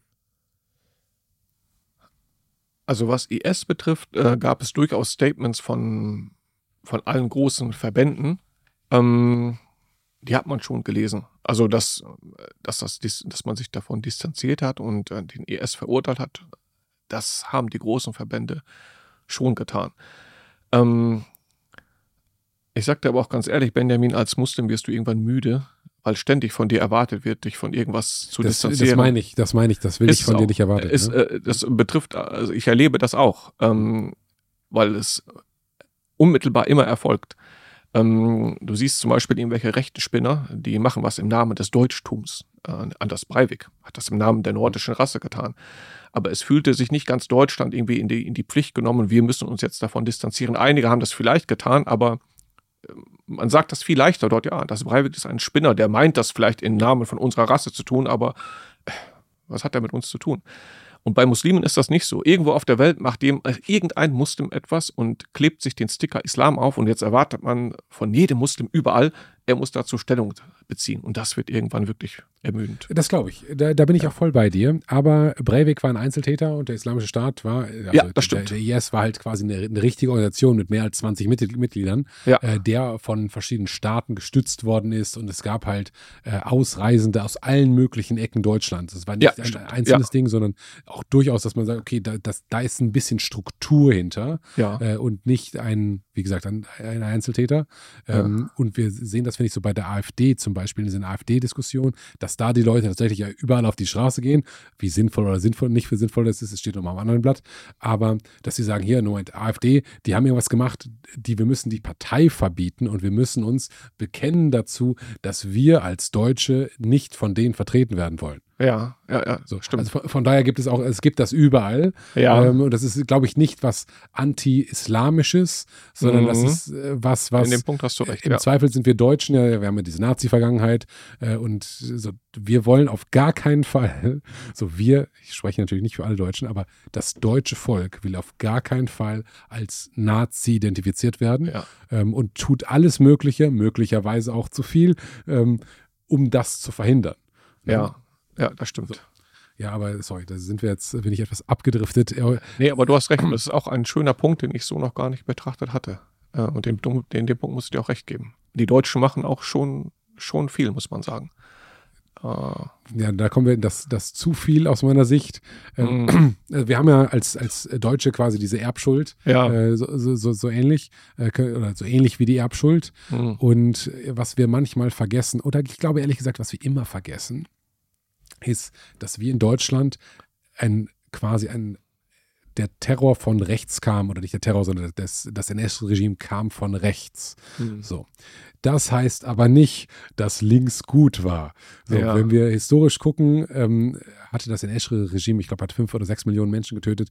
Der Sozialismus, ich glaube, so 20 bis 60 Millionen schätzt man. So, und was wir aber in Deutschland, wir vergessen, selbst Ostdeutschland, ne, dass das ein, ein, ein linksextremes Terrorregime war. Von daher, ich habe mal einen Podcast gemacht mit einem einem rechten YouTuber und alle haben gesagt, rechts, das muss ein schlechter Mensch sein, du kannst ja nur nicht rechts sein. Und ich glaube halt, rechts ist eine politische Richtung, die ist nicht besser oder schlechter als die linke. Das ist einfach eine andere Richtung. Aber wir sind so sensibilisiert auf, um Gottes Willen, Nazi, Nazis sind schlimm und wir müssen auf jeden Fall so. Absolutismus war das Problem. Also das war aus meiner Sicht so die Diagnose für 1939 bis 45 ist, wir hatten ein absolutistisches Regime. Das war das Problem. Das kam zufällig von rechts und jetzt gehen aber alle vor die Tür und sagen hier kein, kein rechts, rechts, rechts, rechts ist die Gefahr. Nein, nein. Absolutismus von links wie von rechts ist ein Problem. Mhm. Und wenn du nur nach rechts guckst, bist du halt auf dem linken Auge blind. Und ja, das ist äh, was, ja. was mich immer wieder fasziniert, wie ignorant wir unserer eigenen ostdeutschen Geschichte über sind. Geschweige denn der, der äh, Geschichte halt der UdSSR und äh, ja, äh, Maus China und so. Ja, äh, sorry, kleiner kleiner Monolog. Nee, ähm, interessant. Ich habe ganz viel gelernt äh, von dir. Ich habe ganz viel verstanden, wie ähm, wie nah Christentum und äh, ähm, Islam doch sind. Ähm, ich möchte mich fast so ein bisschen entschuldigen, dass wir jetzt zum Schluss eher so diese politische und ich in diese politische abgedriftet sind. Nicht dafür. Ich fand das sehr schön. Und ich hätte mir gewünscht, dass du es auch mit, äh, mit okay. aufnimmst. Ja. Ähm, das ist schon mal gut, aber ich, also ich sehe das, was du gerade gesagt hast, nämlich ich will mich nicht für alles rechtfertigen. Das erlebe ich relativ häufig. Mhm. Das nämlich, boah, ich habe schon, der 11. September ist 25 Jahre her, wie oft habe ich mich schon vom 11. September distanziert? So, wie oft muss ich das machen? So, distanzierst du, Benjamin, dich vom NS-Regime? Und ich sage, ja, ja, ja, ja. So, ja. aber es ist, weil es ja so grau ist, ja. es, es ist für, für was in einer Moschee passiert, ist für viele, inklusive mir, komplett I don't know. So, mhm. Und ich versuche so ein bisschen das Licht anzumachen. Also, okay, was, ich versuche nachzuvollziehen, okay, natürlich ist Anti-Amerikanismus, wenn äh, ist es nachvollziehbar, dass es da, äh, die einen sind pro, die anderen sind dagegen. So, da ist, wo zieht man aber die Grenze? Sehr, sehr komplex. Ich meine, die Amis fliegen darüber und schmeißen Bomben irgendwo drauf. Mhm. Und das sind irgendwie die, die Heilsbringer und sagen, ja, und unterschreiben sogar noch ihre Bomben und so. Ist ja auch alles total crazy, was da passiert. Ist es auch, ja. Ähm, sollen wir noch äh, einen ganz kurzen Ausflug machen nach Gaza äh, aus deiner Sicht und äh, was da aus deiner Sicht passiert in die Weltpolitik oder sollen wir es eher lassen? Ja, können wir machen, ist kein Problem. Alright, dann ähm, wir erleben ja in, also ich bin ich lese keine Nachrichten so richtig. Und der Grund, äh, da, äh, warum ich das nicht tue, ist, weil ich glaube, dass alle der, die Natur einer Zeitung ist, dass du die morgen wegschmeißt. Mhm. Niemand würde die Zeitung von letzter Woche lesen. Und es gibt viel zu viel Weisheit ähm, und Wissen, was ich nicht habe, was beispielsweise in Büchern ist oder in Menschen wie dir, die einen dauerhaften Bestand haben. Und wenn ich jetzt meinen Geist, ich sag mal, in Anführungsstrichen etwas vergifte mit diesem kurzfristigen, mhm. dann ist der voll, dann bin ich total emotional und ich erlebe das bei ganz vielen Menschen, die politisch aktiv sind, die ihr eigenes Leben komplett vergessen und die sind nur auf, äh, haben die Partei das gemacht, wir müssen das hier. Und ich so, Junge, es, guck, guck, dich mal im Spiegel an, was du selbst, wer du selbst bist. Ähm, und es gibt Dinge, die haben eben dauerhaften Bestand. Deswegen versuche ich, ich lese gerne Zeitung, ist das Problem und ich lese es auch sehr emotional und ich versuche mich dabei herauszuziehen. Das heißt, den aktuellen Status, den ich so aus der Presse mitbekommen habe, ist ähm, laut Presse ist Israel ein tut oder ergreift Maßnahmen zur Selbstverteidigung ähm, gegen den Terror der Hamas ähm, und die palästinensische Seite sieht es aber ganz anders und sagt, pass auf, hier gehen Weltmächte mehr oder weniger, überfahren unser Land. Und das wir die Terroristen sind, davon kann man überhaupt nicht sprechen, denn ihr habt, siehe hier die Fotos und Videos der 23 Millionen Gräueltaten, die von israelischer Seite begangen worden sind. So, aber in dem Medienecho in Deutschland sind wir sehr pro Israel und alles, was sozusagen den, den, da haben wir wieder unsere Vergangenheit, den nur den Verdacht hat, dass es antisemitisch sein könnte, wird von vornherein ausgeschlossen. Parallel haben wir, wenn wir so ein bisschen rauszoomen, Südafrika, die jetzt, glaube ich, letzte Woche oder vorletzte Woche mhm. äh, diesen Antrag vom Internationalen Gerichtshof ähm, eingereicht haben, äh, das, was Israel da unten tut, als Genozid zu verurteilen. Äh, also das Gleiche, was 1939 bis 1945 in Deutschland passiert ist. Ja. Was wir, diese Formulierung lernen, lehnen wir in Deutschland strengstens ab, weil das auf keinen Fall vergleichbar ist. Aber ein ganzer Staat wie Südafrika bringt so einen Fall vor den, äh, vor den Internationalen Gerichtshof. Also es ist keine extremistische Meinung, sondern ein ganzer Staat und ein ganzes Verfahren. Das ist das, was ich weiß. Wie siehst du das ähm, aus deiner Perspektive und aus deinem Umfeld? Ich glaube, du hast eine recht schöne ähm, äh, Zusammenfassung äh, gegeben von dem, was da passiert. Ähm, äh, man betrachtet als unmittelbaren Auslöser von dem, was jetzt da passiert ist, den, äh, den 7. Oktober. Aber Israel und Palästina haben ja eine, eine Geschichte, die schon lange zurückreicht, äh, mindestens bis 1948, aber wahrscheinlich auch noch etwas darüber hinaus. Ähm, und das gehört immer zu einer Betrachtung dazu. Unabhängig davon, wie man das am Ende bewertet. Also das muss nicht unbedingt dazu führen, dass man jetzt äh, sagen würde, ey, das war cool, was die Hamas gemacht hat. So nicht. Äh, da muss das gar nicht hinführen. Ähm, aber zu einer Beleuchtung von einer Situation gehört das immer mit dazu. Und das ist eine Sache, die mir hier so ein bisschen immer fehlt. Also wir, wir schauen auf die aktuelle Lage, äh, was da passiert. Äh, und das fängt alles beim 7. Oktober an, aber das reicht schon etwas mehr zurück. Und ähm, ja, das ist ein, ein bisschen schade. Aber du hast schon die Gründe dafür genannt. Es ist schwer in Deutschland, ähm, wenn es um Israel geht, nicht einseitig zu berichten. Denn wenn es nicht einseitig ist, äh, dann handelst du dir schnell den Vorwurf ein, es könnte schon antisemitisch sein. Und das ist halt in, in Deutschland ein ganz heißes Eisen. Ähm, aber aktuell sieht man nur das, was jeden Tag da passiert. Da sterben Hunderte von Menschen, die mit Hamas nichts am Hut haben, die einfach nur ihr Leben leben wollen. Und ähm, ich glaube auch nicht, dass man, äh, dass es unbedingt notwendig ist, äh, dass so viele Menschen dabei sterben als, äh, als Bestandteil der Selbstverteidigung von Israel. Ähm, wir haben es in der Vergangenheit schon erlebt, wie mit äh, chirurgischer Präzision manchmal auch Hamas-Kommandeure erledigt wurden. Und jetzt plötzlich geht es nur noch, indem man äh, Zehntausende von Menschen tötet. Das ist schon ein bisschen, ein bisschen schwer. Ich glaube, da steckt mehr dahinter. Was steckt da aus deiner Sicht hinter? Es ist schwer zu sagen. Ähm, ähm, man kann in alle möglichen Richtungen Vermutungen äußern. Ähm, möglicherweise ist einfach nur ein israelischer äh, Politiker, der, der, seine Haut retten will. Es kann manchmal so simpel sein dass man deswegen einen Krieg führt, aus dem man unbedingt als, als Sieger hervorgehen möchte. Ähm, ich habe das mal gehört, als ich weiß nicht mehr, wer das war. Äh, aber jemand sagte das mal über George Bush und, und den 11. September. Er sagte, am 11. September musste ein amerikanischer Präsident Krieg führen. Mhm. Äh, es ging nicht anders. Er hätte nicht einfach sagen können, so, ähm, ja, ist jetzt passiert, schade, wir versuchen die Täter zu finden, sondern das ganze Volk hat nach, nach Rache geschrien und er musste es ihnen liefern. Ansonsten mhm. wäre das politischer Selbstmord gewesen. Und manchmal kann das auch so simpel sein, dass mhm. jemand sagt, okay, wir müssen jetzt auf irgendeine Art und Weise antworten. Es kann manchmal das sein. Es können weiterführende politische Interessen sein. Es kann sein, okay, dass wir, äh, dass man die Absicht hat, tatsächlich äh, sich noch einen größeren Teil vom Siedlungskuchen äh, unter den Nagel zu reißen. Das ist auch eine mögliche Absicht. Ähm, was genau ist, ist schwer zu sagen. Das ist ein kompliziertes politisches Geflecht. Ich glaube nur, was man mit Sicherheit sagen kann, ist es nicht so simpel, äh, dass man einfach sagt, okay, wir wurden angegriffen, wir möchten uns dagegen verteidigen und sicherstellen, dass das nicht mehr passiert. Es muss schon ein bisschen mehr darüber hinaus sein, ansonsten kann man das so nicht erklären.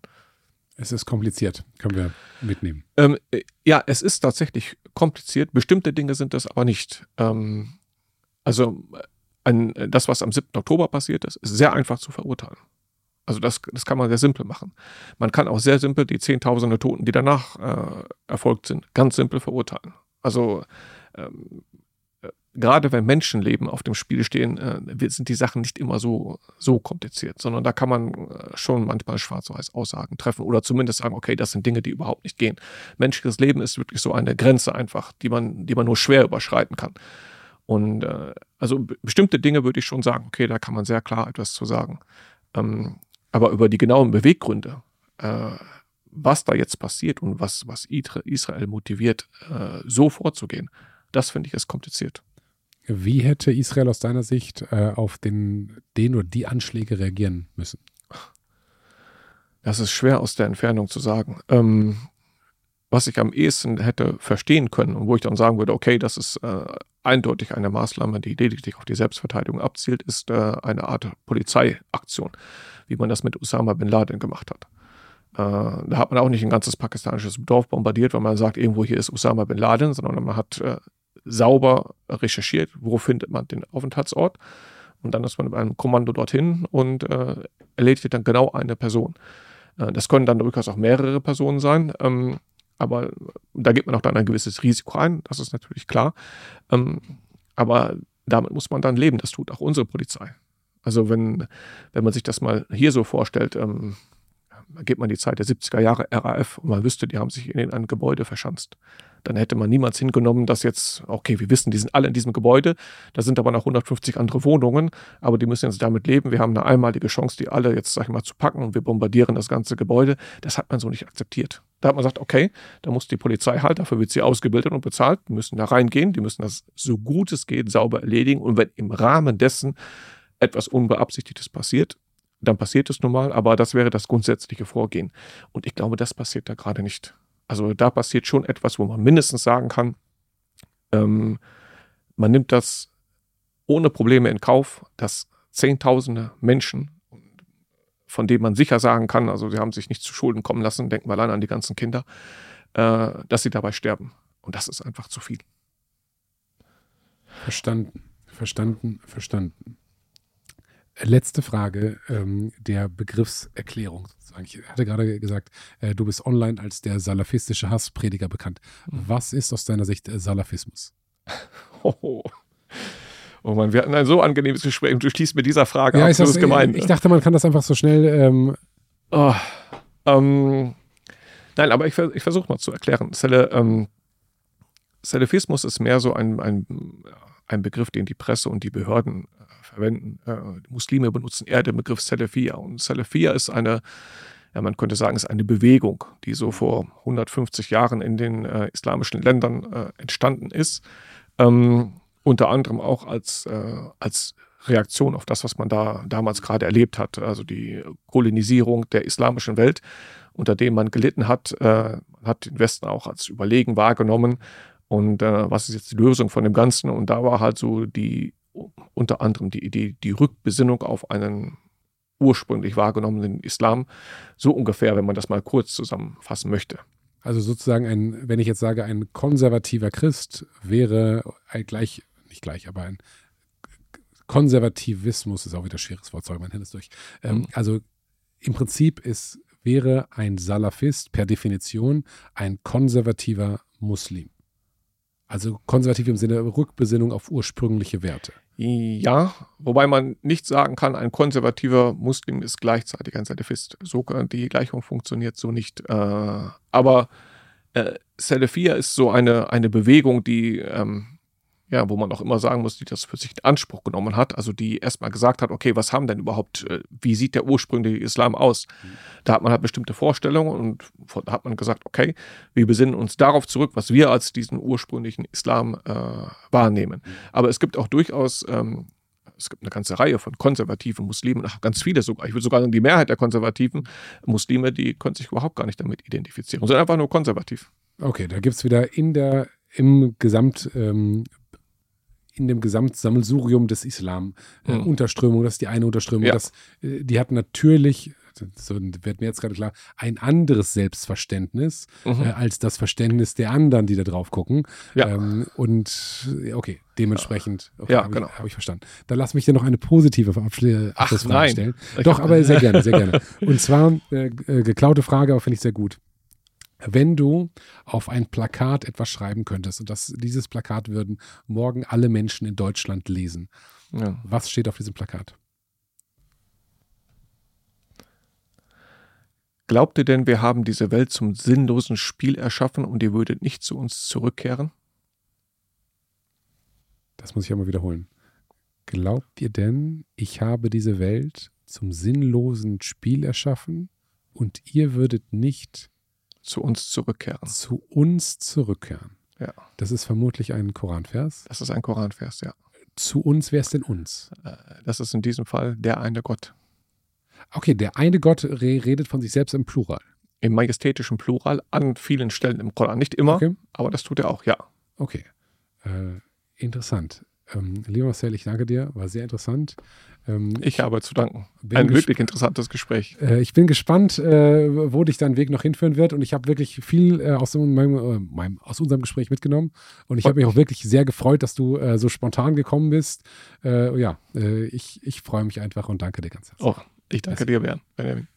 Real Talk, meine Lieben, nach dem Podcast sind wir noch etwas essen gefahren. Zumindest wollten wir etwas essen fahren. Aber Marcel wollte noch in die Moschee. Ich habe gefragt, ob ich mit in die Moschee dürfe. Marcel hat ja gesagt. Also ich spannend. Kurz bevor wir in der Moschee waren, sagte Marcel, ey, ähm, habe ich eigentlich meinen Koffer mitgenommen? Habe ich gesagt, nein, den hast du wahrscheinlich im Studio vergessen. Aber du kein Problem, dann gehst du in die Moschee und ich hol den nochmal schnell. Und so passiert es dann, dass ich ins Studio gefahren bin, den Koffer geholt habe, bin dann wieder zum Moschee bzw. dann zum Restaurant gefahren und habe den ausgepackt. Und während ich ihn ausgepackt habe und über die Fenloher Straße in Köln gegangen bin, habe ich gedacht, Momentchen, Benjamin, du hattest jetzt jemanden da, der vom Verfassungsschutz beobachtet wurde, unter diesem islamistischen Verdacht stand, unter Terrorverdacht stand oder steht und ich weiß es eigentlich gar nicht. Der hat seinen Koffer bei dir im Studio vergessen und du fährst den holen. Und da dachte ich aber, okay, was sind die Alternativen? Soll ich den Koffer jetzt nicht holen? Und ich hatte halt wirklich das Gefühl, dass Marcel mich nicht in die Luft sprengen wollte. Das habe ich auch bis heute. Das Gefühl hat mich nicht getäuscht. Äh, aber es war eine sehr tief ironische Situation. Und als wir uns dann wieder getroffen haben, hat er gelacht, ich gelacht. Ich sagte, du Marcel, ist dir eigentlich klar, was hier gerade passiert ist? Sagt er, ich habe auch gerade gedacht, das ist irgendwie ein bisschen komisch. Ja, aber so, mein Lieben, äh, spielt das Leben dann manchmal. Mir hat sehr viel Spaß gemacht, in diese Materie einzusteigen. Marcel hat, und das ist unbestritten, eine doch etwas dunkle Vergangenheit. Was heißt äh, dunkel? Auf jeden Fall eine, eine umstrittene Vergangenheit. Und Marcel hat gesagt, dass er sich schon mal überlegt hat, ob er nicht einen separaten Podcast nur zu seiner Vergangenheit machen würde oder beziehungsweise sollte. Ich habe darauf mega Lust. Ich würde gerne in diese Vergangenheit eintauchen, wie es damals wirklich war, wie er das wahrgenommen hat, was er damals geglaubt hat, was die verschiedenen Stufen ähm, waren und sind und dafür bitte ich euch um eure Hilfe. Tut mir doch bitte einen Gefallen, wenn ihr auch Lust dazu habt und das euch interessiert, dann schreibt das bitte in die Kommentare. Vielleicht schreibt ihr auch Marcel eine Nachricht auf Instagram, ähm, dann hilft das vielleicht noch mehr. Aber tatsächlich, nein, bitte schreibt ihm keine, und das meine ich genau so, wie ich sage, bitte schreibt ihm keine Nachricht auf Instagram, sondern schreibt es hier in die Kommentare, weil was macht das? Das ist gut für den Algorithmus, das pusht das Video nochmal, das wird von mehr Leuten gesehen und dann schreiben noch mehr Leute in die Kommentare und dann hätte ich vielleicht das Glück, Marcel nochmal bei mir begrüßen zu dürfen und mit ihm über die doch sehr schwierigen Themen seiner Vergangenheit zu sprechen. Danke, dass du dabei warst. Ich freue mich mega, äh, dass du dir Zeit nimmst, um meinen Podcast anzugucken. Ich freue mich da wirklich mega, wenn du etwas daraus mitnimmst, wenn du das weitergibst. Klick gerne auf das Abo, klick gerne auf das Teilen. Aber das Allerwichtigste ist mir, dass du etwas für dich gelernt hast. Wenn dem so ist, freue ich mich sehr. Ich bedanke mich für deine Zeit, für deine Aufmerksamkeit und freue mich aufs nächste Mal. Ich habe jetzt wirklich eine Pistole gemacht, ne? Meine Freundin, boah, ich freue mich aufs nächste Mal.